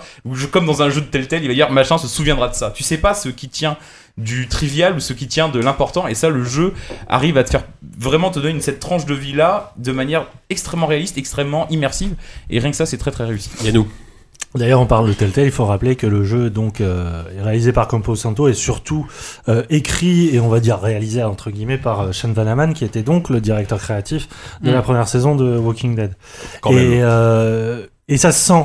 Et ça se sent dans le sens où le jeu, quand il commence, est une espèce de rejet en règle de ce que Vanaman a pu faire dans Walking Dead et ce que euh, Telltale a reproduit derrière. C'est-à-dire que dès le début, on te fait comprendre que tu seras dans une, une espèce d'histoire euh, complètement euh, dirigée et imposée. Et finalement, ton, intervention sera très très limitée. Et c'est en, cela que le jeu, pour moi, trouve son équilibre absolument génial. C'est-à-dire que c'est un jeu qui, tout d'abord, euh, se présente comme euh, une espèce, comme on a dit, de simulateur randonnée, mais c'est-à-dire vraiment euh, avec des éléments de gameplay. C'est-à-dire que tu as une carte, tu as une boussole, et tu apprends dans tes premiers jours de boulot à... euh, un Talkie-walkie, surtout. euh, un Toki ou euh, qui, qui te sert clairement de pouvoir, pourvoyeur de missions et d'objectifs. Euh, T'apprends à te repérer dans cet euh, univers qui est une espèce de simili-monde ouvert, mais finalement assez euh, assez fermé et assez euh, et assez linéaire euh, où tu repasseras plein de fois. Et tu te tu commences un peu à t'habituer à parce que c'est des paysages naturels du Wyoming donc c'est assez générique mais finalement il y a une espèce de de- de- de- d'endroits un peu atypiques et tout ça et tu commences à, à tisser une relation intime au, au- à l'espace. Et tu n'auras que cette relation intime à vivre, puisque c'est un jeu qui joue énormément sur la suggestion. C'est-à-dire que cette fameuse Delilah, la, la, la personne à la radio, tu ne la verras jamais. Euh, et tu vas... Spoiler, putain Non, non, pardon, tu l'as... Pardon, ouais, euh, merde. Euh, C'est trop tard, mec. non, On mais... c'est- Non, mais c'est... Là, c'est un spoiler niveau savon, limite. hein. Merde, c'est vrai. Non, peut-être pas niveau savon. Non, parce que Là, ils ont rajouté, du coup, on a Je remplacerai un spoiler. parce que pour moi, c'est pas ça le, c'est pas ça le, comment dire, le révélateur du jeu. si Oui, c'est loin d'être Bien sûr, non, c'est pas ça. Ouais, hein. Il y a plein, il y a Ah, plein d'enjeux hein, différents. euh, Pas le dire ça non plus. Non, mais ce que je veux dire, c'est que C'est qu'ils meurent tous à la fin, c'est ça que tu veux dire. non, voilà. parce que c'est- c'est- tous les dialogues et euh, euh, tous les dialogues passent par cette radio et justement par cet être qui n'est pas là que tu peux pas voir. Et le jeu commence exactement là- là- là-dessus. il te demande sur, euh, il te demande une question entre deux dessins qu'on pourrait faire de toi et c'est à toi de choisir à quoi ressemblerait ton héros. Et je trouve ça très très beau parce que tout le jeu finalement par cette relation intime à l'espace va jouer avec cette absence euh, de de ce que t'as pas vécu, c'est-à-dire le passé du personnage, mais aussi celui avec qui tu dialogues. Et, et là où je trouve le jeu assez brillant là-dessus, c'est-à-dire qu'il te fait il te fait aller dans un sens où tu redoutes une espèce de facilité scénaristique et qu'en fait non, il est il s'intéresse à autre chose. Et c'est là où je, je voulais en venir, c'est que ce jeu-là est pas là pour te surprendre par son histoire, il est là pour te faire comprendre que le jeu vidéo, il peut te faire vivre des histoires, il peut te faire vivre des fantasmes et tout ça par le simple, le simple, la simple relation finalement comme The Witness à un espèce de jeu qui n'est finalement qu'une espèce de page vierge où tu écris et tout ça, qui est qui n'a finalement rien à voir avec ce qui est raconté. Et c'est ça que j'ai beaucoup aimé. Voilà. J'espère que j'ai suffisamment hermétisé mon propos pour que Euh, pour non, masquer hein. l'horrible Que personne n'a rien compris. le- l'horrible Ah, C'est pas un spoiler, je Mais suis non. désolé. Non. Tu, tu le sais C'est le dispositif je- même du Non. jeu de mettre Mais un non, entre deux personnes. Euh. Ah oui, mais attends, non, je parle pas de ça. Enfin bon, bref. JK qui spoil en tout c'est vrai Tu que après la pause parce que je sais même pas ce que tu as voulu dire. C'est vrai Dis, vas-y. Ouais, enfin c'est marrant que Yannou tu parles de, de, de relation euh, à l'espace parce que euh, au-delà de la relation euh, à l'espace, que qu'on pourrait transposer sans doute sans doute ailleurs, c'est une relation entre deux personnages aussi. Avant tout. Alors après, tu, tu intellectualises la chose, mais de manière beaucoup, de façon très, Non, mais très concrète. finalement, Oui, non, mais quand tu y réfléchis, tout est suggéré. Bien sûr. Tout, tout ce qui est vécu dans le jeu est suggéré. Tu Bien sûr, mais, euh, mais, si mais, euh, mais même, tu vois, quand tu dis que le personnage comme ça, tu, tu, on, on, on- l'écrit, il, il y a malgré tout quand même des clés qui sont données, alors qui sont laissées au terme d'une intro euh, dont on parlera pas trop, mais qui, euh, qui te donne comme ça des clés euh, où tu pioches en fait un peu de, de trois idées Mhm. comme ça pour créer déjà un background comme en fait une fiche de personnage presque d'une certaine manière. Et, et derrière il y a quand même des caractéristiques. Enfin ce personnage euh, il est c'est pas t'es pas juste une euh, t'es pas juste une vue subjective tu vois tu es tu te vois des fois tu et tu vois et tu vois un personnage que t'as pas l'habitude de voir d'ailleurs tu vois quelqu'un qui a, qui a qui a la quarantaine qui est bedonnant euh, qui est effectivement en short Qui a des grosses mains. qui a des grosses mains carrées un peu à la, à la TF2 euh, Mhm. euh, C'est donc vrai, euh, c'est vrai qu'on dirait un personnage de TF2. voilà, donc voilà, donc tu as quand même, des clés pour euh, pour ces et tu as donc ce- ce- cet interlocuteur, euh, Trice du coup, euh, je sais pas si ça se dit, interlo- Interlocutrice, Interlocutrice, ouais. voilà, bah, si, voilà, bah, ça se dit encore mieux. Euh, interlocutrice qui, euh, moi, m'a rappelé un peu, euh, bah, du coup, la, la- ce qu'on ce qu'on vit en fait dans Heure, hein, dans la dans le film où il y a Scarlett Johansson comme ça qui, Ah oui, oui, qui est cette. IA et là là tu as ce personnage qui est extrêmement vivant. Elle est là, elle est là. Tu la connais parfaitement ce personnage. Effectivement, tu la vois pas forcément parce qu'elle tu discutes avec tu discutes avec elle par Tokiwoki, mais elle, elle, elle existe et, et très vite la relation se met en place. On parlait tout à l'heure de jeux super bien écrits. Là encore. Qu'est-ce que c'est dynamique Qu'est-ce que qu'est-ce que qu'est-ce qu'ils échangent bien Pourtant, c'est souvent des, des banalités, c'est ça. ça, ça part du Bah, boulot. c'est toute la, c'est toute Je la trouve que force t'as du t'as jeu, un quoi. système de choix de dialogue qui est même en termes de maniabilité qui est Ah ouais. extrêmement agréable Mhm. et qui permet Ouais. de répondre du tac au tac euh, très rapidement. Ah, qu'est- Qu'est-ce que c'est bien Et justement, on- donc on parlait de, de relations. Euh, Moi, j'aime aussi que tu lui donnes un peu euh, à la manière de, de ce qu'on pouvait euh, voir de manière euh, effectivement très très sommaire dans euh, comment ça s'appelle euh, Emily the Way. C'est-à-dire que tu peux lui donner un peu la couleur que, Hmm. que tu veux sans que ça ait fondamentalement un impact peut-être mais euh, si tu es dans un mood euh, buddy euh, tu peux tu peux avoir cette orientation là si tu commences à vouloir faire naître des sentiments amoureux tu peux peut-être aller dans cette direction là moi c'est pas c'est pas l'option que j'ai choisie mais tu, je pense que le, le jeu le suggère et, euh, et je pense que ça, ça peut être aussi très très intéressant. C'est pas le sarcastique de. Non, voilà, c'est pas, putain, c'est pas Fallout sarcastique. 4, les petits frissons là qui viennent de me parler. Donc voilà, donc il y, a- il y a vraiment, euh, il y a vraiment comme ça une manière de, de, de raconter. Moi, toi, tu- enfin Yannou, tu parles vraiment de relation à l'espace. Moi, je parle vraiment de relation à l'intime, vraiment. Mais justement, c'est- complètement vu, lié. Non, mais- complètement lié pour moi. Je suis d'accord avec toi. Non, mais, non, mais, euh, je, Mais vraiment, moi je parle juste de la, du- de la relation fantasmée visuelle qui passe justement Oui, oui, non, que par le euh, l'audible finalement. Oui, C'est-à-dire que tu t'imagines un personnage constamment dans le jeu. Et ce qui est intéressant, c'est que le jeu, pour te t'aider à l'imaginer, à le fantasmer, passe par une relation à l'espace naturel. oui, bien sûr, d'accord. Parce que c'est un jeu de randonneur, de fans de randonnée, et parce que la randonnée est une espèce de d'ermitage existentiel qui oui. permet de te, de te retourner vers toi. J'en sais rien, enfin, tu vois ce que je veux dire. Parfois, c'est juste pour perdre un peu de poids. Enfin, ça- Aussi.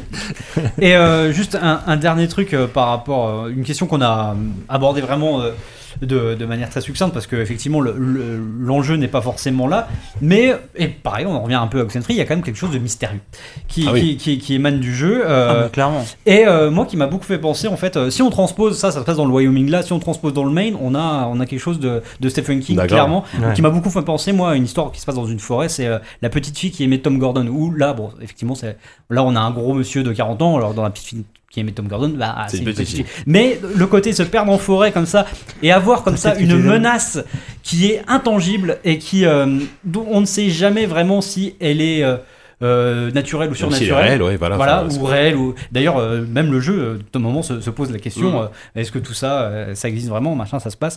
Euh, voilà, moi ça m'a vraiment beaucoup fait penser à ça et, euh, et jusqu'à, ju- enfin. Jusqu'à une, une très très belle conclusion, j'en dis pas plus. Voilà. Je, je trouve Ouais, tout ça à fait. euh, Tout très à très beau la, la manière dont le jeu retombe sur ses pattes à la fin. C'est Exactement. très très beau. Oupi. Alors moi la conclusion j'ai envie de vous dire c'est un peu le, le- le point tragique du, du rapport que j'ai pu avoir avec Firewatch. T'as vu c'est je que- t'ai bien lancé Ah, là m'as- tu m'as lancé à la perfection. Alors moi, Firewatch, dès que le jeu a commencé, je n'ai absolument rien compris. Et pour cause, nous avons un compte commun au sein de la rédaction, et j'ai cliqué sur continuer la partie. Donc j'ai vu. J'ai vu Firewatch, au bout de 5 minutes c'était la fin du jeu. Donc je n'ai absolument. Il a ça remis- il a n'avait ma sauvegarde aucun cinq minutes avant sens la fin du du tout. J'ai pris la, j'ai pris le truc, il y avait le générique de fin, je ne comprenais rien. Tu parles à des gens, tu sais pas qui c'est. Tu arrives sur, ils arrivent sur des conclusions, tu ne sais pas pourquoi. Donc j'ai eu un rapport avec ce jeu qui était très Mais compliqué. ce que j'aime beaucoup, Oupi, c'est que moi je suis passé derrière toi au taf à ce moment-là, et je t'ai dit, mais là t'as repris ma sauvegarde, et là t'es à la fin du jeu. Mais j'aime à penser que si je l'avais pas vu, Ah non mais moi tu- j'étais. t'aurais pas su que c'était la fin. t'a- J'étais, j'étais absolument persuadé, moi, que c'était un début nébuleux qui allait s'expliquer. Moi j'aime à penser que tu Et que- arrivé ce soir en disant Firewatch c'est bien mais c'est court. Ça dure, ça dure 5 minutes. Ça, ça aurait été un peu tragique. de gueule à 20 balles quand même et tout. Mais euh, je pensais vraiment, euh, je sais pas, euh, effectivement, la fin faisait beaucoup plus de sens une fois que t'as fait les 5 heures qui viennent avant. C'est, euh, ça, c'est assez évident.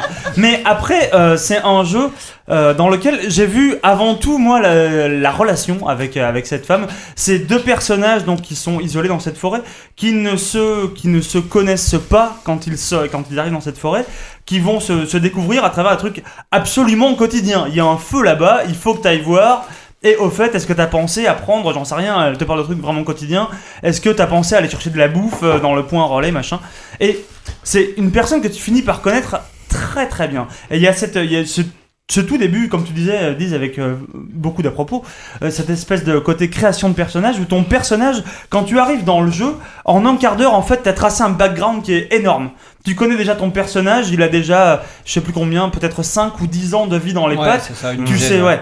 Et c'est c'est une intro bouleversante. Enfin, juste C'est avec du c'est- texte. c'est une intro. Le, Moi, j'étais euh, le, quoi. le tout début, te- te- t'en colles dans la gueule, enfin Ouais. t'en colles plein la gueule, toutes les, toutes les 30 secondes, t'as une, espèce de, t'as une espèce de gros virage qui est pris dans sa vie, et au bout d'un moment, quand le mec arrive pour être, pour être Firewatch, donc tu, tu te dis, ok, ce mec-là, il est pas, alterné qui est il est super. pas, Ouais, ouais. c'est très très beau. Il est, il est pas arrivé là par hasard, il est là, il a, de- il a de très bonnes raisons, et tu te retrouves là donc à discuter avec cette femme que tu ne connais pas, et que tu vas, que tu vas découvrir un peu tout du long. J'ai découvert un truc dans ce jeu parce qu'il y a un système de, de dialogue un peu, euh, euh, effectivement, tu parles, tu passes ta vie à parler. euh, Voilà, T'appuies sur une touche pour, euh, Voilà. pour, pour mettre Toki Walkie T'appuies sur et tu choisis Shift et ta après tu choisis euh, ta molette et pour, euh, pour, euh, pour rebalancer une, une réponse à Dayla, du coup, euh, j'ai découvert que je ne savais pas parler aux femmes, même dans les jeux vidéo. Sachant que comme, dans Shenmue, tu, tu peux choisir, tu peux choisir de ne pas C'est-à-dire répondre. que quand tu, quand tu sors les mauvaises réponses, enfin quand tu sors les mauvaises réponses, ou du moins quand tu, quand tu commences à t'empêtrer un peu dans des discussions, y y, il y a très souvent un mauvais choix. Et ce mauvais choix, j'ai l'impression que c'était un peu toujours le mien.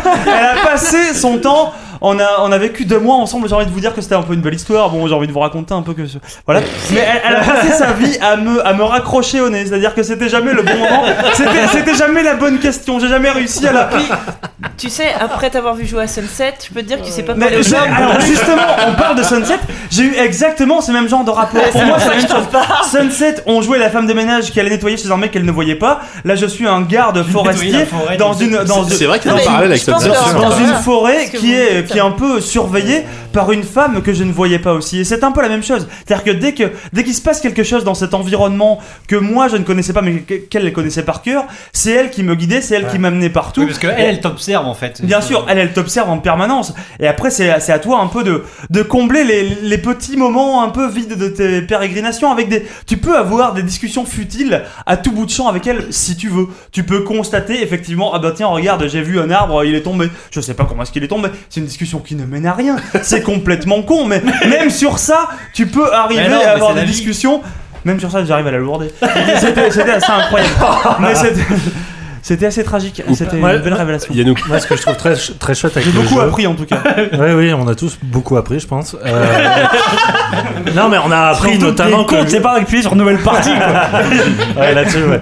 On a appris que le jeu pouvait, un jeu vidéo pouvait parler de crise de la quarantaine et de Bah, des problèmes extrêmement terre à terre, tout en les rendant assez épiques déjà. Et ce que je trouve très chouette avec euh, Firewatch, c'est que cette fameuse, euh, comment dire, question de la liberté, euh, parce que tu en as une, mine de rien, mais elle passe par un truc de pur choix de, encore une fois, spatial. C'est-à-dire qu'à certains moments, tu dois te rendre à un endroit et tu as deux- voire trois chemins. euh, et tu Bah, choisis. C'est un monde ouvert, entre Oui, guillemets. oui, c'est un hein. monde ouvert. Enfin, C'est une Mais- carte ouverte. mais ce que je trouve ouverte. très chouette, c'est qu'il- C'est l'illusion, de- Ouais. Il te- marre des mondes ouverts. Il te laisse le choix une fois que t'as as vraiment arpenté le truc. Ouais. Et moi, j'ai choisi mes, mes, mes chemins par rapport au paysage qui m'avait marqué. Et je trouve ça très beau.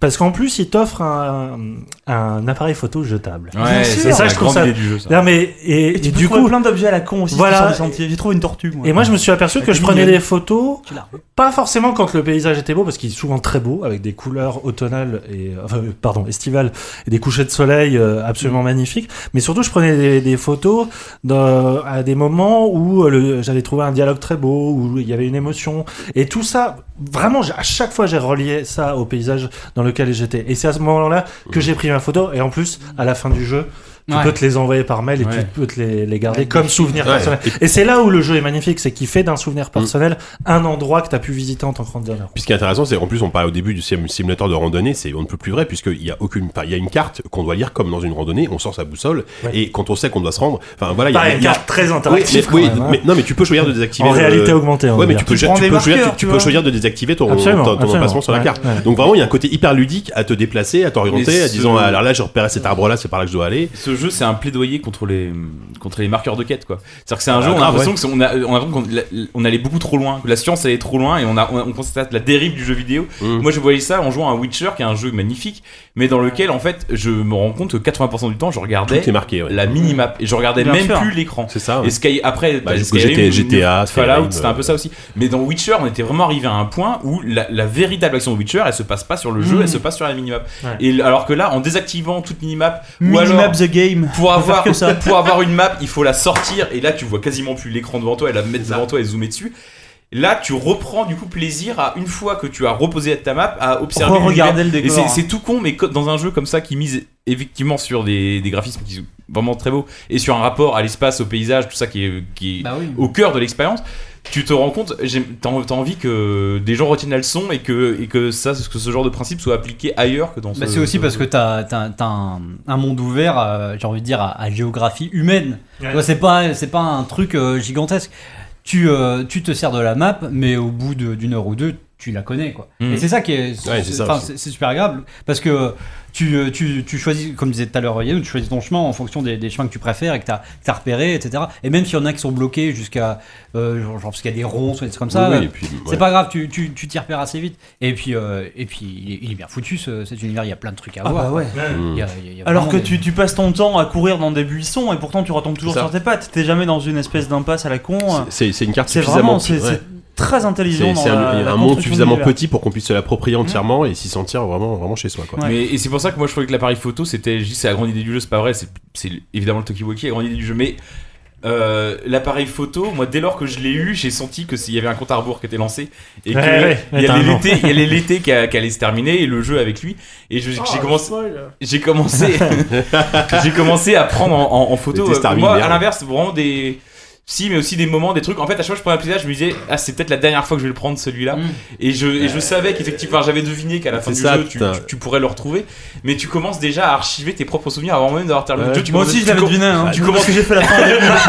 J'aime bien parce que Brice, il est en train de nous maudire parce que là, on, lui- on est en train de Mais lui non, spoiler. Il est en train de se rendre compte qu'on fait que spoiler. Les mecs racontent. Ça fait une heure sur le chat que les mecs disent que ZQSD c'est que du spoiler. Non, mais l'appareil photo, c'est rien. mais l'appareil il y a- tellement de choses à découvrir. Non, non. Mais, mais non, parce que moi, le- moi en, en jouant au jeu, j'ai justement, j'ai perçu ça, ah, j'ai perçu, ça en trouvant l'appareil photo, et c'est parce que j'ai perçu ça que justement, je m'en suis servi comme ça et que je m'en suis servi comme une sorte de calendrier, inver- calendrier de l'avant inversé, quoi, Mm. où je, je, je Ouais. prenais une sorte de capsule temporelle, où je disais, voilà, je, je Ouais, pensais à l'après, après le, je pensais à ce qui se passerait après le jeu, alors que j'étais encore en plein dedans, et c'était. Puis on, on est C'est complètement dans, Persona ouais. 4 ce que t'es en train de dire. Je on est complètement dans cette ambiance nostalgique, ça se passe dans les années 80, il y a un côté Mm. un peu amour de vacances, enfin, il y a, il y a, il y a ce Chasse au trésor il y a chasse au un trésor, peu. enfin, il y a un côté, Ouais. voilà, Bah, D'ailleurs, oui, il y a, il y a un Euh, truc très, euh, très chouette euh, autour de, de la chasse au trésor euh, par rapport Ouais, à, ouais. à une, une map alternative que tu trouves dans le jeu qui est assez rigolo. Mais moi, j'ai pas vu ça, hein. Et je, je voyais Youpi jouer tout à l'heure, il faisait des trucs que j'avais pas vu non plus, donc je pense qu'il y a vraiment moyen de. Bah, moi, je, mais enfin, on en parlera un- après, Je dis un euh. dernier truc. euh, allez, après on conclut, parce que, ouais. Après, on conclut. Euh, On a dit que voilà que c'était beau, qu'il y avait de l'é- de l'émotion. C'est aussi super drôle parce que c'est bien écrit. Oui, c'est drôle. super ouais. C'est drôle. Ils s'en envoient plein la gueule tout le temps. tous Non, les mais euh, Delilah, elle a un esprit. Les mecs ont de la répartie. Ah, euh, les, les- les écrit. deux personnages euh, existent vraiment et euh, le, le moment moi, où j'ai vraiment ri, c'est un moment où j'ai chanté du Toto dans une grotte. Voilà, ça m'a fait rire. voilà, le, enfin, le moi, moi, pas moi, hein, je l'ai jamais fait dans Putain, la vie. l'humour Mais trop loin, Mon, peut-être. mon- mon personnage a chanté Toto dans une grotte, ça m'a beaucoup fait rire. Ok, merci beaucoup pour cette conclusion épique. Euh, dis donc c'est Firewatch, on a, on a tous adoré. Euh, globalement, le- vous pouvez y aller sur les Ah trois ouais, jeux. ah non, euh, allez-y, là. C'est Ouais. Ce soir, tout est bon. C'est un bah, très beau début d'année pour le jeu d'année. Clairement, pour moi, pour moi c'est dire. Gauthier, enfin j'ai déjà en tout cas dans le top 5. l'instant. Gauthier Sophor. Euh, passons enfin aux recommandations.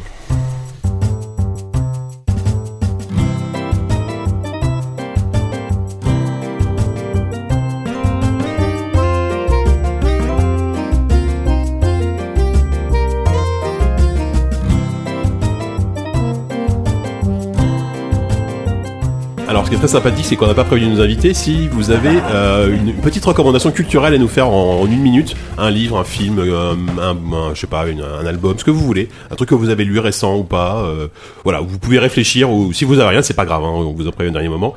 Oupi, vas-y. Tu m'as pas- tu m'as pas prévenu au dernier moment, mais je n'ai pensé à rien, j'ai absolument pas pensé à préparer ça. Euh, du coup, de, un peu sorti de mon chapeau, et pour coller avec les invités, je vais vous recommander Ubik, dont on a parlé tout à l'heure.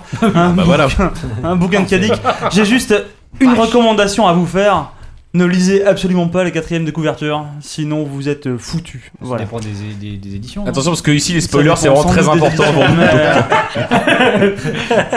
On est intransigeants. ne lisez absolument pas. C'est tout. Merci. Parce que, et puis c'est là qu'il le dit, tu vois. Parce que si- sur le quatrième de couverture, vous allez dire, franchement, ce serait con de le savoir, tu vois.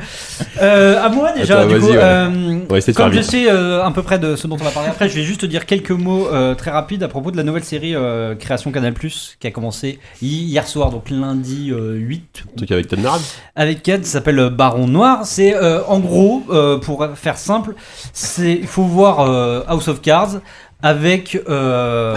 J'ai peur de cet homme. Ah, il y a surtout Neil est Ah oui, ça va. très très grand Il faut imaginer euh, House of Cards avec euh, ce qu'avait fait, euh, je ne me rappelle plus du nom, je suis désolé, je me rappelle plus du nom du réalisateur, mais dans le film L'exercice de l'État, qui est un des moi, Ah des- oui, euh, Pierre Sean. Non, non c'est pas Schoenberger, Euh, non. c'est pas Sean Dorfer, mais c'est.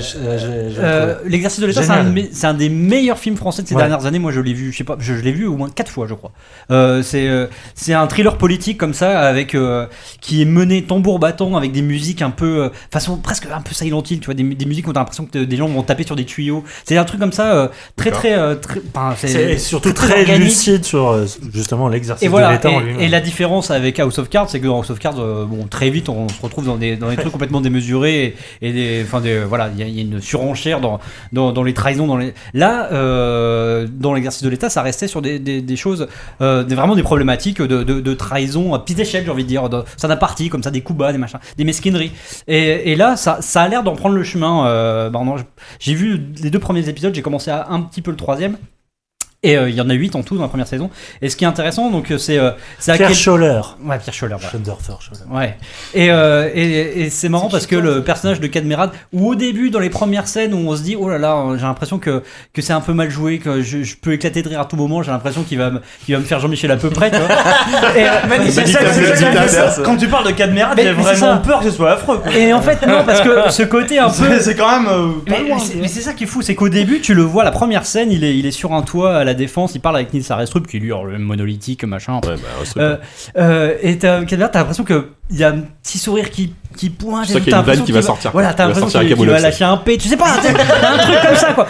Et, et en fait, bah, ce, ce côté-là, ça lui donne un truc in- inquiétant qui marche super bien. Ça que tu, que, que tu découvres assez vite dans le dans l'épisode, c'est qu'en fait, euh, bah, comme euh, Underwood euh, dans Cards, ce, ce personnage-là, ce qui, ce qui l'anime, c'est un arrivisme incroyable, quoi. Et euh, un côté euh, prêt à tout euh, qui, est, qui est vachement bien mené, avec quand même une sorte de retenue beaucoup plus. Enfin, qui est plus française pour le coup et un une sorte de naturalisme presque. Et donc en tout cas c'est assez prometteur. Euh, moi j'avoue que j'étais un peu sceptique sur la, la- le, le premier quart d'heure, les 20 premières minutes et le, le deuxième épisode. euh, Si j'avais pas eu une femme qui aime beaucoup dormir, je pense que j'aurais bingé euh, l'ensemble de la saison directement. Donc voilà, euh, Baron Noir euh, sur, euh, sur Canal+. Merci, Diz. Euh, Xavier, est-ce que tu as eu le temps de réfléchir à quelque Ouais, chose j'ai eu le temps de trouver quelque chose. Waouh, bien joué. Je sors d'un bouquin euh, qui parle du cinéma Le Brady, qui est dans le 10e arrondissement. oui. Ça s'appelle Le Brady, cinéma des damnés. Dernier, c'est chez Gallimard. Ouais.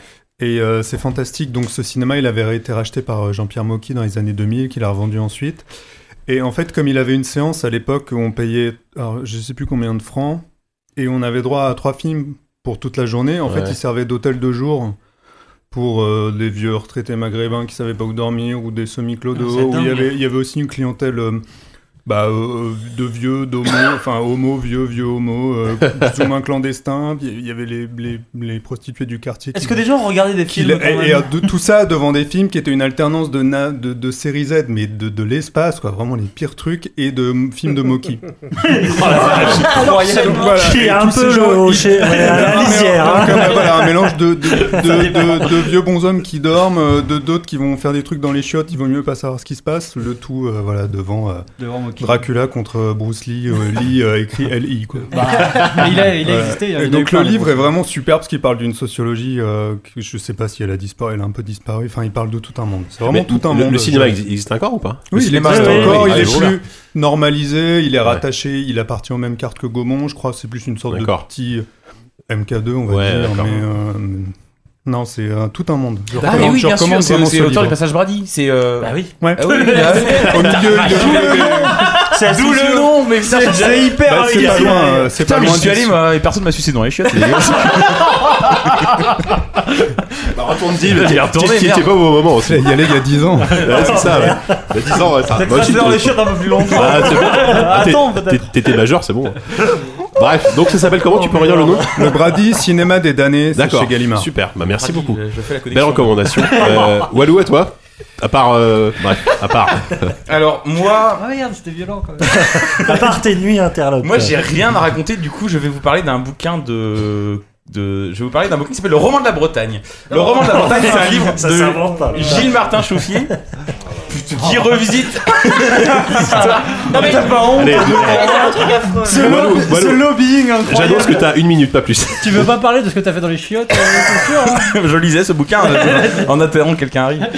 Euh, et donc c'est un bouquin qui revisite l'histoire de la Bretagne et qui nous raconte une histoire que bien souvent nous apprend peu parce que l'État jacobin centralisateur parisien nous apprend cette histoire à base d'Anne de Bretagne Bowie, du reviens S'il te plaît, Bowie. Et loin des clichés du, du guéclinesque, on apprend beaucoup sur euh, les rois, comtes, ducs, mais surtout sur la Révolution. Et puis on apprend beaucoup aussi sur la France dans ce livre. Et c'est pas toujours très très joli. Donc voilà, le roman de la Bretagne de euh, Gilles Martin Chauffier, qui est pour l'anecdote le rédacteur en chef de Paris Match. Super, merci. C'était ta plus belle recommandation ever. Autant, autant Bowie est mort et un jour il aura plus rien à en dire, autant la Bretagne est pas prête de disparaître. Ouais, c'est ça le problème. Force Rose, est-ce que, malgré tout, ce t'as- bouquin, figure-toi. Force Rose, est-ce que malgré tout, t'as as quelque chose à ajouter bah, après ça Euh, oui, euh, vous vous souvenez de Aux frontières du réel?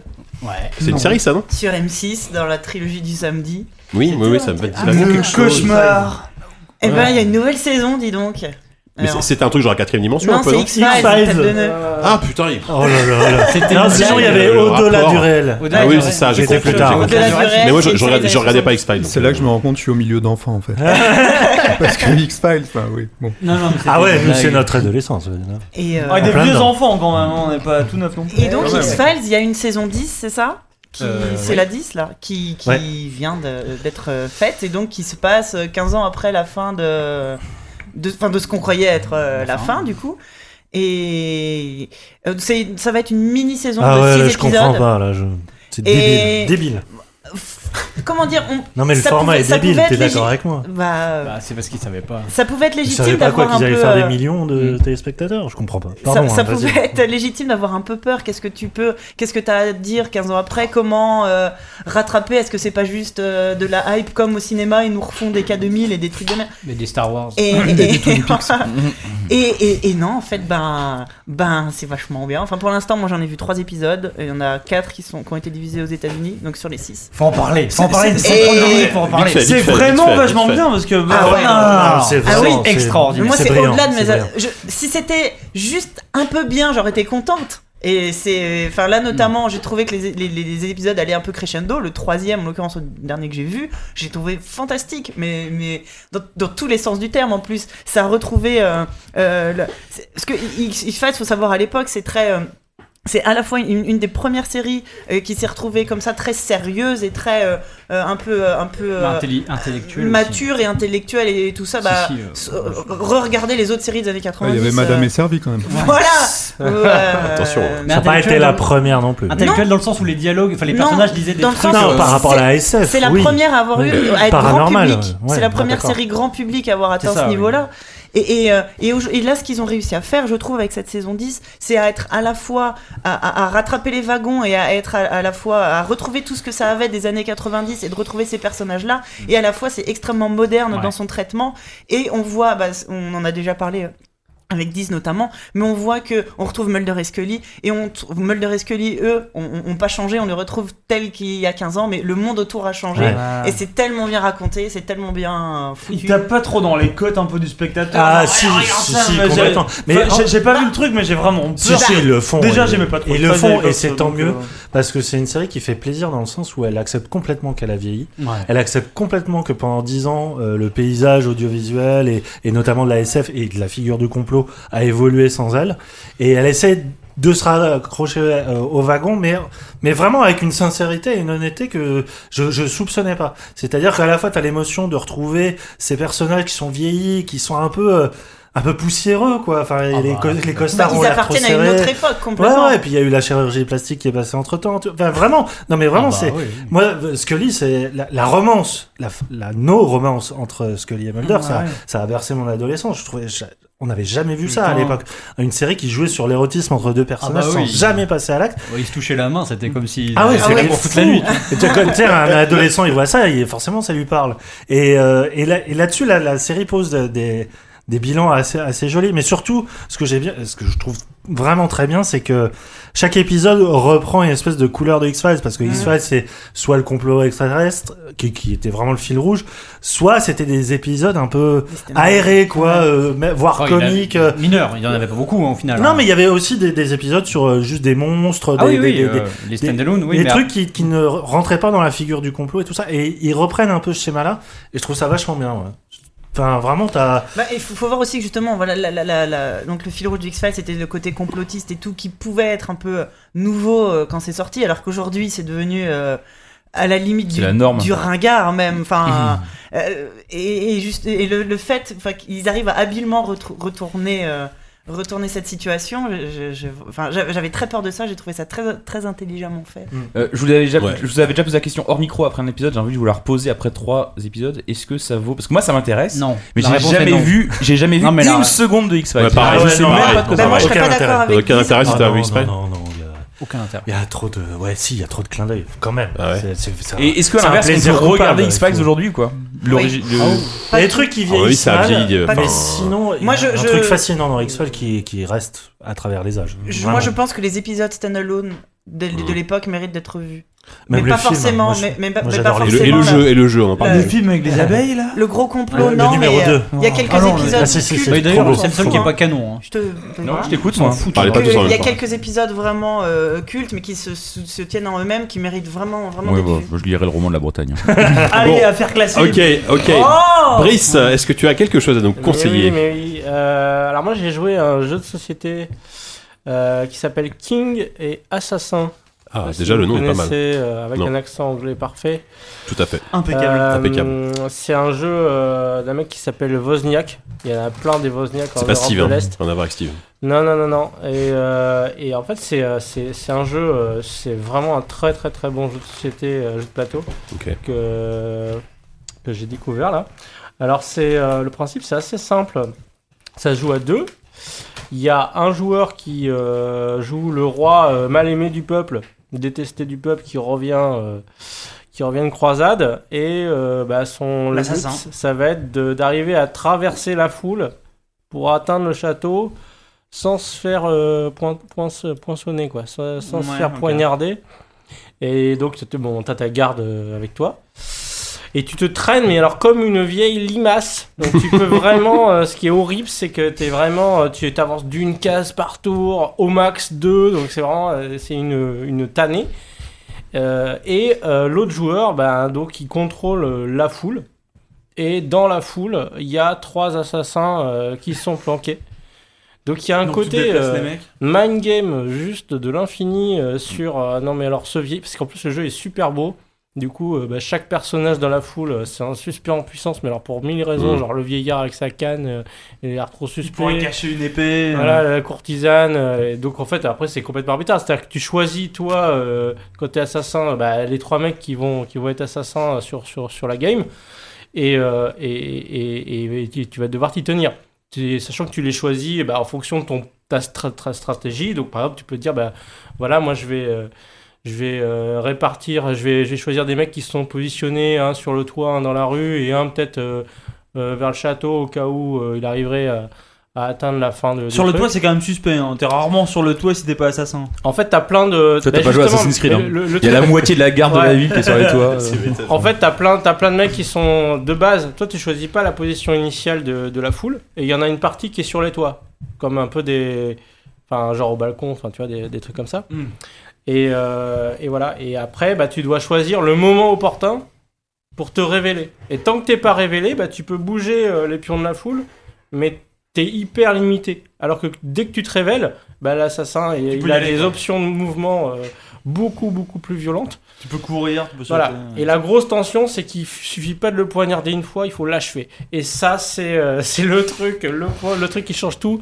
Euh, faut pas te rater quoi. Enfin, peu- faut, faut vraiment la- l'achever derrière, faut confirmer. C'est un peu une Hidden in Plain Sight. Ouais. euh, en- Complètement. Il y a un côté Hidden in Plain Sight, il y a un côté vraiment Assassin's Creed dans le feeling, alors que c'est du tour par tour. Enfin, c'est voilà, c'est un jeu de plateau. hein. Mm. Mais euh, c'est vraiment très bon et euh, ça, il y a une rejouabilité hallucinante, euh, Ça tellement dure combien de temps une partie environ? Une demi-heure. Ah, c'est rapide. C'est à la King, fois profond, simple, Ah, euh, rejouabilité. Enfin, franchement, King grosse and- découverte. King and Assassin, c'est ça? Voilà. Parfait. Bah, merci beaucoup. C'est des bonnes recommandations, messieurs. Merci. Euh, Yannou, à toi. Merci, hein, merci Jika. non. vous, non, mais vous, j'ai l'habitude. Euh, bouquin aussi. Euh, C'est aux Tu prends pas le même que moi, hein. Super- Ah non, je suis pas. non, je suis pas- Alors, C'est la Normandie. Lorraine, Dieu que euh, mon cœur et va à la Bretagne, mais alors là, non. Euh, non, j'ai un, c'est un, un ouvrage de Paco Mtielman qui s'appelle euh, Cinéma Hermetica, qui est sorti aux éditions Super 8. Alors, je sais pas si j'avais déjà parlé de Paco Mtielman. Moi, je l'ai lu, je, pas. je le connais pas ce garçon, mais je le lis régulièrement dans Rotten Folk. Et c'est un, Voilà, un- un mec qui a une écriture la plus spatiale que je connaisse. Ouais, voilà. On va dire que c'est un, alors, euh, journaliste, essayiste, penseur. Il fait aussi des films, des montages, et il, il s'apprête à sortir un documentaire que j'ai hâte de voir sur Frank Zappa.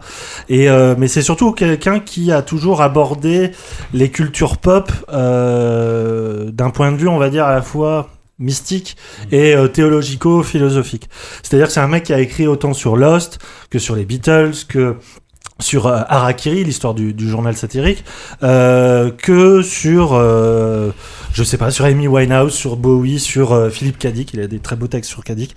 Et euh, là, il, sort un, un ouvrage donc uniquement dédié euh, au cinéma. Il prend 11 films euh, qu'il aborde de son point de vue, c'est-à-dire que euh, à travers l'histoire du cinéma, il commence avec le Nosferatu de Murnau, il passe par Freaks euh, de Ted Browning, qui est un film, si vous l'avez pas vu, qui est juste un chef-d'œuvre des années 30, qui se- mm, bien sûr. Todd Browning, pardon, euh, qui, qui se passe dans un, un cirque Un de cirque, monstres, ouais. voilà.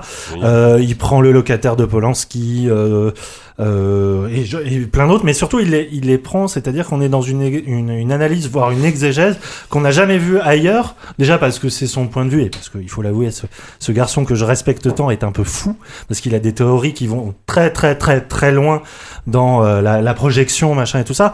Mais c'est c'est à la fois tellement bien écrit, tellement bien pensé, c'est-à-dire que quand il fait une analyse de séquence, il fait une analyse de séquence euh, qui est raisonnée, qui est, qui est juste et tout ça, mais surtout il il arrive à faire une relecture du monde, à rattacher euh, aux mythologies anciennes et tout ça, euh, par le filtre de ces fi- films-là. C'est un ouvrage absolument, comme tous les ouvrages de Paco Mtielman, absolument passionnant, et que, dont je vous conseille vivement la lecture. Ça s'appelle donc euh, montres, Cinéma... Ouais, tiens, interactivité avec le public. Total.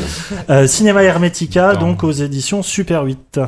Et c'est Mm. vachement bien. Merci Yannou. Alors, C'est c'est toujours difficile de passer après toi parce que je me sens un peu con avec des recommandations toutes simples. Euh, non, non. moi, moi, la bah, fourchette. voilà, fais, fais comme Walou. La dernière fois, il a cassé la, la quadrature du cercle. Il a a commencé par moi. Ah ouais, c'est vrai que c'est pas. c'est- Je devrais. Ça, c'est ce qu'on ouais. appelle déjà le style Ouais. Walou. hein. Dans le jargon. Non, moi, je triche un peu parce que je joue à un, à un jeu sur euh, iPad en ce moment euh, que je trouve très sympa qui s'appelle The Dessine La- avec tes doigts. qui s'appelle The, La- qui s'appelle The Last Door, non, qui s'appelle The Last Door, qui est un point and click euh, horrifique, qui se passe euh, à Londres euh, au, au début ou à la fin du deuxième siècle, donc c'est typiquement l'ambiance gothique de Londres. Et euh, bah, c'est très très bien parce qu'il y a, y a un côté vraiment psychologique. Le graphisme est en, c'est du pixel art, mais assez travaillé, un peu comme euh, comme le Survivor avec des éclairages très très travaillés, alors que c'est assez grossier. Euh, franchement, c'est super efficace et euh, il y a un côté aussi. c'est- Alors c'est marrant parce que c'est développé par un studio espagnol et tu ressens en fait le côté, euh, l'influence de la, enfin du, bah, notamment du cinéma fantastique espagnol avec la religion, beaucoup de choses très très religieuses, assez, assez le ouais, très malsaines. C'est un jeu épisodique, donc il y a 4 ou 5 épisodes, je crois. Moi, je suis quasiment à la fin.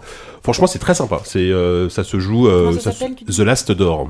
Alors, je crois que c'est sorti sur PC aussi, donc je Ah, triche encore plus. allait- Je crois que ça veut dire. Euh, je suis même sûr que je suis sûr que c'est sorti sur PC, mais c'était pour justifier, tu vois. Non, en tout cas, moi, j'ai joué sur iPad, ça joue très bien sur, en- sur, en- sur iPad, ça coûte 3,99€, je crois. Franchement, c'est voilà, c'est un bon petit point and click euh, horrifique, euh, bien, bien sympa. Eh bien, merci. Voilà. Merci beaucoup euh, d'avoir, d'avoir tenu cette longue émission. Euh, surtout, merci à nos deux invités d'être restés jusqu'au bout. Brice et Xavier, on vous remercie encore une fois pour, euh, pour votre venue, pour nous, épreuve. pour nous avoir parlé de, bah, de Ah, Californie. de, dur, hein. de Californium. C'est long, Oui, hein. ouais, hein, ouais, je sais bien. ça ouais. aussi. Merci, euh, bravo encore. Enfin, on- voilà, euh, bravo encore pour Californium. Je, le- je l'aurais dit, Ouais, je l'ai déjà dit. Bonne chance. Et bonne chance, euh, oui, surtout. Ouais, merci. Nous, en tout cas, on- c'était vraiment cool de participer à l'émission. J'avais pas honte à moi, j'avais jamais euh, écouté un. Ah bah écoute, Mais qu'on la euh, diffuse pas en fait. On on l'exclut entre nous, mais on diffuse pas. Maintenant, bah, ça y est, j'en ai écouté un. Eh ben voilà, c'est ça, exactement. Merci encore. Euh, nous, on se donne rendez-vous bah, dans deux semaines. On y croit cette fois-ci ou pas? On verra. Ouais. Allez, on va le tenter. on va va tenter. Une en deux semaines. ouais. Avec- On a, on a plus de hors série de JV Voilà, c'est ça. Ah, Il y a, tellement d'actu en plus en jeu là. A- genre, on n'a pas parlé de XCOM 2 alors que j'en Ah pense bah Il y a voilà, 10 je pense que le, prochain numéro, on va parler assez longuement de XCOM Ravel 2. qui est Il y a une Ravel qui est sortie. Voilà. On aura peut-être un invité, on en reparlera. On en reparlera, oui. Pas Euh, forcément à la prochaine, mais euh, peut-être Est-ce que suivante. 10, tu veux dire deux mots sur JV. Bah oui, justement, je viens de, le dire vite fait. On a un hors-série qu'on vient de terminer. Euh, Oupi a bossé dessus et, et Force Rose en- en- encore plus, j'ai envie de dire. Euh, le- il dev- Où était ce mois de janvier Ah, Elle ne le rendra jamais. Ah, c'est le mois de janvier été, Ce mois de janvier était sur Word, ce lointain pays. ça a été plutôt, euh, plutôt épique. Alors je sais pas euh, combien de temps tu vas mettre à mettre en ligne ce, ce, ce podcast, mais il est possible qu'au moment où euh, Dans un quart d'heure peut-être. ah bah peut-être. Euh, un en tout cas, Personne n'y croit. Personne n'y arrête. croit jamais. Disons qu'aux alentours du 20 février, nous allons sortir un hors-série euh, dédié à la Super Nintendo. Et faire la pub dans un podcast PC, c'est toujours assez particulier, mais bon, après tout. euh. Il y a des très bons émulateurs PC, euh, Super Nintendo sur PC. hein. Et, euh, et sinon, bah, j'y vais euh, très bien. Euh, et le dernier, Avec une couve sur Nintendo aussi. Euh, avec une couve sur Zelda. Je sais pas si on- C'est, euh, on, hein, on peut le dire, c'est une couve sur Zelda. On est beaucoup trop Nintendo. en Ça fait. transcende Nintendo, euh, Zelda. C'est la seule bonne série Oui. Nintendo en plus. Donc, Allez. euh, Allez, là. c'est c'est les 30 ans. On a fait un gros dossier euh, comme ça, un peu, un peu anniversaire, sympathique. Il y a plein d'autres bons dossiers. Bah, euh, en truc très PC, moi j'avais fait, un- j'ai fait aussi un gros dossier sur euh, le Duke Nukem 3D. Ouais. Sur, euh, et parce qu'on parle toujours de Duke Nukem Forever, on a tendance à oublier qu'avant Duke Nukem Forever il y avait un jeu. Et, euh, Heureusement quand Et même. Ah, non, même mais il- plutôt pas mal. et voilà. Et donc euh, avec euh, non, c'est, je pense que c'est un chouette dossier. Avec des interviews du cré- des créateurs. euh, Ah, cool. Voilà. Je vais lire ça. Ouais, une interview Super. enjouée, je vous la recommande. C'est très Si vous voulez, C'est pas l'interview la plus. vous euh, voulez reprendre foi en l'humanité. Bah, super, merci beaucoup. Donc voilà, on vous donne rendez-vous très bientôt. On vous fait des, des gros bisous et on vous Attends, laisse- non. Quoi On remercie d'abord. Ah oui, non, non, Ah oh nos ils sont nos sponsors. Nos sponsors sur Patreon, évidemment, les, les bien-aimés Fougère et Quigs, également Razen, Maxime, Benjamin, Lambda, et alors c'est un nouveau lui, euh, Ara... Araki. Araki, j'ai eu du mal à dire son prénom. Ouais, il- il- Comme il- Greg. Génial. Comme Gra- oui, je pense pas, mais c'est peut-être pas le même, à mon avis.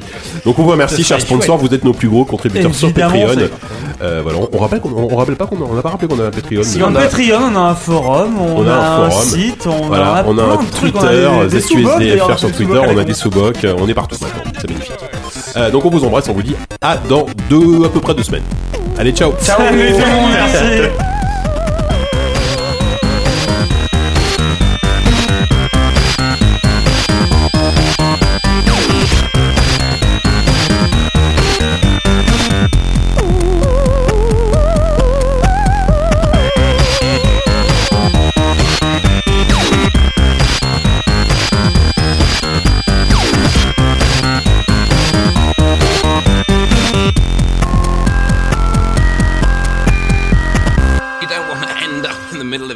Memory. Yeah.